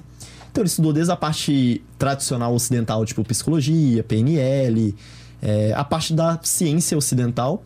E ele foi muito pra parte também da, da ciência, digamos, oriental. Então toda a parte de energia, Ki, Prana, Yoga, Ayurveda, todo esse rolê. E a Ana, a esposa dele, é uma pessoa também que ela tem algumas é, capacidades, assim, alguns dons nessa parte de energia. Que ela consegue, ela tem um entendimento também muito grande dessa parte de psicologia, de relacionamentos. Ela já atendeu muita gente nessa parte de relacionamentos, tipo, meio coach de relacionamento mesmo. Então ela já salvou muito relacionamento, já terminou outros tóxicos e tal. Mas sempre agregando valor e ajudando as pessoas. E aí eles se juntaram e começaram a buscar a seguinte resposta. Que é uma pergunta um pouco complicada. O que, que faz o ser humano ser feliz? Sabem? Pois é. Cara, segundo os neurocientistas que estiveram aqui, não existe felicidade, porque o cérebro se acostuma com o estado que ele está e então. Aham. Eu diria que depois de tudo que a gente aprendeu aqui, ser feliz é tu jogar a bolinha da tua vida num lugar que tu consegue buscar e pegar ela e jogar um pouquinho mais na frente e tá constantemente se desafiando. Que legal, você deu uma, um, uma resposta parecida com o conceito do que é o estado de flow. Que é onde justamente você tem competência, tem habilidade, tem um desafio, que é onde, tipo, o tempo passa mais devagar, você sente mais prazer e tal. E aí, falando sobre essa parte da felicidade, né? É uma pergunta um pouco complexa, porque ela pode ser relativa. Felicidade, pra mim, pode não ser a, mesma coisa que você considera felicidade. E aí que tá.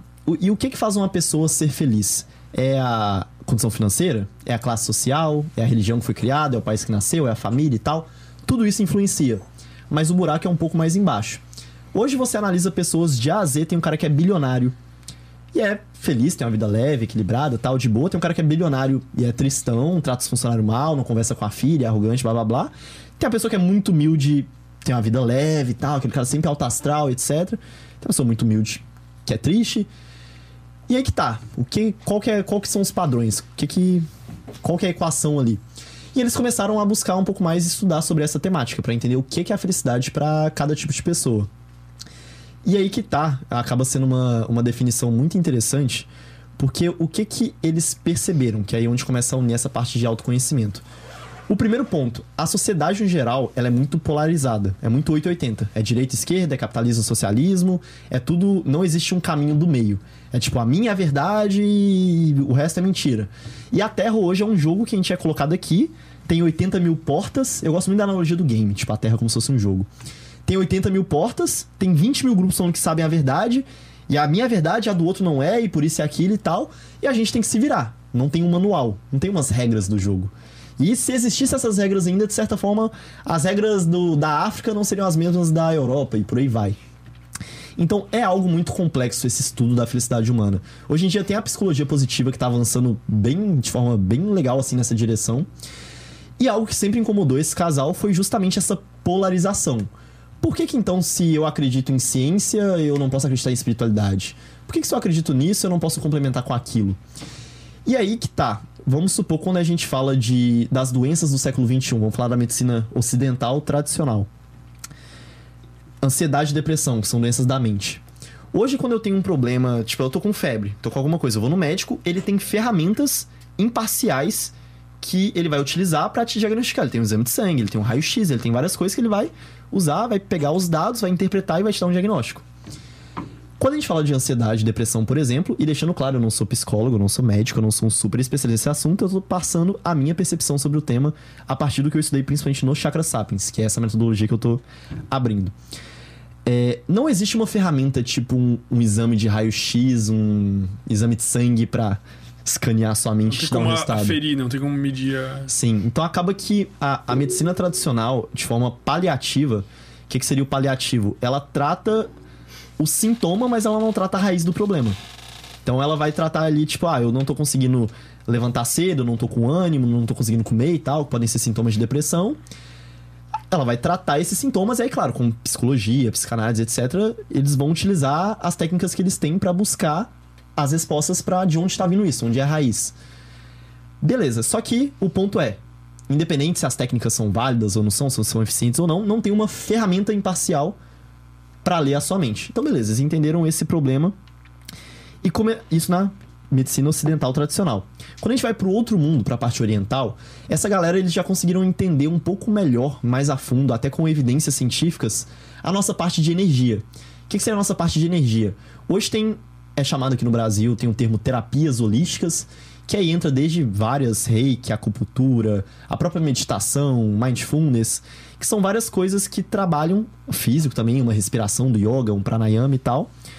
Mas outras, como por exemplo o reiki, vocês conhecem o reiki? O reiki, Sou. vou explicar o que é o reiki. O reiki, basicamente, hoje ele é até uma. Ele é uma terapia, ou uma medicina, não sei qual é o termo correto, que é reconhecida pela OMS, Organização Mundial de Saúde. O que, que é o reiki? É uma pessoa que ela tem uma habilidade, ela fez uma iniciação, um estudo, onde ela se conecta a uma energia externa, a uma fonte externa divina.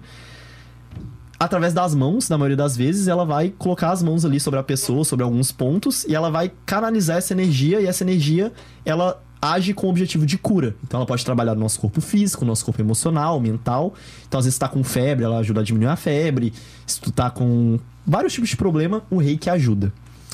E aí o reiki é uma das que é bem interessante porque ela já tem comprovações científicas. Por exemplo, a NASA, ela tem, tem um experimento que eles pegam astronautas que estão voltando de algumas missões. Normalmente eles têm um alto nível de estresse por causa de todo o contexto. E aí tem um, não sei se é com o John DeCarli, um, não lembro o cara desse experimento, mas tem um vídeo no YouTube que o cara tá lá na maca com todos os eletrodos e as paradas assim para medir os níveis de estresse. E aí vem um reikiano, o reikiano é a pessoa que aplica o reiki, tem a capacidade. Começa lá e tal, aí dá um tempo, um minuto, dois, três, sete. E aí você vê aqui no monitor os níveis de estresse baixando da pessoa. E aí depois também ela dá o feedback, pô, tô muito mais leve e tal, muito foda. Ou seja, energia existe, e quando eu falo energia, tipo assim, Wi-Fi, GPS, Bluetooth são sinais, frequências de onda que a gente não vê, não enxerga, não sente, mas estão aqui e influenciam. Energia é isso. O ser humano, a gente enxerga uma frequência, uma faixa de luz aqui, só que tem infinito para cima e para baixo. Que é onde, por exemplo, tá a parte auditiva dos cachorros, ou tá o sinal de GPS, e todos os tipos de energia. O ser humano, ele tem um corpo energético. Então isso é algo que a parte oriental já explorou muito mais que a ocidental. E normalmente isso não se mistura muito, que já, na minha visão, é um problema. E na visão do Chakra Sapiens também. E beleza, fomos entendendo. Energia existe. Qualquer pessoa hoje, se você conversar, tipo, sabe aquele ambiente pesado que tu entrou, tava aquela, nossa, não quero nem ficar aqui e tal. Todo mundo tem um nível de sensibilidade a energias. Nesse momento a gente tá trocando, eu tô deixando um pouquinho de mim, vocês estão deixando um pouquinho de ti e tal.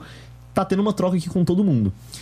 Então, a medicina oriental, através do reiki e várias outras práticas, eles trabalham muito mais o lado de energias de uma pessoa. Aí, olha que doideira.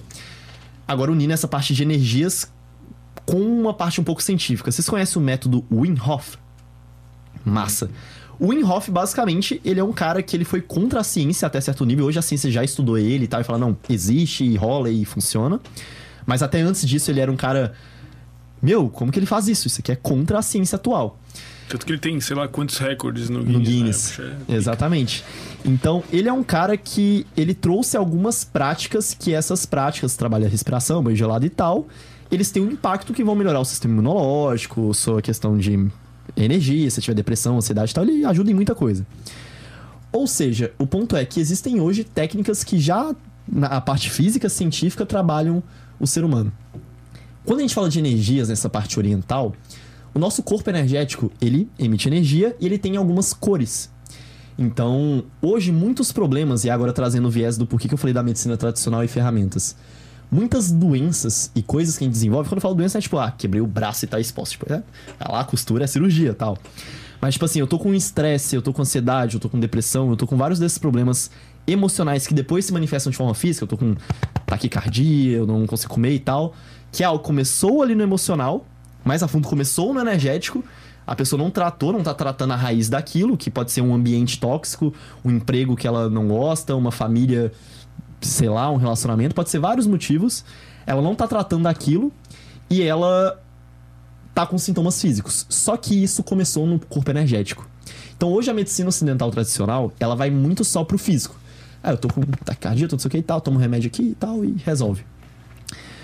E aí que tá, né? Também quem, quem vai alimentar essa indústria bilionária farmacêutica, né? Sem resolver as coisas tão fácil. E aí o ponto é, quando a gente olha para essa parte de energia, dá para identificar um pouco melhor a causa de alguns desses problemas. E é até uma crítica que eu tenho hoje para a parte de autoajuda, coach, etc. Que o pessoal coloca muita responsabilidade só no indivíduo. Autoresponsabilidade é importante? É. Porém, você falar que agora é tudo eu acreditar que acontece, é só porque se eu fizer e se eu for atrás e vai dar tudo certo e tal, e tudo depende de mim. Não concordo. Por quê? O ambiente influencia muito. A ambiência é extremamente importante. Então, hoje muitos coaches e tal, essa galera de autoajuda, não, é, é porque tu não tá acreditando direito. E por isso tu não tem sucesso, seu Não tá fazendo o fracassado. grito direito, tá É. tão errado. Exatamente. E aí, isso cria uma frustração gigante, a galera vai acreditar, ah, então é porque eu que não consigo e não sei o quê, e aí reforça o loop de tristeza e depressão que a pessoa já tá de se sentir incapaz e etc.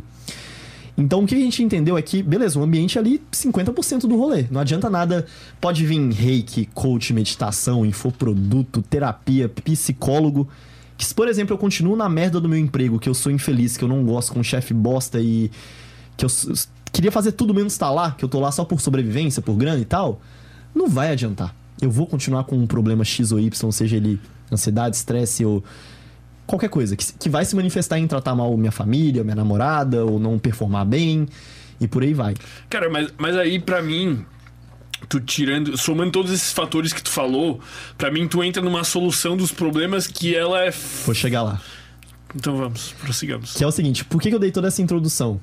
O primeiro ponto é mostrar que essa polarização ela é muito. Ela fode todo mundo. Tipo, essa coisa de é só ocidental, é só oriental, é que é só ci- ciência. E quando eu falo ciência, pô, sou cientista de dados e tal, eu analiso as coisas. Mas tem muita coisa que a ciência não explica. Coisas que há um ano atrás ela não explicava e hoje ela explica há 100 anos não tinha e hoje é verdade. E uma das coisas que pra mim foi um dos principais erros da humanidade moderna foi a ciência andar separada da espiritualidade. Porque as duas se complementam. Uma não é separada da outra. E tem várias coisas na espiritualidade que a ciência ainda não prova com método científico, mas que ela vai provar muito em breve. E que coisas que ela já prova e não provava e por aí vai. Então, nessa metodologia, nessa parte do Chakra Sapiens, eles têm três pilares, que é o ser humano animal, necessidades emocionais e personalidade. Por quê?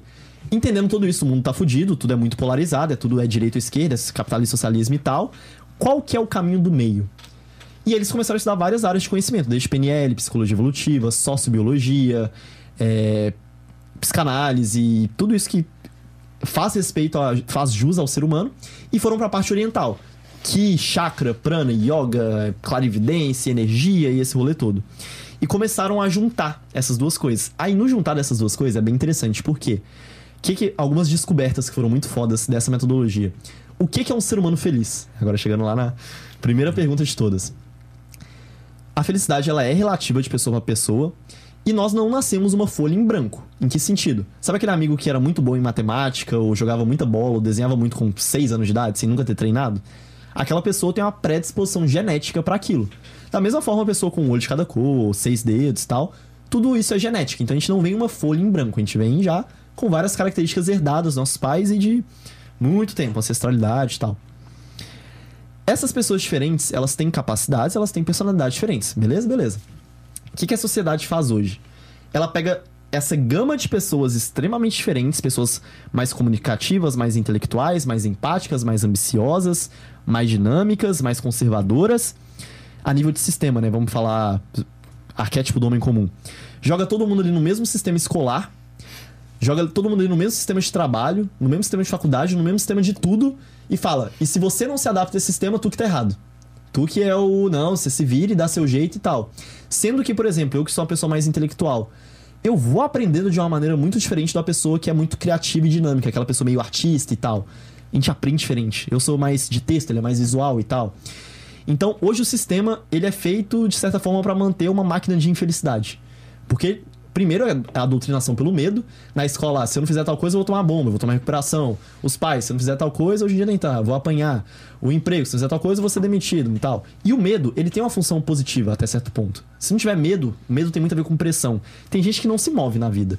Só que passou muito do ponto. Com religião, ah, se eu fizer tal coisa, eu vou pro inferno e tal. E tudo isso foi suprimindo muito o ser humano. Muito, muito, muito. E criou essa máquina de infelicidade. É o que, que a gente conseguiu descobrir no Chakra Sapiens. Tem esses três pilares: ser humano animal, necessidades emocionais e personalidade. O ser humano ele tem um corpo energético. Esse corpo ele emite uma frequência de onda, ele emite cores e ele tem alguns órgãos. Então, hoje eu tenho o coração, o pulmão, o cérebro, que são órgãos do nosso corpo físico, e existem órgãos da mente. O que, que seriam esses órgãos da mente? As nossas emoções passam por esses órgãos, que hoje é chamado de chakras. A gente tem sete principais, existem outros, mas todo ser humano, pode ser budista, ateu, chinês, brasileiro, a gente tem isso aqui. Isso parte muito de uma premissa, eu não sei se vocês acreditam e tal, mas podcast tô aqui falando minha opinião. Nós somos seres espirituais vivendo uma experiência carnal, e não o contrário. A gente não é um ser carnal que às vezes tem uma experiência com energia e tal. É o contrário. E se eu fosse falar qual é o objetivo de todo ser humano, independente se eu sou árabe, brasileiro e tal, é evoluir e ser feliz. Evoluir e ser feliz, aprender e ser feliz. E aí que tá, o que é a felicidade? Nesse corpo energético, esses chakras, cada chakra ele tem, eles têm cores. Existe uma capacidade que dá pra analisar esses chakras, uma capacidade genética, assim como pessoas com seis dedos, um de cada cor e tal. Tem uma forma, existe uma ferramenta que dá pra analisar. E aí que tá, o que, que a gente percebeu com alguns estudos e análises e atendendo centenas de pessoas é, através dessa metodologia? Cada ser humano, a gente tem dois, às vezes três, na maioria das vezes dois, chakras, pontos de energia, órgãos do nosso corpo energético mais ativos. Então, que são maiores, que movimentam mais energia e etc. E esses órgãos da nossa mente, esses chakras, esses pontos de energia, eles têm muito a ver com a nossa personalidade, que entra no terceiro pilar, que é a combinação desses pontos mais ativos. Eu vou explicar um pouco mais como isso funciona. Já já vou falar do primeiro pilar, que é o ser humano animal. Vou falar primeiro desses dois aqui, que é necessidades emocionais e personalidade. Necessidades emocionais, o que, a gente entendeu que é uma pessoa feliz? É uma pessoa que preenche de forma equilibrada as necessidades de todos os chakras e principalmente as necessidades dos seus chakras principais. Então vou dar um exemplo. Tem um, tem um ponto de energia aqui na garganta, que é o chakra laríngeo, o throat, que é a personalidade da pessoa comunicativa. Essa pessoa tem como necessidade principal a questão de expressar a sua opinião, de estar tá ali em grupos, sempre mostrando o ponto de vista dela. É aquela pessoa, às vezes vira um cantor, vira um youtuber, um jornalista, esse estereótipo, digamos assim. Essa, aí o que, que seria um desequilíbrio? Aí um outro ponto. O que, que a gente percebe? Hoje a sociedade, no geral, é muito desequilibrada, em vários sentidos. Quando a gente fala do nosso corpo energético, o que, que é o desequilíbrio? É o excesso ou a falta de energia. O que, que se eu beber muita água vai dar ruim, se eu beber água nenhuma vai dar ruim. Então, o que, seria, por exemplo, um excesso de energia nesse chakra aqui? É aquela pessoa que não mede opinião, fala qualquer coisa, não tem filtro, se intromete nos assuntos, quer passar a visão dela utópica para todo mundo e tal. Será falta de energia. Aquela pessoa que ela não expressa a opinião dela, é extremamente tímida, quando ela precisa, ela não consegue falar e tal, ela tem muita dificuldade de comunicação. O equilibrado é o equilibrado. E isso vale para cada um dos chakras que eles têm as suas características e, e pontos e propriedades de cada um deles. E aí, o que, que a gente percebeu? Qual é o problema da sociedade? Eu vou dar aqui um outro exemplo. Cada chakra, ele tem esses dois principais, a gente chama de primário e secundário. Então, são os dois mais ativos no corpo. A junção desses dois é a nossa personalidade, características, pontos fortes, pontos fracos, várias coisas. Se eu sou uma pessoa, por exemplo, tenho o último chakra aqui lá embaixo da coluna, que é o chakra básico, que é a pessoa conservadora. A principal necessidade dela é estabilidade, segurança, rotina. É aquela pessoa que vai ter o mesmo círculo de amigos, o mesmo emprego, vai ficar na mesma cidade a vida inteira. E aí que tá. E para ela tá tudo bem. Ela é feliz assim, porque isso é a principal necessidade dela. Legal. E aí eu tenho aqui subindo mais dois chakras, um que chama plexo solar, que é a pessoa ambiciosa, confiante. A principal necessidade dela é impacto, poder, ambição. O estereótipo do empresário, atleta de alto nível e tal. Se eu pego essa pessoa que tem como essa necessidade principal de impacto e ambição e coloco ela para trabalhar na fábrica da Fiat, apertando parafuso ali 20 horas fazendo a mesma coisa todo dia. Aí, de novo, pode vir coach, pode vir reiki, pode vir psicólogo, pode vir terapia, pode vir tudo que essa pessoa ela não vai ser feliz. Porque ela tá vivendo uma vida, o que seria viver uma vida? Ela tá dedicando a maior parte do dia dela para algo que não tá de acordo com a necessidade principal dela, as necessidades principais, que é a junção do primário e do secundário. E aí, beleza, todo ser humano ele tem esses chakras mais ativos que, na essência, de novo, vem de dentro para fora, ditam as nossas características e o que, que a gente vai ter mais facilidade ou não. Vou pegar um exemplo meu. O meu principal é o frontal, que é a pessoa intelectual, que é a necessidade ali de inovação, de juntar conceitos diferentes e tal, estudar o estereótipo do nerd, cientista e tal, pesquisador. E o meu secundário é, a, é o plexo solar, pessoa ambiciosa, impacto, poder e tal. Se ah, se me colocam numa posição, tipo, trabalhar numa empresa CLT e tal, uma empresa engessada, tipo, funcionário público é outro extremo. Fudeu. Fudeu. Vou entrar em depressão, vou ficar com estresse, vai dar uma merda do caralho. Agora, pega a pessoa que tem um chakra básico ali como primário, que é a pessoa conservadora, e, por exemplo, cardíaco como secundário, que é a pessoa empática, a necessidade maior de é, ajudar as pessoas e estar tá contribuindo. Que até aquela pessoa, às vezes, que vai para uma África da vida, se viu uma ONG e tal, meio que se ferrar, passar por uns perrengues, situações difíceis, e que a gente, às vezes, olha e não entende. Tipo, cara, e como que ele abre mão de tudo e vai. Porque aquilo tá alinhado com a essência dele, como ser energético. E aí que tá. O que, que significa na prática? Eu tenho ali o frontal como primário. Para mim, eu consigo ficar 10 horas no dia estudando sobre vários assuntos diferentes, desde o, a, como funciona um formigueiro, a funil de venda. E eu faço isso com facilidade, prazer e felicidade. Quer dizer que uma pessoa que, por exemplo, não tem esse chakra no primário e secundário não consegue? Não, ela consegue. Só que não com tanto prazer, facilidade e felicidade. Da mesma forma que eu, por exemplo, eu não tenho o, o chakra sacral, que é o. Tem 7 ali, é o segundo para cima, que é a personalidade dinâmica.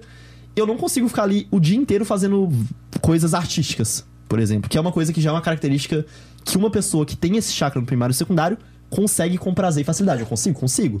Uma, duas, três horas. Passou disso, minha energia já tá baixíssima para aquela atividade. Porque isso não tá alinhado com a minha essência. Aí qual que é a fudelança toda? Hoje, a maioria das pessoas na sociedade, elas vivem vidas que não estão de acordo com a sua essência. Com a sua personalidade, com seus pontos mais ativos. E aí entra toda uma questão de mídia, governo, religião, que propositalmente faz isso para criar uma máquina de infelicidade. Porque para ele, pra eles é interessante por vários sentidos. Então, quando a gente fala de necessidades emocionais e personalidade, o que é necessidade emocional? O que são as pessoas felizes? São as pessoas que estão vivendo uma vida, viver uma vida, dedicar a maior parte do tempo a um ambiente, a contextos, a relacionamentos, trabalhos e situações que estão de acordo com a personalidade dela, com seu chakra primário e seu chakra secundário. E também que preenchem todos de forma equilibrada. Porque hoje a sociedade, ela, principalmente ocidental, ela reforça um padrão muito do chakra de baixo, que seriam a parte de medo, porque tudo tem um positivo e negativo, né? Então, o chakra básico, que é o de segurança, rotina. A necessidade dele é se manter estável, seguro o excesso de energia nele. Eu tenho medo de tudo, de mudança, de rotina e tal, instabilidade política, se o PT ganhar, se o Bolsonaro ganhar e não sei o quê. O de. O sacral, que é a parte dinâmica, vai muito pra o excesso dele, né? O abuso de álcool, sexo, drogas, tipo, a pessoa tá ali meio que se anestesiando, né? Só fugindo de um problema. E a parte de competição, que é o plexo solar, que é só. É sempre. É capitalista, é corrida dos ratos, é eu tenho que ganhar e pra ontem, não sei o quê. E os outros de cima, o cardíaco, ajudar as pessoas, comunicação, a parte intelectual, esse aqui é a pessoa desapegada, tem muito a ver com a fé, visão macro e tal. As pessoas alimentam no geral muito pouco. Principalmente aqui, vamos falar Brasil, que é o contexto. Tipo, países, Europa, Estados Unidos, acaba sendo um pouco mais equilibrado. Pouco, nem tanto. Mas. E aí a gente conseguiu descobrir isso. Tipo, pô, então o que é a pessoa feliz? É a pessoa que tá. tem as necessidades emocionais preenchidas de maneira equilibrada e principalmente está vivendo ali uma vida, uma rotina de acordo com os chakras dela. Por quê? Ela vai ser mais feliz, ela vai ter sucesso mais rápido, ela vai evoluir mais rápido, vai ser mais. Tudo vai. A vida vai continuar difícil. Porque a Tá, vida na Terra é difícil. Mas vai ser um pouquinho mais fácil. Essa- essas informações que tu traz são baseadas nesse casal que, E aí, que, muito- que fez esse, esse, esse estudo, assim. Sim, aí a base científica é muito foda, porque o Rafael ele é muito nerd, tipo, nerd raiz do raiz. Então ele vai trazer ele N artigos, estudos e vídeos e livros, tanto da parte ocidental, tanto da parte oriental. Aí ele faz toda a junção ali da lógica e por que que significa tal coisa. Não só isso, eles testaram muito. Então eles atenderam centenas de pessoas de A a Z, desde empresários a Tá, mas, pessoas mas lá isso, fora. assim, é, isso é científico, em- entre aspas. tem uma boa parte científica, onde não fica, abre aspas, científico. É onde, por exemplo, entra a parte um pouco da espiritualidade e energias. Como, por exemplo, a gente sabe que isso tudo vem do nosso corpo energético e desses órgãos da nossa mente. Então, a ciência tradicional ocidental, para muitos isso vai ser uma coisa não científica. Só que aí, uma ciência disso. Pega um exemplo do reiki. O reiki é reconhecido pelo OMS. Ele é uma terapia holística energética. É tipo, pessoa lá e tal, e faz concentração Tá, e... mas ser, com todo respeito, a minha avó é da reiki, mas ser reconhecido pela OMS, tipo, não quer dizer que é algo cientificamente, tipo, com resultados, assim, tipo, digamos assim. Na tipo, verdade, até que sim. Porque, tipo, se fosse só, digamos, uma crendice, como que eles iam reconhecer. É um órgão científico e tal, como que eles iam reconhecer isso? Tem um Mas é tipo, que eu sei lá, falei. é terapia Eu com acho- cavalos pra autistas. Tipo, Mas Então, isso, é isso que tem eu uma acho parte que- científica? Tem, É- é dá eu acho resultados, é empírico, digamos. Aham. Não, então, o reiki, nesse caso, aquele experimento que eu te comentei dos astronautas, tem, tem um experimento científico mesmo. Tá lá os cientistas com eletrodos e tal, não sei o quê. Então, o reiki, especificamente o reiki, tem essa parte Tem essa científica parte muito científica. forte. Ma- Mas deixa eu Os falar um chakras. negócio do reiki aí. Tipo, eu acho que o que é, tipo, comprovado pela OMS, não entre aspas, realmente comprovado, é o resultado dar certo, mas não necessariamente dá pra dizer que o resultado deu certo por causa que teve uma energia, entendeu? Isso aí não teria como ser científico. O que que acontece? Ah, eu vou... de- Depois eu envio esse vídeo que eu tinha comentado mais cedo. A parte do reiki, eu sou, eu sou reikiano. Quando tu aprende reiki, tem toda uma parte da teoria em si, reiki nível 1, nível 2, nível 3, tal, tal, tal. Tem a parte de simbolismos e tem até o resultado, vamos falar assim, prova social, né? Igual o que, que o infoproduto funciona. Eu tenho mil provas sociais. O reiki tem muita prova social de muita gente que, tipo, desde que, pô, resolveu o meu problema, ah, tipo, ah, não resolveu, mas já me senti mais leve. Fez uma catarse, que é tipo, não resolvi, mas pelo menos nas próximas uma, duas horas você conseguiu me deixar melhor e mais saudável. Então, pessoas que às vezes frequenta uma sessão de reiki, sai da sessão e fala: pô, aconteceu alguma coisa. Quais, quais eram as variáveis dessa equação? A pessoa ali, deitada numa maca, ou na cadeira, a outra pessoa. E é isso, às vezes, sei lá, uma luz de LED, um incenso. Essas são as variáveis da equação. E aí a pessoa tá lá aplicando o reiki, canalizando essa energia. Se a explicação não é, digamos, a metodologia, a técnica, a ferramenta reiki, qual outra poderia ser? Cara, pode ser o próprio psicológico da pessoa. É, eu ia falar efeito placebo, por exemplo. Efeito placebo. É interessante falar sobre placebo porque já tem muita ciência por trás disso e tal. A nossa mente, ela é extremamente poderosa mesmo, né? Ela literalmente pode fazer tudo. E o placebo é uma prova científica disso, né? Só tomar água.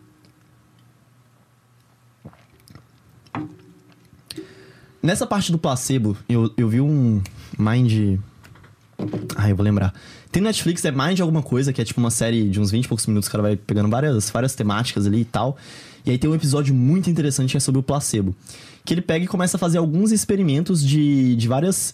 Olha só que doideira que esse cara faz. Que ele queria atestar a religião em que maneira? Ele fechou uma sala ele fez uma decoração científica, tipo, tinha aparelho de ressonância magnética, tinha todo, tinha todo o aparato ali científico, só que ele mesclou elementos da parte da religião. Então, tipo, um quadro de Jesus, um, uma cruz, um terço, não sei o quê, um, um quadro de um preto velho, alguma parada assim, e foi mesclando aquilo ali. E aí ele trouxe algumas pessoas pra fazer um tratamento de exorcismo. Só que aí, tipo, um padre e tal, não sei o que, não um tratamento, tipo, vou fazer um exorcismo tinha esse padre, tudo era ator, era tudo câmera e tal, tudo planejadinho, né? Não era nada, né? nada sério. E aí trouxe esses atores e tal, e toda a construção do cenário, fizeram tudo muito cuidadoso mesmo, da pessoa chegar e ter que ficar na, na recepção esperando com o relógio, aí preencher uma ficha pra ir criando, né, a expectativa e todo o contexto na cabeça daquela pessoa pra isso aqui é sério, isso aqui vai funcionar e tal. Aí chega um médico, ó, você vai falar com tal outro médico, não sei o que, ó, já falei com um, vou falar com outro. Trabalharam tudo isso de uma forma assim, incrível. Beleza, começaram o experimento. Primeira pessoa, tudo câmera filmando e tal. Segunda pessoa, terceira pessoa, quarta pessoa. A maioria não, não sentiu nada, não teve exorcismo e tal, mas teve, se eu não me engano, uma ou duas pessoas que, tipo, tem aquela, ah, não sei o que e tal, e blá blá blá. De novo, era um episódio sobre o efeito placebo. E aí eles foram, é, antes de revelar, né, ó, isso aqui é um experimento e tal, é tudo como foi sua experiência? Perguntaram para as pessoas, né? E aí? Ah, tá, isso aqui, legal, percebi alguma coisa assim, mas nada demais. Ah, legal. Aí chegaram nessa pessoa que, tipo, a nível de câmera e tal, ah, não sei o que e tal. E ela descreveu um pouco da experiência que ela teve. Que foi, nas palavras dela, né? Tipo, encontro com uma pessoa que falou e não sei o que e tal, tal, tal, e blá, blá, blá. E aí que tá, o que, que, que acontece essa história que eu queria chegar sobre o placebo? O placebo, sim, a nossa mente ela pode criar várias coisas, alucinações e coisas do tipo. Só que ao mesmo tempo a gente vive num país que é muito interessante no sentido de ser eclético, que ele tem muitas religiões, e aí uma delas é, por exemplo, o espiritismo. Espiritismo tem uma certa fama, tipo Chico Xavier e tal, psicografia, etc. Tem pessoas que acreditam, outras não, e aí beleza, vai na fé de cada um. O fato é que já é uma coisa muito difundida Muitas pessoas conhecem e acompanham esse tipo de religião, não só o espiritismo, umbanda e algumas outras, que se conectam com, sei lá, espíritos, seres e energias Baixa e tal. um- Aí que tá. Qual que é o ponto que eu não, tô, não vou dar uma resposta. Eu não sei o que aconteceu de verdade. Hipóteses. Uma, a mente dela criou todo aquele cenário por tudo que aconteceu, pelo experimento, que inclusive esse era o objetivo. Dois, e se realmente apareceu uma pessoa pra ela em outro plano de energia e tal? Cara, a gente nunca vai saber. Cara, a gente trouxe aqui o Eduardo Sabag, que ele é o maior canal espírita do mundo. Ele veio aqui conversar com a gente. Cara, ele senta aqui e ele fala: Não, eu vim pra cá, eu vim conversando com o meu mentor, e daí tem aqui, tem um espírito aqui no estúdio, não sei o que, não sei o que. E aí? Eu vejo, eu não vejo, tu vê. É. Até onde eu sei, tu não e aí, vê. olha o experimento doideira. E aí, existe ou não existe? Olha, olha que doideira esse experimento, falando sobre uma capacidade dessas. Quando a gente fala, tem uma coisa que é a mediunidade. Sabe o que é a mediunidade? Todo ser humano tem, intuição é uma que todo mundo acessa. Tem pessoas que têm uma genética específica para coisas é, mediúnicas. Tem a parte mais famosa, psicografia, Chico Xavier, tem projeção astral, tem clarividência, tem, tem vários dons que são até genéticas. Massa. Tem uma que é a clarividência, que é a capacidade de ler e se conectar com energias. Tem pessoa que realmente enxerga com o olho nu, vamos falar assim, tem pessoas que não e tal, tal, tal. Isso é um tema polêmico. Aqui no Brasil, isso tem uma certa cultura que é muito tipo, ah, bruxaria, macumba e tal. Lá fora, principalmente na Europa, é, é muito mais comum, tão comum ao ponto que você entra num site de freelancer, tipo Orkana, 99 Freelance, site de freelancer. Lá tem, por exemplo, Fiverr, que você consegue contratar um clarividente pra faz, fazer alguma leitura de alguém e tal. E aí um experimento até que a Ana e o Rafael fizeram, se eu não me engano, e algumas outras pessoas em fizeram que é pegar um grupo de clarividentes, então pessoas que têm essa capacidade, que, vamos, vamos falar assim, a nível de freelancer, ele tem várias estrelas, várias avaliações e feedbacks e tal, é um freelancer premium. Nota 5 no... Nota 5 no, no, no sistema Uber lá, no Uber. Exatamente. E aí, olha que doideira. Vamos supor que tu tá fazendo isso. Pega ali ah, o seu avô, que é uma pessoa super low profile, não tem Instagram e nada, é do interior de não sei onde. E você sabe que no dia 20 de agosto de 1970, o seu avô teve uma emoção muito forte. Tipo, o filho dele nasceu, ou o cachorro morreu, mas, tipo, aquele dia aconteceu alguma coisa marcante. Que ele sabe, a sua família sabe e tal, mas, tipo, isso não tá na internet, não tá em lugar nenhum. E aí pega um clarividente, sei lá, do Reino Unido, um do Japão, um daqui, dois daqui, um. tá- tá- pega vários, pega dez. Normalmente essa galera, por exemplo, com a foto e o nome de uma pessoa, eles conseguem fazer alguns tipos de leitura. E aí, nossa, eu vou sair como doido nessa parte aqui quando a galera cortar, mas que Vai. se foda. eu sei disso. Mas eu tô falando todo esse contexto porque energias existem, galera. Então, só pra explicar um pouco mais sobre. E aí você pega, pega esses 10, faz um teste. Olha, esse aqui é o meu vô, o nome dele é José, sei lá. Nesse dia, 20 de agosto de 1970, ele teve uma emoção muito forte. Tu consegue falar qual que é? Aí você sabe qual que é e tá, sei lá, é uma do Reino Unido, uma de cada canto. Tem testes como esse, que, tipo assim, desses 10, 9 deram a resposta exata. Tipo, ele tinha um cachorro que era o Nick, e o Nick morreu nesse dia depois de 12 anos. Pô, nós temos que fazer isso aí, pô. Olha o conteúdo que pode ser gerado Nossa, com isso aí, pô. Tá ligado? Então, tipo assim. E da mesma forma, tem outros tipos de teste. Tem uma outra, uma outra dessas capacidades. Nossa, eu falei pra mim mesmo que eu não ia entrar nesses assuntos. tem uma outra dessas capacidades, que é, por exemplo, a Remote Viewing, que é a visão remota, que é mais uma capacidade mediúnica. Essa, essa faz coisa de filme mesmo. Tipo assim, tem um documento que tá ali no outro prédio, em outra parada e tal. A pessoa consegue ir lá e ler esse documento. Ir lá assim, não ir lá fisicamente, mas tipo, se conectar no local e tal e ler. Isso, aí eu ah, vou falar entre aspas, quem quiser considerar teoria da conspiração, fica à vontade, porque tem essa interpretação. Governos usam isso já há muito tempo, principalmente nos Estados Unidos. Eles já têm programas para identificar desde pequeno uma criança que tem predisposições a ter esse tipo de capacidade. Aí as que têm ali uma genética forte, eles já pegam desde cedo para treinar. Porque imagina ferramenta de guerra, você poder, sacou? E aí outra coisa. É interessante para mim como governo, mídia e religião deixar que, as, que isso seja um conhecimento aberto? Saber que uma pessoa pode conectar com a energia de outra e ler alguma parada? E aí quando eu falo ler, pensa o seguinte, a gente é tipo um Google Chrome que tem um firewall. Firewall não, um histórico. Tem dados que tem uma criptografia maior, tem dados que tem uma criptografia menor. É, quanto você tem na conta? Tipo, é um dado que você não falaria pra ninguém, quase ninguém. Tem a criptografia muito grande. Agora, ah, o que, que você achou do restaurante que você foi ontem? Tipo, de boa, você falaria pro seu brother, pra qualquer pessoa. Tem uma criptografia menor. E essa informação, ela tá armazenada no seu campo. Tá lá, no, no seu histórico do Chrome. A clarividência é essa capacidade de se conectar e ler essa energia. Só que, aí agora pensa eu como um órgão de poder que o meu intuito é controlar a sociedade, manipular a massa e tal. Se eu falo que isso existe, se eu falo que isso é uma ferramenta real, se eu deixo disponível as formas de quem tem essa predisposição a acessar isso, fudeu. Fudeu, basicamente. Aí, como que eu combato isso? Pô, vamos falar que é bruxaria, vamos queimar a galera, é macumba, isso não existe, Pô, mas isso não é é uma científico. uma teoria da conspiração também, né, cara? É, teoria da conspiração. Mas é legal, eu gosto Cara, de não, é da hora. Mas eu, eu acho, eu acreditaria mais, estaria mais perto de acreditar que a gente tá numa simulação do que acreditar nisso, na minha opinião. E por que não os dois? Porque não os dois também. Cara, é que assim, ó. A gente vive numa dualidade. Eu acho que todo mundo que pesquisa um pouco vive numa dualidade que é a seguinte, principalmente quem acompanha o Sem Groselha. A gente vem de uma parte muito científica.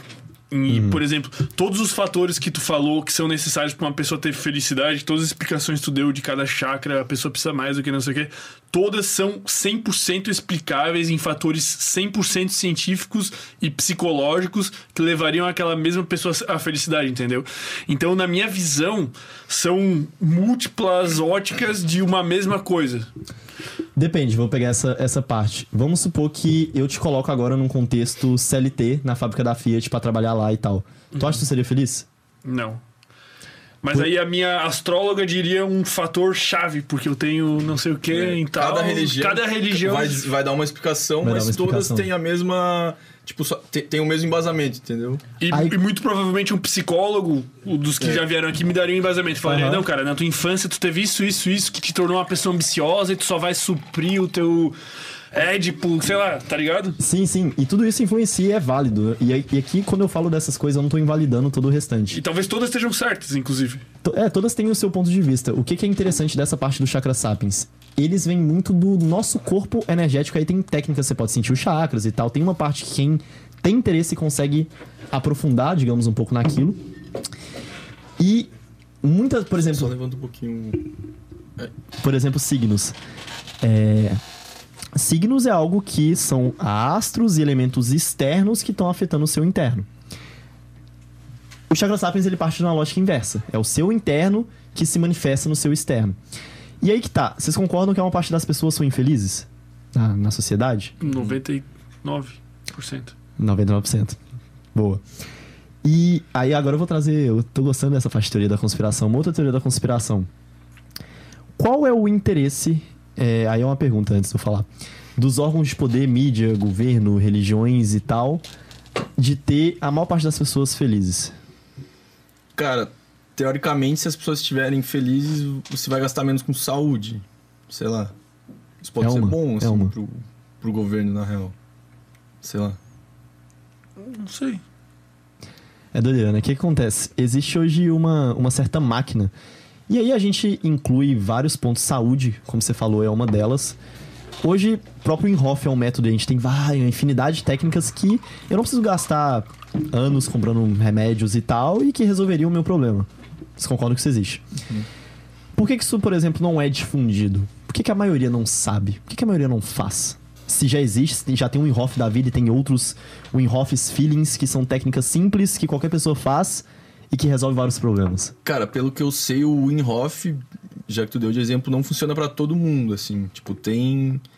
Até chega a entrar na ciência, né? Que, porra, pra algumas pessoas funciona bastante, pra outras não tanto. Sei lá. Cara, pra, pra mim não é tipo uma conspiração, cara. Pra mim, na verdade, é o seguinte, velho. O ser humano, a gente tem um design que foi projetado pra existir há 300 mil anos atrás. E a gente existe num ambiente que a gente mudou ele completamente. Putz. E a gente não tem que caçar, a gente não tem que acordar a hora que o sol nasce, porque a gente tem luz artificial, a gente não tem que. Sei lá, mano, fazer atividade física todo dia, a gente não Aham. tem que fazer um monte de coisa que o nosso corpo foi feito pra fazer. Então a gente não evoluiu pra isso, a gente evoluiu Perfeito. pra outra coisa. Por isso que a gente é infeliz. E a Não. gente não vai ser feliz se a gente Total. não fizer o que tem que fazer. Que é, porra, faz uma atividade física, porra, se Feijão com arroz, né? conecta, come direito, tá ligado? Aham. acorda na hora certa, dorme na hora certa, de repente faz uma respiração. Que é o que talvez a gente tenha sido feito pra fazer. Enquanto a gente não fizer isso, a gente não vai ser feliz. Essa é a minha opinião. Sim, tem até um cara bom, não sei se vocês já chegaram a entrevistar ele, Felipe Marx. Vocês conhecem? Não. Não conheço. Ele é um cara que fala muito de respiração. Depois eu falo um pouco mais sobre ele, seria foda vocês Eu acho trazerem que ele ele foi aqui. no boteco. Al- Alguém foi no, no outro podcast aí de Floripa que falava Hum. de respiração. Foi? Foi? né? Foi ele?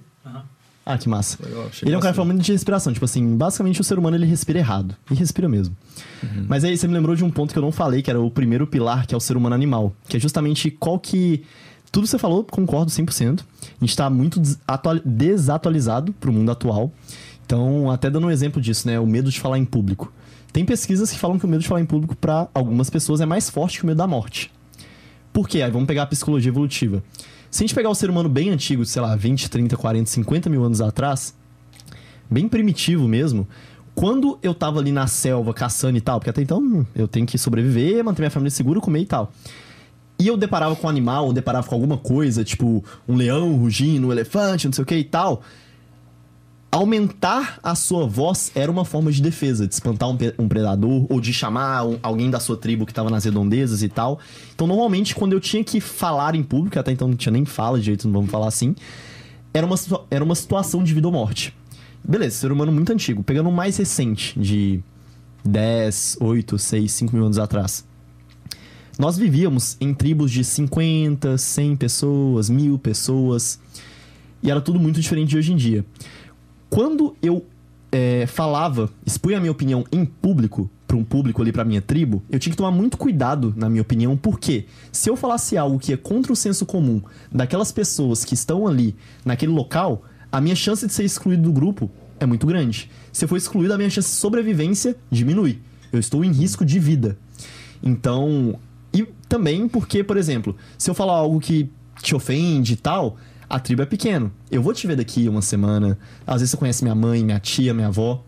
Então, tudo isso, tipo, eu tenho que ter muito cuidado na minha exposição porque eu tenho muito risco com a consequência que a minha palavra vai trazer. Qual que é o bug disso para hoje em dia, né? Século 21, globalização, milhões de pessoas. Falei aqui uma parada. Supor que a gente não tá no podcast, que muita gente tá vendo, a gente tá na rua e tal. Falei uma parada aqui que tu não gostou. Se não, tipo, não for racista e tal, essas coisas são muito paia, mas, tipo, falar o que, pô, você é de direita, eu sou de esquerda, eu falar uma coisa que você não gostou e tal. Foda-se. Vai cada um pro seu canto, eu não prejudico sua vida, você não a minha, e tá tudo certo. Só que o nosso cérebro biológico, aí vem muito da psicologia evolutiva, ele não interpreta dessa maneira. Quando eu estou falando em público, independente se eu tô num ambiente seguro, familiar, ou de amigos, ou tanto faz, ele ativa a programação de vida ou morte. Então por isso que muita gente tem medo de falar em público, porque até então se ativa, tipo, vou morrer. É melhor nem falar. Melhor nem época. falar. Sim. Tipo assim, de comer guloseima, de alimentos com alto teor calórico e tal. Antigamente, alimento era uma coisa escassa. Tinha que caçar e tal, e não sei o quê. Então, o nosso cérebro ainda tá acostumado a, tipo, opa, tem um doce aqui e tal, eu vou comer, porque isso eu vou estocar energia, porque se eu tiver uma situação de vida ou morte e tal, eu vou ter mais energia do que se eu não tivesse esse alimento. Isso era muito válido há centenas e mil- milhares de anos atrás. Hoje em dia, é o que fode. Por que, que eu vou comer um alimento saudável se eu tenho que ir aquele doce topzão, purê... Purê não. Pudim e tal.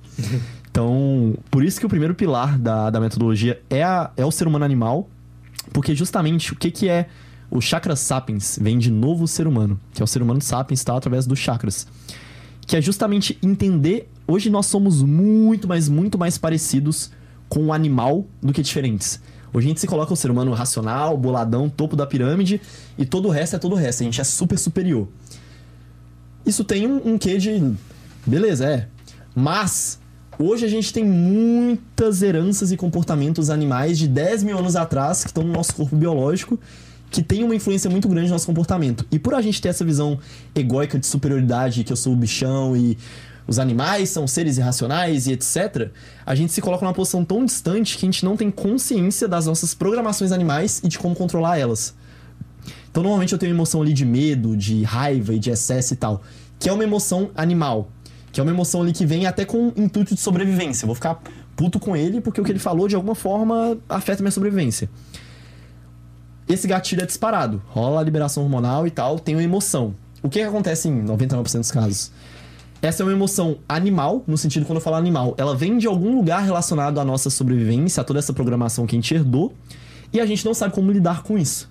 Então a gente, a gente reforça o loop de medo, de negatividade, de ansiedade, de estresse. E não, tipo, opa, peraí, eu estou tendo essa emoção por causa de tal e tal coisa. Aí, a- onde entra o autoconhecimento, né? Que vem muita palavra consciência. Ter consciência pra mim é isso. Eu começar a entender como funcionam as coisas, de onde vem, qual é a raiz, pra a partir disso eu trabalhar aquela emoção, trabalhar aquela situação. Então, beleza, opa, eu tive um excesso de energia nisso, eu tô com. Tá vindo desse lugar aqui. Aí, seja num trauma, seja coisa de pai e mãe e tal, mas eu identifiquei a raiz, identifiquei a causa. E aí eu trabalho aquela emoção e não reforço o loop de medo e de negatividade que a gente tem na vida no geral pra muitas coisas. Seja um empreendimento novo, seja conhecer alguém, seja é, pegar alguém na balada. Cara, e, e segundo essa teoria do chakra sapiens, é, os animais também têm chakras e também teriam essas capacidades diferentes aí de. Tem, só que aí chega. A gente não entra muito nisso, até porque não tem tanto estudo dessa parte, mas eles têm e não são todos, são mais principalmente os de baixo. Mas qual seria a diferença, assim, do ser humano, assim? Tipo. O ser, o ser humano, ele- tem outros que estão mais ativos, principalmente esses aqui, os quatro de cima, que é o cardíaco, o empático, comunicação, é, parte intelectual e a parte do coronário, que é desapego, fé e etc. Os animais já não tem essa parte ativa trabalhando ali. Tanto que, quando a gente fala de karma, né? O que que é a lei do karma? Vamos tratar que a Terra é um jogo, ela tem regras. Uma dessas regras é o karma. Eu, o que eu colho, eu planto. E aí, claro, eu vou entrar algumas outras culturas, seja a parte do próprio espiritismo, algumas outras falam a parte de encarnação, né? Que eu vou viver várias vidas, vou voltar e tal. E às vezes o que eu faço nessa aqui, eu colho na outra. Beleza, tem, tem essa crença. Quando a gente fala de karma, o ser humano, a gente tem a, a racionalidade, a gente tem a consciência, a gente tem um livre-arbítrio, de certa forma, de cometer algum ato ruim. Tipo, lesar alguém, roubar, matar, todo, todo esse tipo de, de coisas. E, de acordo com a lei do karma, a gente vai pagar por aquela ação. Os animais, eles não têm essa parte da racionalidade, da intenção, tipo assim. Porque onde, onde que teve a disrupção ali do ego como uma ferramenta de sobrevivência? Porque isso, na, na raiz, o ego é isso. Ele quer te manter seguro e sobreviver. Proliferar a espécie. Tipo, manter a família, comer e tal. Só que aí o ser humano começou a adquirir mais racionalidade, começou a perceber, opa, se eu acumulo mais bens ou mais conhecimento e tal, eu tenho uma vantagem sobre o meu grupo. Se eu utilizo essa artimanha aqui, eu tenho mais vantagem, a minha chance de sobrevivência é maior. Então eu alimento o meu ego, que na raiz é essa sobrevivência, e aí eu começo a querer ser melhor do que o outro, a querer acumular excesso, a cometer atos que, digamos, lesariam as leis do karma. Os animais, eles não estão sujeitos a essa lei. Porque eles vivem no natural do natural. Aquilo ali pra ele, o leão caçar a a, hiena e coisas do tipo, é natural. Não é igual o ser humano que a gente tem ali o livre-arbítrio de. Opa, será que agora eu pulo aqui na mesa e dou uma voadora no fermento e tal? Tipo, eu estou consciente dessa decisão. O animal não, ele tá só seguindo o instinto. Instinto, instinto, instinto. Então, por isso ele acaba não tendo e precisando usar todos os chakras. E o ser humano, a gente tá sujeito a essa regra do jogo, que é a lei do karma. Tá, mas tu acredita na lei do karma? Acredito. Tipo, mas isso é uma visão de- do chakra sapiens ou é tua? Eles também, mas eu vou me colocar na minha opinião, o karma existe, é real, rola. Tá. Foi só uma pergunta. Mas é mais baseado na observação? Tipo. Cara, chakra. Chakra. Karma pra mim é tipo. Eu não, não tenho uma opinião assim 100%, mas pra mim entra numa das ferramentas de manipulação religiosa, cara. Karma, pra mim. Aham. Tipo, eu entendo quem acredita, tem um sentido. Na verdade, é, é, pra mim é muito confortável acreditar que exista karma, cara. Eu acho que é tipo uma. É, eu, eu mesmo acho que é uma forma, é um inferno e céu com uma grife, tá ligado? Uhum. Tipo, meio que pra controlar a sociedade. Sim, sim. Aí, aí olha um ponto que é muito interessante. Qual que é a melhor forma de você manipular as pessoas? Manipular uma sociedade? Céu, inferno, karma, Deus. Sim, e manipular dados. Como que você manipula dados? Você mistura verdade e mentira. Porque quem que vai falar o que, que é o quê? Então vamos supor, é, Jesus. Jesus foi um cara que falou muito sobre compaixão, sobre humildade, sobre várias coisas muito massas na minha visão, muito válidas para para evolução enquanto ser humano.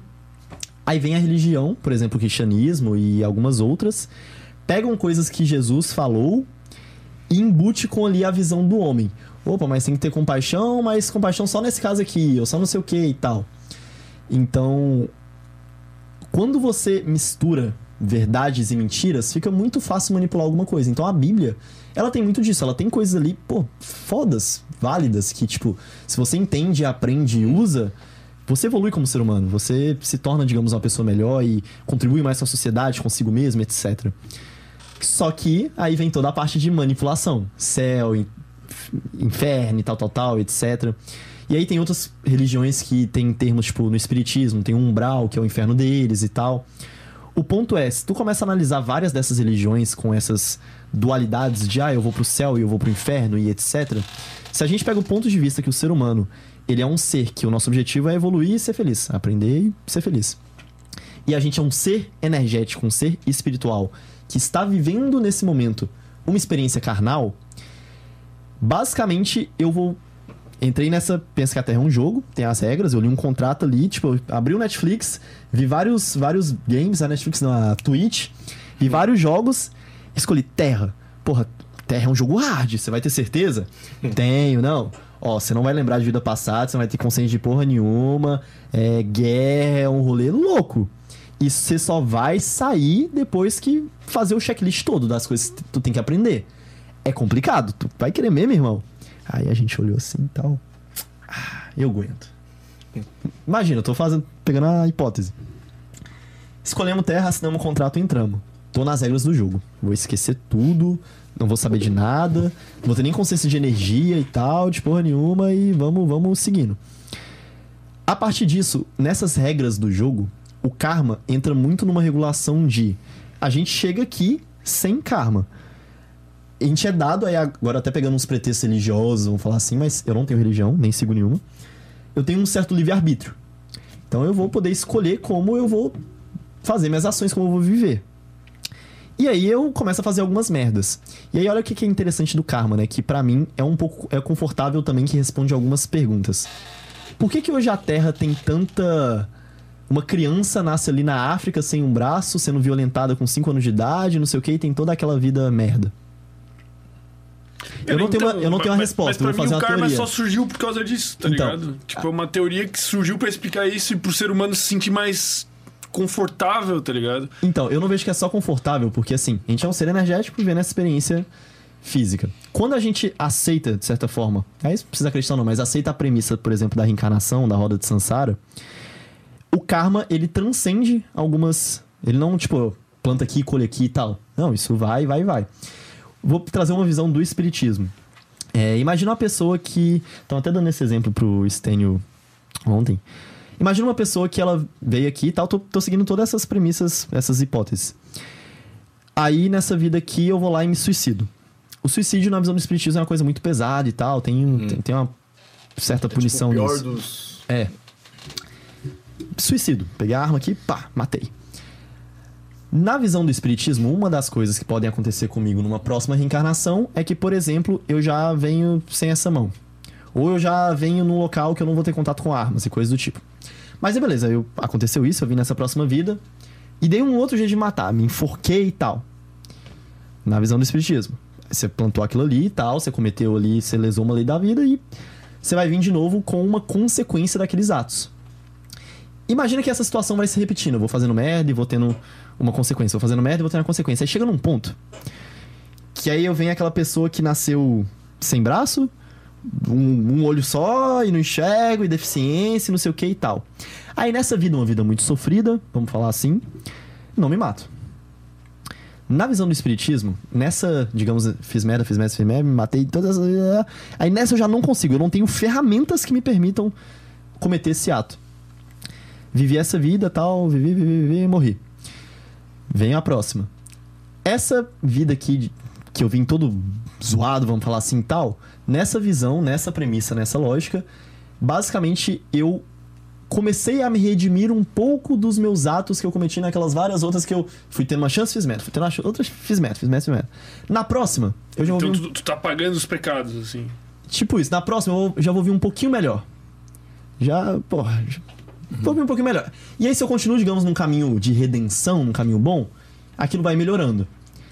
Claro, isso é uma visão confortável pra explicar injustiças e coisas no mundo, e guerra e tal, e até uma visão um pouco, pessoas podem falar egoísta. Ah, então tu quer dizer que você, então, que tá aqui numa vida é, com grana, num país de boa e tal, é melhor do que a outra pessoa? Eu não acho que é questão de melhor ou pior. É uma questão da experiência individual que cada ser, em essência, escolheu passar pra aprender aqui na Terra. Porque, mais uma vez, a gente veio aqui pra aprender e ser feliz. Mas, mas- mas qual o propósito, assim, na tua visão disso tudo, Aham. assim? Aprender pra quê, assim? Tipo, porra, pra Evoluir. que eu... Mas evoluir pra onde? Imagina o que, que, é você tem, imagina que você tem esses vários jogos. Um é, o, um é o Call of Duty, o outro é a Terra, o outro é o Naruto, Goku e tal. Cada um desses vão te dar experiências, skills diferentes. Quando eu falo essa questão do porquê isso tudo, essa roda e tal, imagina a gente como ser como essência. A gente veio aqui e escolheu jogar esse jogo. E a gente só sai dele se zerar, se fazer o checklist, se. Passou as enfim. 108 vidas lá. É, sei lá, milhares ou dezenas, enfim. O objetivo é, é, como essência, como um ser, digamos, que a gente faz parte de uma fonte onde todo mundo saiu de lá, a gente veio desse mesmo local que foi fragmentando em consciências individuais ali e tal. O objetivo é realmente viver experiências únicas que vão te trazer algum tipo de aprendizado. Call of Duty ele vai te trazer um, Naruto vai te trazer outro, a Terra vai te trazer outro, e meio que infinito. Imagina, pega a hipótese que tudo existe. Meio, vai no infinito. Então, nesse momento, qual que é o objetivo disso tudo? A Terra, ela tem essa temática essa regra do jogo, que aqui é tudo muito hard. Que a gente vai na- no pico emocional de 8 para 80 muito rápido e tal, é tudo muito difícil. Imagina que, por exemplo, isso não é comum em outros jogos. E que aqui é uma característica daqui, que, tipo, aqui o bagulho é doido, é hard. É hard mesmo. Qual que é, qual que é a vantagem de ser hard? Aí olha que, olha que exemplo, situação hipotética interessante. Pensa que eu sou Deus. Eu tô criando jogos ali e tal. Pensa que existe um Deus, eu estou criando jogos. É, mas eu já ia fazer essa pergunta. Tu tá partindo do pressuposto que alguém parou e bolou tudo isso, sim. Não necessariamente. Olha que doideira. Eu criei, eu tô criando jogos. E um desses jogos é uma partida de futebol. Nessa partida de futebol, o que é uma partida de futebol legal na nossa visão? É aquela partida extrema, final da UEFA Champions, jogo acirrado, é falta e vai pro acréscimo e vai pro pênalti, Neymar errou e não sei o que, aquela coisa toda. Agora imagina se esse jogo, time lá, posicionou, galera no estádio, apitou, começou. Todo mundo fica parado, só olhando pra bola. E esse é o jogo. Fica ali três horas. Depois vai todo mundo embora. Uma bosta, vocês concordam? Tipo, esse jogo foi horrível. Por que, que eu dei esse exemplo?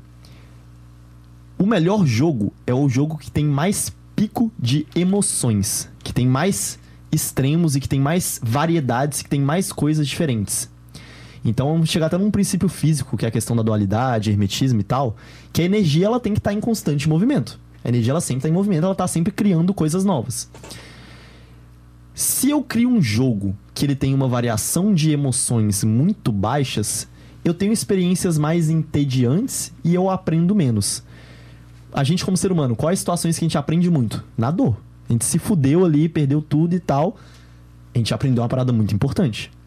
Então, a Terra, vamos falar assim como uma- esse jogo, esse catálogo como temática, ela teria essa característica peculiar que a gente vive extremos de emoções muito constantes e o tempo todo, o tempo todo, o tempo todo, o tempo todo. Isso, por consequência, traz aprendizados e experiências que num jogo que eu não tenho essa variação tão grande, eu não aprendo tanto. Eu não tenho experiências tão peculiares e específicas.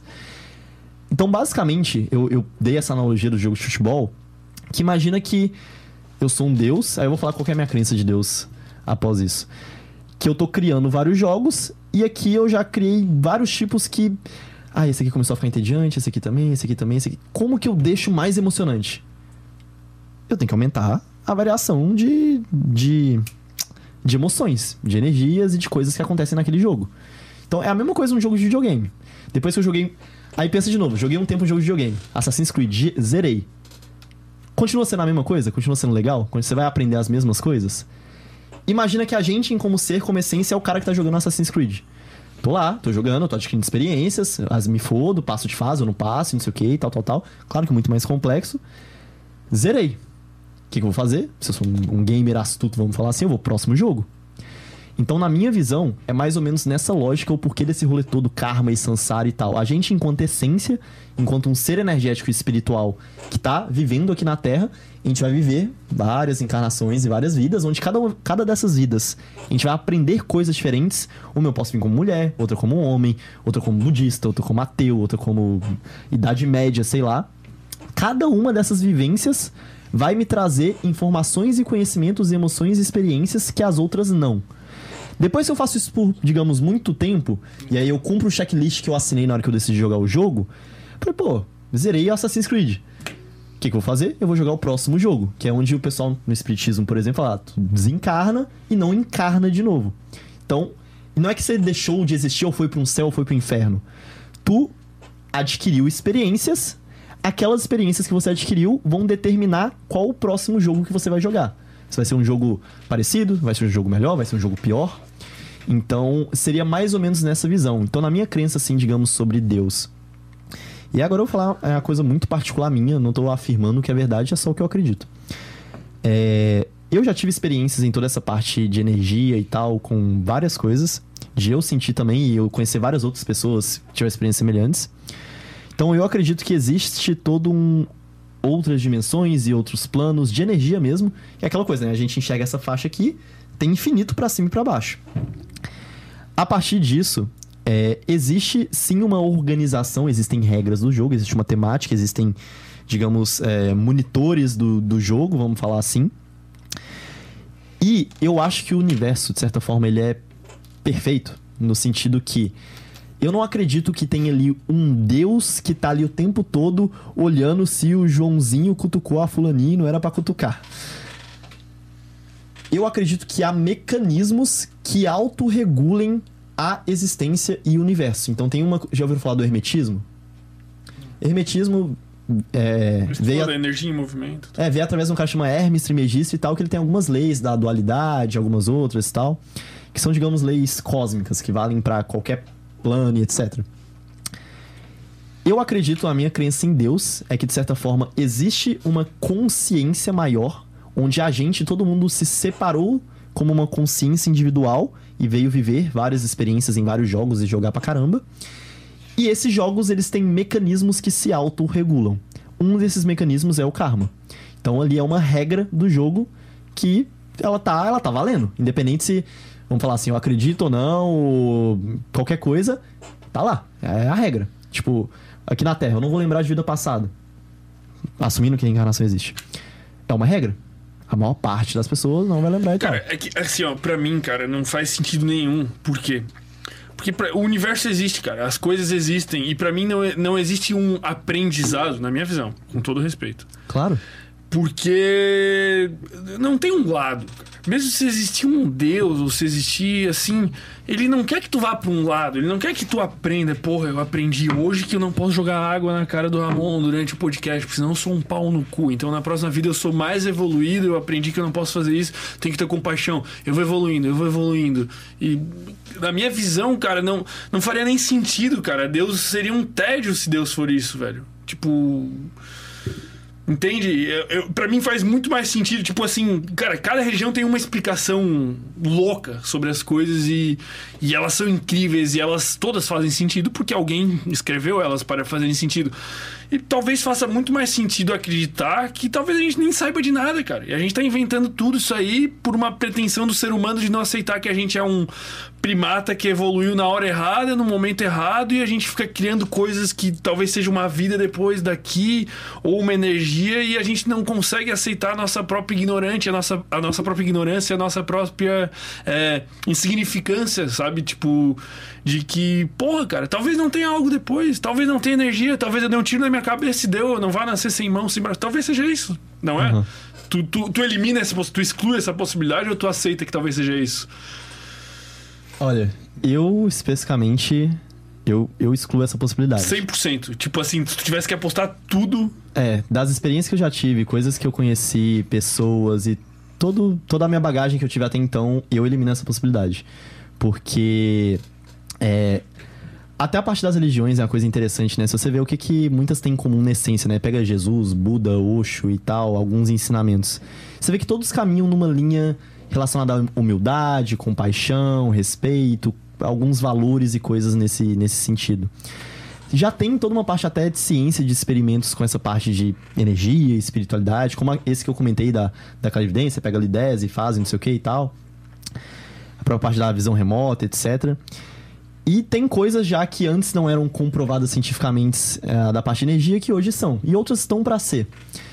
Então, tendo em vista essa experiência que eu já tive, as coisas que eu já estudei, as próprias, por exemplo, a própria questão da, da ayahuasca mesmo, que é uma substância, uma medicina que expande a sua consciência e te permite explorar mais pra dentro de si mesmo e tal, e te traz conhecimentos relevantes que, tipo, opa, essa área aqui da minha vida eu não tava olhando, eu tenho que olhar porque agora é importante, sabe?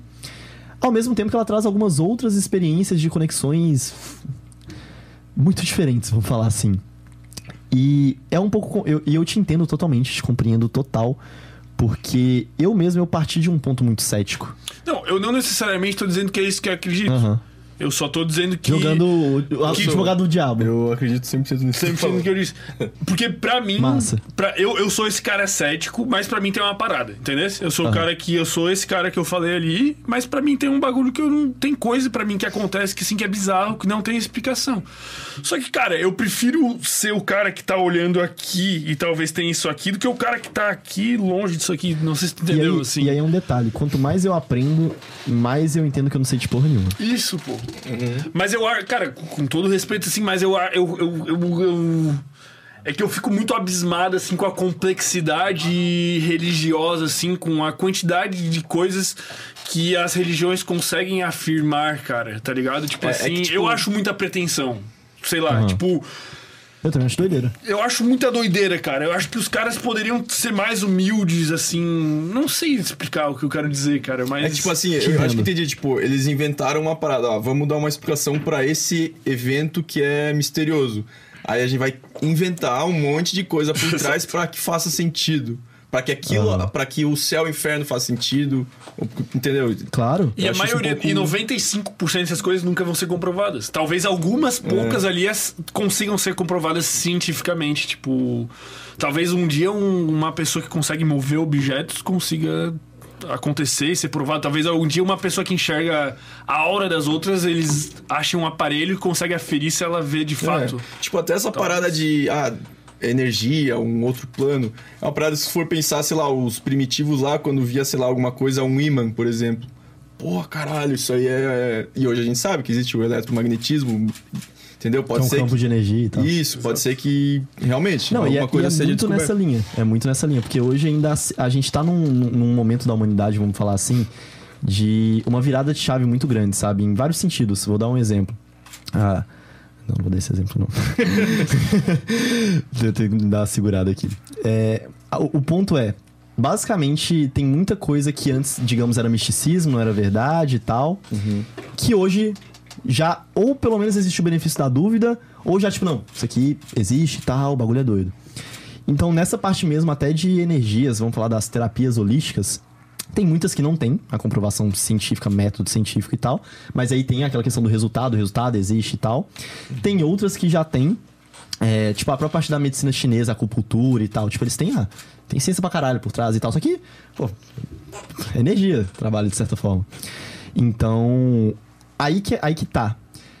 Uma coisa não é separada da outra. Por isso que eu falei um pouco mais cedo a questão da ciência e da espiritualidade, que elas tinham que andar juntas. A parte da psicologia evolutiva com a- o próprio ponto dos chakras se complementam pra caralho, pra caralho, pra caralho. De várias maneiras. E outras áreas da, digamos, da espiritualidade, desse campo de energias, se juntar com a ciência, tipo, anda de mão dada.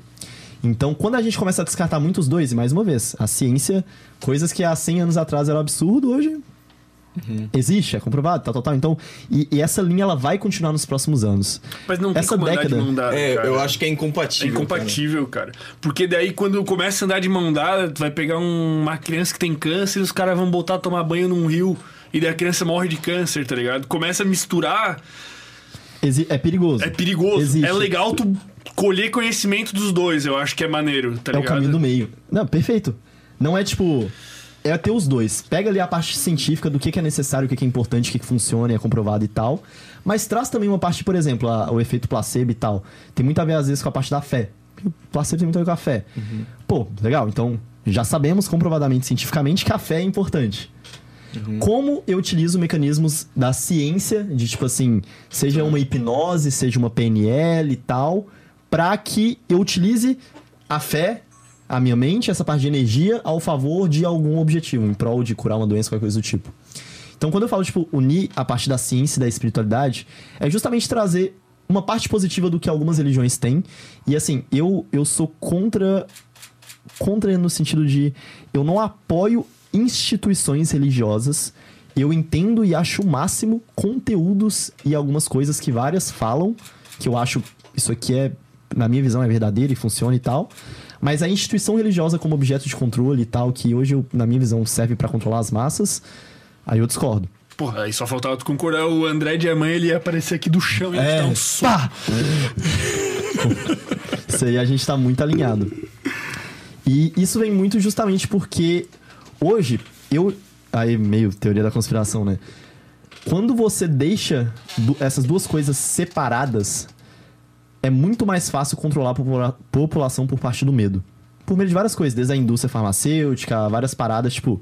Porque aí começa a ficar complexa essa máquina, mas, tipo assim. Hoje é muito melhor manter a galera sem consciência, então hoje se fala muito em despertar da consciência, né, e tal, que é aumentar o nível de consciência da pessoa, principalmente sobre si mesma. Quando você impede isso, a população evolui num ritmo muito mais devagar, é muito mais. Tem, tem um termo aí no mercado digital, né? Os gado. que não concordo com esse termo, mas ele tem aí o seu significado. Que, tipo assim, é a massa de manobra. Quando eu exponho alguns conhecimentos que uniriam, digamos, ciência e espiritualidade e abro isso a público de forma aceitável, digamos, eu como governo ou como uma instituição religiosa vou lá e não, a gente agora apoia e acredita isso aqui, agora a gente, o rei que não sei o quê. Olha que doideira. Teve um... A NASA, se eu não me engano, não sei quanto tempo tem isso, tem um ano, seis meses e tal. Eles contrataram um grupo de vários teólogos de, de algumas religiões para começar a conduzir um estudo de como seria o impacto é, sobre a população e sobre as crenças religiosas da revelação de uma possível existência de vida inteligente e outras civilizações fora da Terra. Tipo assim, isso rolou. Então, já tá acontecendo vários movimentos, vamos falar assim, de coisas que eram coisas de Hollywood, coisas de filme, que eram macumba, que não existia, que não funciona, que etc que aos poucos estão começando a serem ressignificadas. Isso está acontecendo. Não, inclusive a NASA está soltando um monte de documento oficial lá. Eu vi um flow outro dia com o, com o maluco lá da conspiração. Puta que pariu, cara. As paradas que estão saindo assim. Mano, daqui nos próximos cinco anos vão simplesmente em algum momento vão chegar aqui, ó. Tem alien, tá aqui, é tal dia, é tal coisa e deu, tá ligado? Simplesmente vão revelar coisas que já aconteceram. Vai acontecer, né? Então, tipo assim, é, é esse ponto que eu, eu jogo o benefício da dúvida para vocês, que é tipo. Dessas crenças do que, que existe, que não existe, se é Deus, se é energia, se tem outra dimensão, se tem espírito, se não tem, etc. Eu acho muito. Eu acho legal a posição de estar tá aberto ao benefício da dúvida e testar. Tipo, eu, por exemplo, fui em centro espírita, fui em negócio de Umbanda, fui não sei o que e tal. Tipo assim, beleza, li sobre. Uhum. Outra coisa é tu ir lá, tu ver, tu entender, tu sentir. Porque quando a gente sente, aí claro, nossos sentidos podem enganar a gente, a nossa mente pode criar várias coisas, claro. Mas aí onde eu não vou falar a resposta definitiva, tem como a gente identificar algumas coisas, tipo, é noia da nossa cabeça e tal, porque eu queria achar que isso aqui é verdade ou não. Ou, tipo, eu não tava esperando isso aqui aconteceu e que loucura e tal. Cara, eu queria dizer uma coisa. Eu acho que tanto na ciência quanto na espiritualidade o perigo é o mesmo e a solução é a mesma, cara. É tu quem tem que colher os dois, cara. Tipo assim, acho que a espiritualidade tu tem que experimentar ela, uhum. não por uma religião. E a ciência, cara, eu vou te falar uma coisa que eu me sinto poderoso agora, cara. Eu aprendi a ler artigos científicos, cara, depois que o Wesley veio aqui, que é um uhum. neurocientista aí, cara. E ele, pá, blá, cara, eu nunca tinha lido. E outro dia eu me peguei numa sexta-feira à noite em casa lendo um artigo científico, cara. Eu me senti assim, cara, eu tô aqui bebendo direto do saber, do conhecimento, uhum. assim, cara. E eu acho que tu se conectar com isso, com as duas coisas, é tu quem tem que se conectar. Esse Sim. é o Concordo, 100%. Ponto chave, né, cara? Eu acompanhei uns artigos da Sociedade Americana de Psicologia, tava lendo sobre testosterona esses dias e tal. É muito massa, porque, tipo. Muito massa. É muito pô. doido. Não é alguém lendo e explicando uhum. pra ti, tá ligado? Às vezes o cara pega um artigo e faz um puta do enviesamento do caralho pra te manipular. É tu ali lendo e interpretando, pô. Exatamente. E quando eu falo assim, espiritualidade, para mim tem. A espiritualidade é o autoconhecimento do seu ser divino, sabe? Do seu eu interior e de como aquilo se manifesta no ambiente, no ecossistema que você está vivendo. Então, é conhecer de dentro para fora, sabe? O que que realmente são meus medos, meus traumas, meus pontos fortes, meus pontos fracos, o que que para mim funciona, o que que para mim não funciona, etc. Então, a espiritualidade, ela ela tá, digamos, muito distante da religião, porque a religião ela aprisiona, a espiritualidade ela liberta. A religião ela vai te botar medo. A espiritualidade ela vai te mostrar que existem caminhos, escolhas, existe amor. Tipo assim, várias é, tanto que a espiritualidade não é religião, né? Não tem um, um uhum. grupo, a espiritualidade é, segue essa igreja aqui, tipo, não existe. Porque justamente cabe muito na interpretação e na experiência individual de cada pessoa do que ela acredita e do que ela entende que é verdade, o que é mentira, do que existe, do que não existe. E aí agora, claro, existem maneiras de, tipo, ir lá e testar, fazer o rolê e tal. Tipo, desde participar, sei lá, de uma imersão na Amazônia, ou participar de uma imersão budista e não sei o quê, ou desde receber uma sessão de reiki, fazer uma hipnose. Pô, tem gente que até hoje acredita que hipnose não existe. É. Pô, por sinal, a gente tem que trazer um hipnólogo. A gente trouxe um hipnólogo aí, mas ele não é um hipnólogo. Recreativo. De, recreativo. ele é um hipnólogo de para tratamentos psicológicos, assim, daí ele não faz. Mas eu quero alguém que faça hipnose recreativa, pô. É, deve tipo, ser igual, hora. Cara, fizeram uma vez comigo, tipo, você de beber água, aí eu bebi água e tinha gosto de Coca-Cola. Eu Porra. vivenciei, experiei, caralho, não sei o quê. Tipo, ah, você vai esquecer o número 6, contar até 10, 1, 2, 3, 4, 5. Cara, e não, não surge na mente, não, não sai, sabe? Caralho, pô, deve ser bizarro, pô. É bizarro. Então, tipo, e e essa parte até a questão científica já tá no mundo inteiro, tem pneumólogo todos os continentes e tal. E tem gente que não acredita que funciona até hoje. aí, isso- o pior, aí você fala, testa, a pessoa fica com medo. E daí. Mas o, o- pra ser hipnotizado, a pessoa tem que se permitir, Tem. né? Também. Tem, tipo, Cara, tem eu, que, sou, tem que eu acho que a pessoa é capaz de fazer o que quiser comigo, cara. Eu sou muito. Não, aí, aí é doideira. A hipnose, ela não consegue a fazer o palavra? que você não deixaria. Então, tipo assim, ah, eu vou hipnotizar Ah, tá ele pra perguntar a ele é, do cartão de crédito dele. Aí já entra aquela questão da, da criptografia da informação. Isso é uma coisa muito, Muito- interna e tal que Talvez você não tenha revelaria. os seus meios hipnóticos, né? Ah, talvez exista um ponto e tal, mas até onde eu sei, eu não sou especialista no assunto, é, a hipnose ela não consegue te induzir a fazer algo que tu não queira. Tu não esteja aberto a etc. Muito massa. Então, tipo assim, se tu tá aberto e tal, e vamos e tal, e Seria o legal cara... testar, né? Não, nós Cara, temos é que bom- trazer É aí. bom pô. demais, é bom Quem, demais. quem tá assistindo aí ou quem vai assistir depois, pô, manda no nosso direct ali indicações de hipnólogos De performers. aí. preferência, é, Ah, traz o Pyong Lee. ser de Floripa, assim. Porra, tinha que ser o Pyong Lee, velho. Tinha Pô, tu, o Lee. vi, tu, tu, tu postou coisa com ele lá no evento, né? Você tem o contato dele, já vamos trazer ele aí, pô, já. Ele é o rei da performance, da... O showman, assim, de hipnose. Aham. Tem um outro que eu não tenho o contato, mas eu sei que ele é muito. tem muita experiência e tal. O cara é foda, é o Alberto Delissola. Que ele até vende cursos e tal. Pô, tipo, ele foi em vários podcasts. Foi? Ah, verdade. Pô, Ele- ele, ele foi é entrar em contato com os caras. Aham. Então, tipo assim, ah, fosse concluído sobre esse tema de espiritualidade, ciência e tal, o que eu recomendo pra qualquer pessoa é testar. É ir, seja em lugares religiosos, seja em lugares que não tem terapias holísticas, em algo que possa abrir um novo horizonte, sabe? Tipo assim, opa, isso aqui eu não acredito que existia, passei por essa experiência e posso continuar não acreditando, mas alguma coisa tem. Já, já sei que não é um charla... Aí, aí que tá. Um outro, uma coisa ruim desse mercado, vamos falar assim, é que tem muito charlatão. Sim. Muito, muito, muito. Como qualquer mercado, pra falar a verdade, mas. Nesse, os charlatões são mais famosos, vamos falar assim. Aí ia ser mais fácil se pá É de mais manipular. né? fácil, é mais fácil. Tu não mais precisa, Não precisa comprovar tanto. não precisa assim. comprovar. É, exatamente. Mas tem uma porcentagem menor e tal, que é a galera, digamos, verídicas. Aí vai muito, tipo, de pedir indicação e tal, e ver reviews, e prova social, segurança, né, do Sex Canvas, pra testar. Então, tipo assim, eu recomendo qualquer pessoa que tá vendo esse podcast que não acredita nessa parte de energia ou de tudo, tudo isso que foi falado aqui, testa. É só isso, testa. Que aí, tipo, ah, beleza. Testei vários aqui, fui indiferentes e tal, e nenhum deles eu tive nenhuma experiência que me abriu nada e continuo sendo super cético. Eu falo, cara, então, realmente, foi mal. Desculpa. A chance disso acontecer, se a pessoa realmente for lá e testar várias coisas, na minha opinião, é baixa. Mas tem chance. Pra tudo tem chance. Então, fica, fica também a, a dica pra vocês, se quiserem, depois eu passo algumas. Ó, esse cara aqui fez uma parada comigo que foi doideira. Aí, faz uma sessão com o cara e tal, e vê se é doideira também.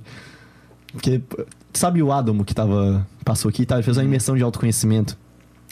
Que foi um dos caras que palestrou lá. Ele fez uma dinâmica. é, Aí ele, ele trouxe uma parte de energia muito forte, montou lá o altar, os triângulos e todo o rolê e tal. E ele começou a fazer. Nossa, não tô lembrando o específico dessa dinâmica, mas você, tipo assim, criou todo o ambiente, a luz e tal, várias coisas. E, cara, chegou um momento onde, tipo assim, os 80% da.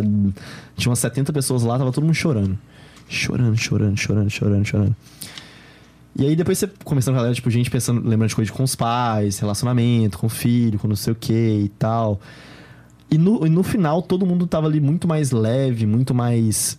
Alguns tiveram experiências mais fortes, outros mais fracas tal. Todo mundo teve algum tipo de experiência. Ninguém saiu dali, tipo, aqui não aconteceu nada, isso não existiu. Outros mais fortes, outros mais fracos. E o que, eu, o que foi interessante dessa experiência é que não teve nenhuma substância, não teve nenhuma ayahuasca da vida, psicodélicos nem nada. Tipo, é só microfone, luzes e acabou. E a variedade de experiências que as pessoas têm com um, um mesmo incentivo é uma parada muito doida. Então, tipo, esse tipo de experiência, eu saí dali bem, bem mexido, vamos falar assim, com várias coisas, e outro, várias outras pessoas também, e muito mais leve. Então, essa questão de mexer com energias, não, não necessariamente precisa de alguém com mediunidade, ou precisa de um psicodélico, ou coisa do tipo, mas realmente você tá aberto, ter uma intenção ali de, porra, quero, quero sentir como que é isso aqui. E aí, essa palavra é importante, quero sentir, não necessariamente entender, racional, emocional. e se abre e deixa fluir, sabe? Cara, é- essa abordagem não só pra coisa de energia, mas pra mim na vida, assim, tipo, deixa eu experimentar. Quebrei muita cara com várias paradas. Mas pelo menos eu cheguei ao ponto de, tipo, pelo menos eu posso falar sobre. Eu tentei. Passei por ali, vi como é que era. Então, essa seria minha meu conselho assim para essa área de energia no geral. Pô, irado. É, se funciona pra algumas pessoas e faz bem pra algumas pessoas, é porque ficar, tipo, criticando e tal, sei lá. É, exatamente. E Já aí, viveu o lado religioso, irmão? Pô, obrigado, obrigado a viver desse lado. Tu foi né? obrigado. É, tipo, ah, fazer catequese, essas Ah, paradas. tá, mas isso aí não é espiritualidade, né? Isso aí é. É um sei lado lá, religioso? É o lado mais chato. É, exato. Acho que por isso que não funcionou, Por é isso que não chato. funcionou. exatamente. e aí se eu fosse acho que até Nossa senhora passou rápido o Pois tempo, é, né? que horas? Passa 11 voando, horas. pô. Já tá. Já estamos. O que acontece? Se eu pudesse dar um conselho assim pra galera, que é algo que me fez muita diferença em algumas situações, que na minha terceira palestra, eu tinha uma. Era combinado, era um mastermind, eu tinha ali uma hora. E aí eu cheguei no local, eu descobri que eu tinha 20 minutos, não tinha TV, tela e tal, e eu preparei slide e tal. Não tinha slide, em vez de uma hora eu tinha 20 minutos. É eu tava numa semana um pouco complicada, sabe? Passando por várias coisas, lidando emocionalmente e tal. E na hora que eu cheguei ali, eu fiquei puto. Que eu falei, porra, me fudeu todo. Não vou conseguir passar o conteúdo, tem só um flip chart, não tem slide, o tempo é menor e tal. Tava até pensando em cancelar e ficar só de espectador e tal. E aí chegou um brother que me deu um conselho que foi muito útil. E aí eu levo isso pra várias situações da vida hoje em dia. Que eu tava meio naquela vibe um pouco negativa, de ai, nem sei se eu vou e tal, e comentando com ele. Ele falou, cara, vamos lá. Tu é uma pessoa inteligente e tal. Se você se colocasse numa posição externa como observador desse acontecimento e dessa situação e fosse te dar um conselho, o que, que você falaria? Parei assim, falei, caralho. Me permitir me colocar nessa situação, sair ali de todo aquela, aquele ciclo de ai, a palestra foi estragada e não sei o que e tal, me coloquei de fora, tipo, Lucas Leal aqui e Lucas aqui. Eu falei, o que, que eu falaria pra mim? Pô, cara, tu ainda tem uma chance de falar com aqui 50 pessoas. É uma oportunidade de você expressar ali um conhecimento agregado, dependendo até fazer, ter uma oportunidade. E é um treino de adaptação. Você ser camaleão ali e saber lidar com situações adversas. Vai acontecer várias outras situações adversas na sua vida. Se você não consegue lidar com essa, que nem é nada super preocupante, como você vai lidar com as outras? Então arruma um jeito de aproveitar essa situação da melhor forma possível. Aí eu, falando isso pra mim mesmo aqui na minha mente, falei, caralho, tá, então como eu posso aproveitar essa situação da melhor maneira possível? Tá, e se eu então pegar o conteúdo, resumir, tentar falar da melhor forma que eu consigo e ainda no final fazer um pitch? Vender uma consultoria, uma mentoria e tal. Cara, é uma puta hipótese boa. Eu consigo? Ah, consigo, confio. Vamos, vamos. Esqueceu então? Comecei esse diálogo e tal. E aí fiz a palestra, fiz o pitch, fechei uma consultoria de 15 mil e tal. E foi foda. Um exercício massa, né, cara? Tu Cara. sair do, tipo, tu fingir que aconteceu com outra pessoa Com e outra tu pessoa. aconselharia ela, né? O Lucas Exato. Leal e o Lucas Real. tipo isso, então. E, e isso eu comecei a aplicar em algumas outras situações da minha vida, sabe? Tipo, que eu tô ali às vezes pra tomar uma decisão importante, alguma coisa e tal, eu vou pra fora. Como eu me aconselharia se eu não fosse eu e estivesse aconselhando outra pessoa? Por quê? Aí tem um exemplo do Sadhguru que é muito foda. Vamos supor aqui que eu tô com. que eu tô com mau hálito. Vou começar a falar aqui e tal, vocês vão perceber. Eles vão perceber, a galera todo normalmente vai perceber, só que eu vou demorar um tempão pra perceber. Por mais que o meu nariz tá em cima da minha boca.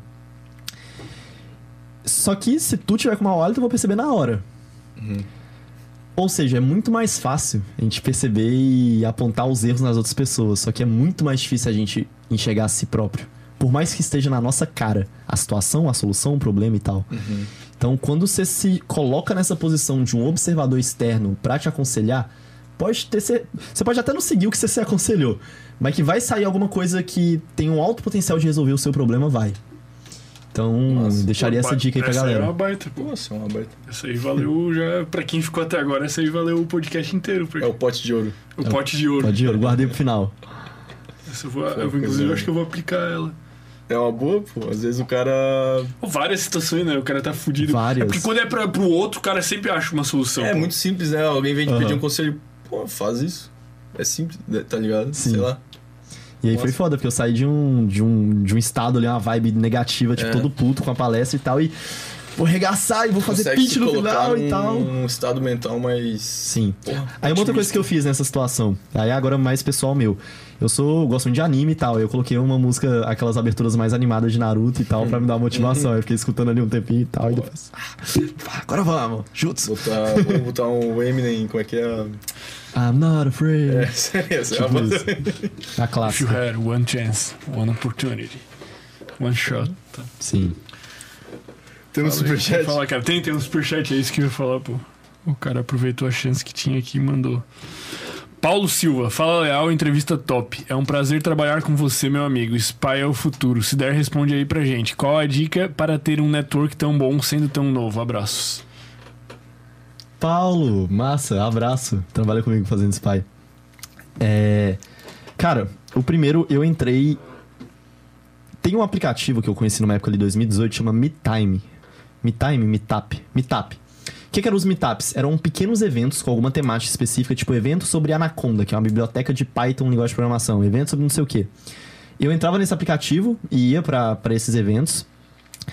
Eu me colocava, porque eu era tímido, colocava em situações de desconforto pra conhecer novas pessoas, então eu ia muito pra evento, saía, não só evento de network e business, mas tipo festa mesmo e tal. Entrar em grupos de mastermind, então o Sub-19 pra mim fez uma grande diferença, grande diferença. Depois eu entrei em outros masterminds, hoje eu tô em, sei lá, uns 6, 7. É, agregar muito valor para as pessoas. Eu sempre me preocupei muito com isso, então. E na, e na grande maioria das vezes, eu não vou ser hipócrita aqui de falar, ai, sempre esperando nada em troca, não. Mas na maior parte da porcentagem, mais de 50% pelo menos, era realmente, cara, de- deixa eu ver como que eu agrego pra essa pessoa. Porque muitas vezes eu até achava que a pessoa nem tinha algo em troca, mas eu, eu plantava, que é o. Tem o karma, né? Tem o Dharma. Então o Dharma você abre coisas boas aí pra sua vida. Então, é preocupar nas relações, grupos que você tá, contextos que você convive, agregar valor pra vida da pessoa de alguma forma. Por mais que você pense, ai, mas eu ainda não, não tenho resultado, não tenho experiência, não sei muita coisa, sempre vai ter alguma coisa, alguma situação, algum conhecimento que você tem que o outro não tem que seria útil pra ele. Sempre. Então, é estar tá de coração aberta, com uma intenção boa e compartilhar isso com as pessoas. Participar de eventos, conhecer muita gente, participar de grupos de WhatsApp, ser ativo. Cara, eu vou dar uma dica também, se me permite aí, Claro, cara. óbvio. Também não tô com um network tão ruim. Cara, começa pelos lugares que tu vai e que tu não tem um network, sei lá, cara. Começa com o teu porteiro, pô. Tá ligado? Cara, tu conhece teu porteiro, tu sabe, tu conhece a família dele, pô, tu sabe como é que é a vida dele, né? sabe? Tipo, começa conhecendo pessoas às vezes são próximas e tu não conhece, porque às vezes tu conhece esse cara, daqui a pouco o porteiro precisa de alguém pra fazer um spy do não sei o que, ele já te indica, ali já começa o network. Ou sei lá, tu vai no supermercado, assim, começa a criar relações mais profundas com as pessoas do cotidiano. Acho que é uma boa dica, né? Exatamente. E sempre ser interessante e não interesseiro. Então, tipo assim, aprender, se capacitar, se munir de conteúdos e coisas, porque aí de alguma forma você pode ajudar alguém em alguma coisa. Eu gosto muito de autoconhecimento, espiritualidade, porque vamos falar assim de maneira personalizada, muitos amigos meus vêm me buscar pra conversar sobre isso. Eu vejo que eu consigo dar um conselho um conselho massa pra essa galera. E aí, não só na parte de espiritualidade, como por exemplo, padrinho. Vocês entrevistaram um padrinho. Cara, padrinho é um cara. Sou, sou muito grato pra ele. Tipo, aprendi, fiz o curso algumas vezes e tal. E tem uma coisa interessante da minha história com o padrinho. Conheci ele lá na, na casa do, do André e tal. Na época ele não era o padrinho ainda, tava bem no início. E eu lembro que, a- se eu não me engano, o curso presencial dele na época era, sei lá, 500, 600 reais, 700 reais, alguma coisa assim. E eu cheguei pra ele, tipo, padrinho, seu curso agora vai ser 3,500. Aí, claro, montei um mecanismo ali e tal. Vendi já alguns, montamos uma turma em BH, levei ele pra BH, ele deu o curso em BH e tal. Nesse valor, que já era, tipo, puta diferença, sabe? Sim, sim. Tanto que se eu, sei lá, se hoje em dia tá 7 mil, ou 10 mil, ou 5 mil, dá tá um pouquinho mais, mas, tipo, começou. Aí ele manteve esse valor por um bom tempo, e depois, com o tempo, ele foi tendo mais resultado, ficando mais famoso e tal, e foi aumentando naturalmente. Mas aí, aí olha que do- doideira. Eu fui com outro amigo meu que eu conheci uns meses pra trás no evento mês passado, que eu encontrei o padrinho. Aí, tipo, me, me cumprimentou e uma das primeiras coisas que ele falou pro brother que tava comigo, ela. Que eu, nossa, até buguei aqui, que eu fico feliz demais. Que era tipo, cara, Leal foi responsável por quintuplicar o meu faturamento. Tipo, o cara é foda e tal. E eu, ai, que massa, cara. E eu fiquei muito feliz e tal. E, tipo, o principal que você vê que é um sentimento genuíno de gratidão. E na época, tipo assim, ele tinha, tinha uma reciprocidade, ele me ensinou uma parada foda e tal. Eu queria contribuir. Tipo assim, eu podia contribuir também, às vezes, só dando um insight pra ele. Ah, Sim. faz um funil aqui, sei lá.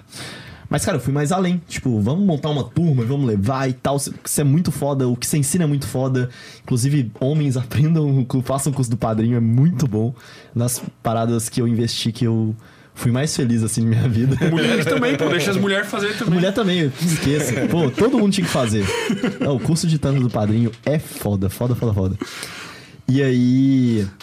E por que eu tô falando isso de network, sabe? Foi uma pessoa que eu conheci ali, a gente criou conexão, network é muito sobre conexão, começamos a se agregar de algumas maneiras. Nisso eu construí um relacionamento, esse relacionamento me rendeu outros networks e amigos e pessoas conhecidas, e que eu colho o que eu plantei lá atrás até hoje. Então, outra coisa, não preocupa com curto prazo. Não preocupa com curto prazo. Tem coisa que eu plantei há 3, 4 anos atrás que eu tô colhendo agora. Há dois meses atrás. Irmão, vou te dizer que tu tá aqui por causa do padrinho. Porque nós conhecemos o padrinho, ele veio aqui, por Olha causa de um outro amigo. Aí por causa dele nós conhecemos o Diamant, por causa do Diamant nós te conhecemos. Então, Pessoas são portais de possibilidades. é loucura, é loucura, pô. Loucura. Aqui, é a, aqui é a suruba dos portais aqui. Aqui é a suruba dos Aqui portais. É a suruba dos portais. Exatamente. Suruba dos portais. Mas, boa, porra, muito bem respondido, Lucas, pro nosso amigo Paulo Silva. Ele é novo também, hein, pela foto aqui. Ele é novo, tem 19, 20. Tá trabalhando contigo Tá. já. Pô, a galera do Spy é. Tem que botar essa gurizada pra fazer tuas ideias. Cara, eu, galera nova, assim, é incrível o gás e, tipo, quer aprender e quer ir atrás e tal. Tive experiência de trabalhar com as pessoas mais velhas, que eu não tô generalizando. Por exemplo, se tem até que tá aqui é uma puta exceção. Mas, no geral, a galera tem a mente muito muito fechada, muito. Ah, não, é porque eu já sei, um ego muito lá em cima e tal. E aí a gente tem toda a questão de ser mais novo e tal. Falta humildade pra, tipo, deixa eu sentar aqui e aprender. Então, tipo assim, a gente tava até falando sobre esses dias, tipo, por exemplo, ele investiu 10 pau na consultoria de um cara que tem 21 anos de idade pra ensinar sobre lançamento e sobre outras coisas.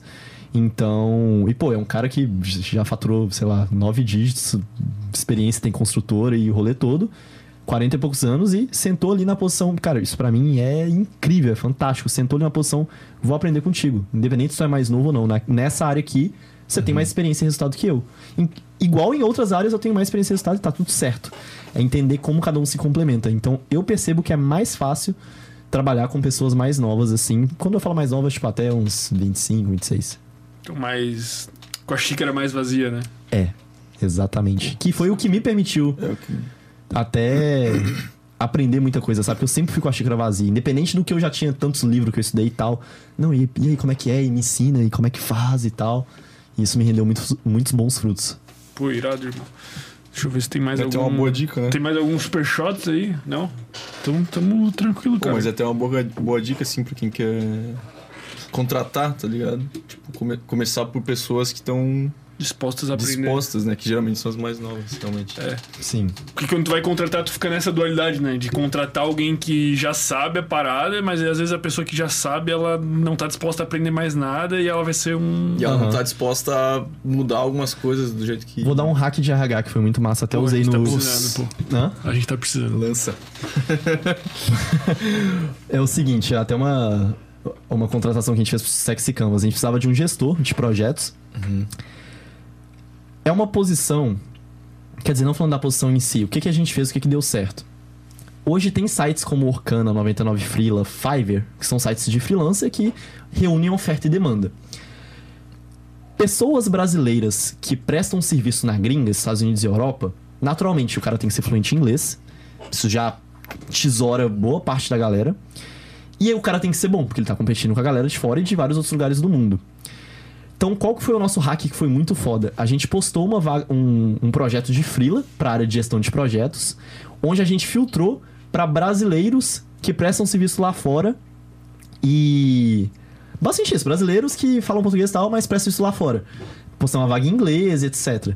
Porque aí os candidatos que estavam vindo eram muito mais qualificados. Aí em cima disso a gente pegava o cara ali e fazia uma proposta de algo fixo ali pra ele e tal. Tipo, ó, cara, essa vaga aqui é de freela e tal, mas o negócio é o seguinte, a gente tá com essa essa oportunidade e tal, faz sentido pra ti, esse salário, etc. Cara, a qualificação da galera que vem, de quem presta serviço na gringa e fala Uma inglês e tal, é absurda, né? absurda. Absurda. Absurda. Tem um porém assim, tipo, ó, a galera tem um salário um pouco mais elevado e tal, mas pra mim a conta fecha. Então, é- esse seria o hack de RH. Tipo, Ah, não posta dá pra vaga. ter tudo, né? Não dá pra ter Não tudo. dá pra ter um cara muito bom e pagar muito Aham. barato. e- Então, tipo assim, posta vaga em sites freelancer da gringa e também brasileiros, mas coloca, tipo, tem que falar inglês e já ter prestado serviço fora e tal. Porque aí já filtra muito. E aí depois você pega os que curtiu mais e tal e conversa pra fazer uma proposta de algo fixo ou até não fixo, de freela mesmo e tal. Mas essa é uma forma de achar pessoas muito boa. Pô, legal. Pô, irado. Dicas valiosas. Dicas valiosas. Cara, eu queria agradecer muito tua presença aqui, irmão. A gente Valeu. aprendeu com certeza. Quem acompanhou e a gente também aprendeu muito foi, hoje. foi bem, sei lá, meio eclético, né? Tipo, É. um conteúdo muito técnico, específico, aí do nada, vuf, espiritualidade. Aham, eu gosto Foi dessa dualidade. né? Então, Eu até, tinha falado que ia ser mais ou menos isso, mas é difícil imaginar como difícil. é que ia ser na prática. sim, até um, um adendo que é importante assim no final. É que tudo isso que eu falei de energia, espiritualidade e tal, como o Fermento perguntou, né? Alguma, isso aqui, se tu descarta e acredita em outra coisa? Sim, eu descarto e acredito em outra coisa. Quer dizer que isso é a verdade absoluta? Óbvio que não. É a minha opinião. Então, tudo isso que eu falei, muitas pessoas podem discordar de várias coisas, falar que eu sou doido, que é teoria da conspiração e que não existe. E tá tudo certo. Sim, é o que a gente prega aqui, na real, tipo, nos nossos pilares, assim, é tipo, Aham. abrir um espaço pra discussões que muitas vezes, tipo, tem lados que se contradizem e dialogar, tá ligado? Sem... E eu até prefiro o lado que discorda de mim, que a- o debate fica mais gostoso. Claro, pô, fica Porra, bem melhor, melhor de... Aham. Fica mais atrativo. Inclusive, a gente vai entrar muito em breve aí no É. mês de eleições aí, cara. E nós vamos trazer aí, provavelmente pessoas que discordaremos muito, né? Que massa. E vocês se posicionam politicamente e tal? Cara, eu Sim. pretendo me posicionar politicamente contra quem tiver na minha frente. Esse vai ser o meu. É, é que o entrevistador é... fica interessante ele assumir um, um papel de Faz opositor. sentido, público, né, cara? Porque se vier um cara que, assim, com uma ideologia que eu concorde 100%, e vou ficar, não, pô, muito massa isso, pô, muito massa. Não, cara, eu quero, tá, mas e se isso aqui não vai dar merda ali? O Aí, interessante é discordar. Massa. Aí uma pergunta, e tu como influenciador, por exemplo, no seu Instagram, você vai se posicionar politicamente? Cara, eu não vou me posicionar explicitamente. Tipo assim, eu não pretendo, pelo menos. Na verdade, eu nem parei pra pensar no que eu vou fazer. Mas eu não pretendo, tipo, falar, não, cara, eu vou voltar nesse cara aqui porque é isso, isso, isso, isso, isso. Mas eu sempre vou expor ideias, tá ligado? Tipo, coisas que eu acho, porra, cara, ó, isso aqui pra mim tá muito errado. É isso aqui que aconteceu pra mim. Tipo, sei lá, aconteceu o, o Ah, não, vou falar as palavras aqui. Foi um episódio tão limpo em palavras não, Canceláveis. não canceláveis do YouTube, pô, que eu não vou terminar Nossa, eu falando. esqueci, eu falei um outro palavrão, será que... Não, não, isso aí é de Não, boa. é de é que eu ia boa. falar palavras muito ruins, pô. Mas, tipo assim, tem coisas que eu pretendo me posicionar assim, mas eu não. Até porque, assim como em religião, cara, eu não boto a mão no fogo por nenhuma. Não tenho a crença de não, não existe nada, não existe alguma coisa. Eu não boto a mão em político nenhum, cara. Aham. Então, votar é quase que um, uma roleta russa hoje em É, dia, né, total. cara? Até porque, na minha opinião, nem muda muita coisa, né? Independente de quem entrar. Tem essa também, né, cara? É Então, é, importante pra é caralho, importante. mas não muda muita coisa. A gente tava esquecendo de dar o Nossa, presente. Agora sim, velho. Trouxe um presente Cara, aí pra ti, a gente tava esquecendo, Camisetinha cara. aí, sem groselha. Massa, muito obrigado. A gente tá guardando agora pro final. Se o cara vai bem, a gente dá a camiseta, senão a gente joga ali pra A baixo. gente esquece, né? Aham. Tamo junto demais, irmão. Então Tamo fechou junto. aí. Tamo, estamos entregues aí. Muito obrigado. Valeu, cara. Hoje vamos fechar com um brindezinho aí. A gente sempre fecha com um brindezinho. Aê.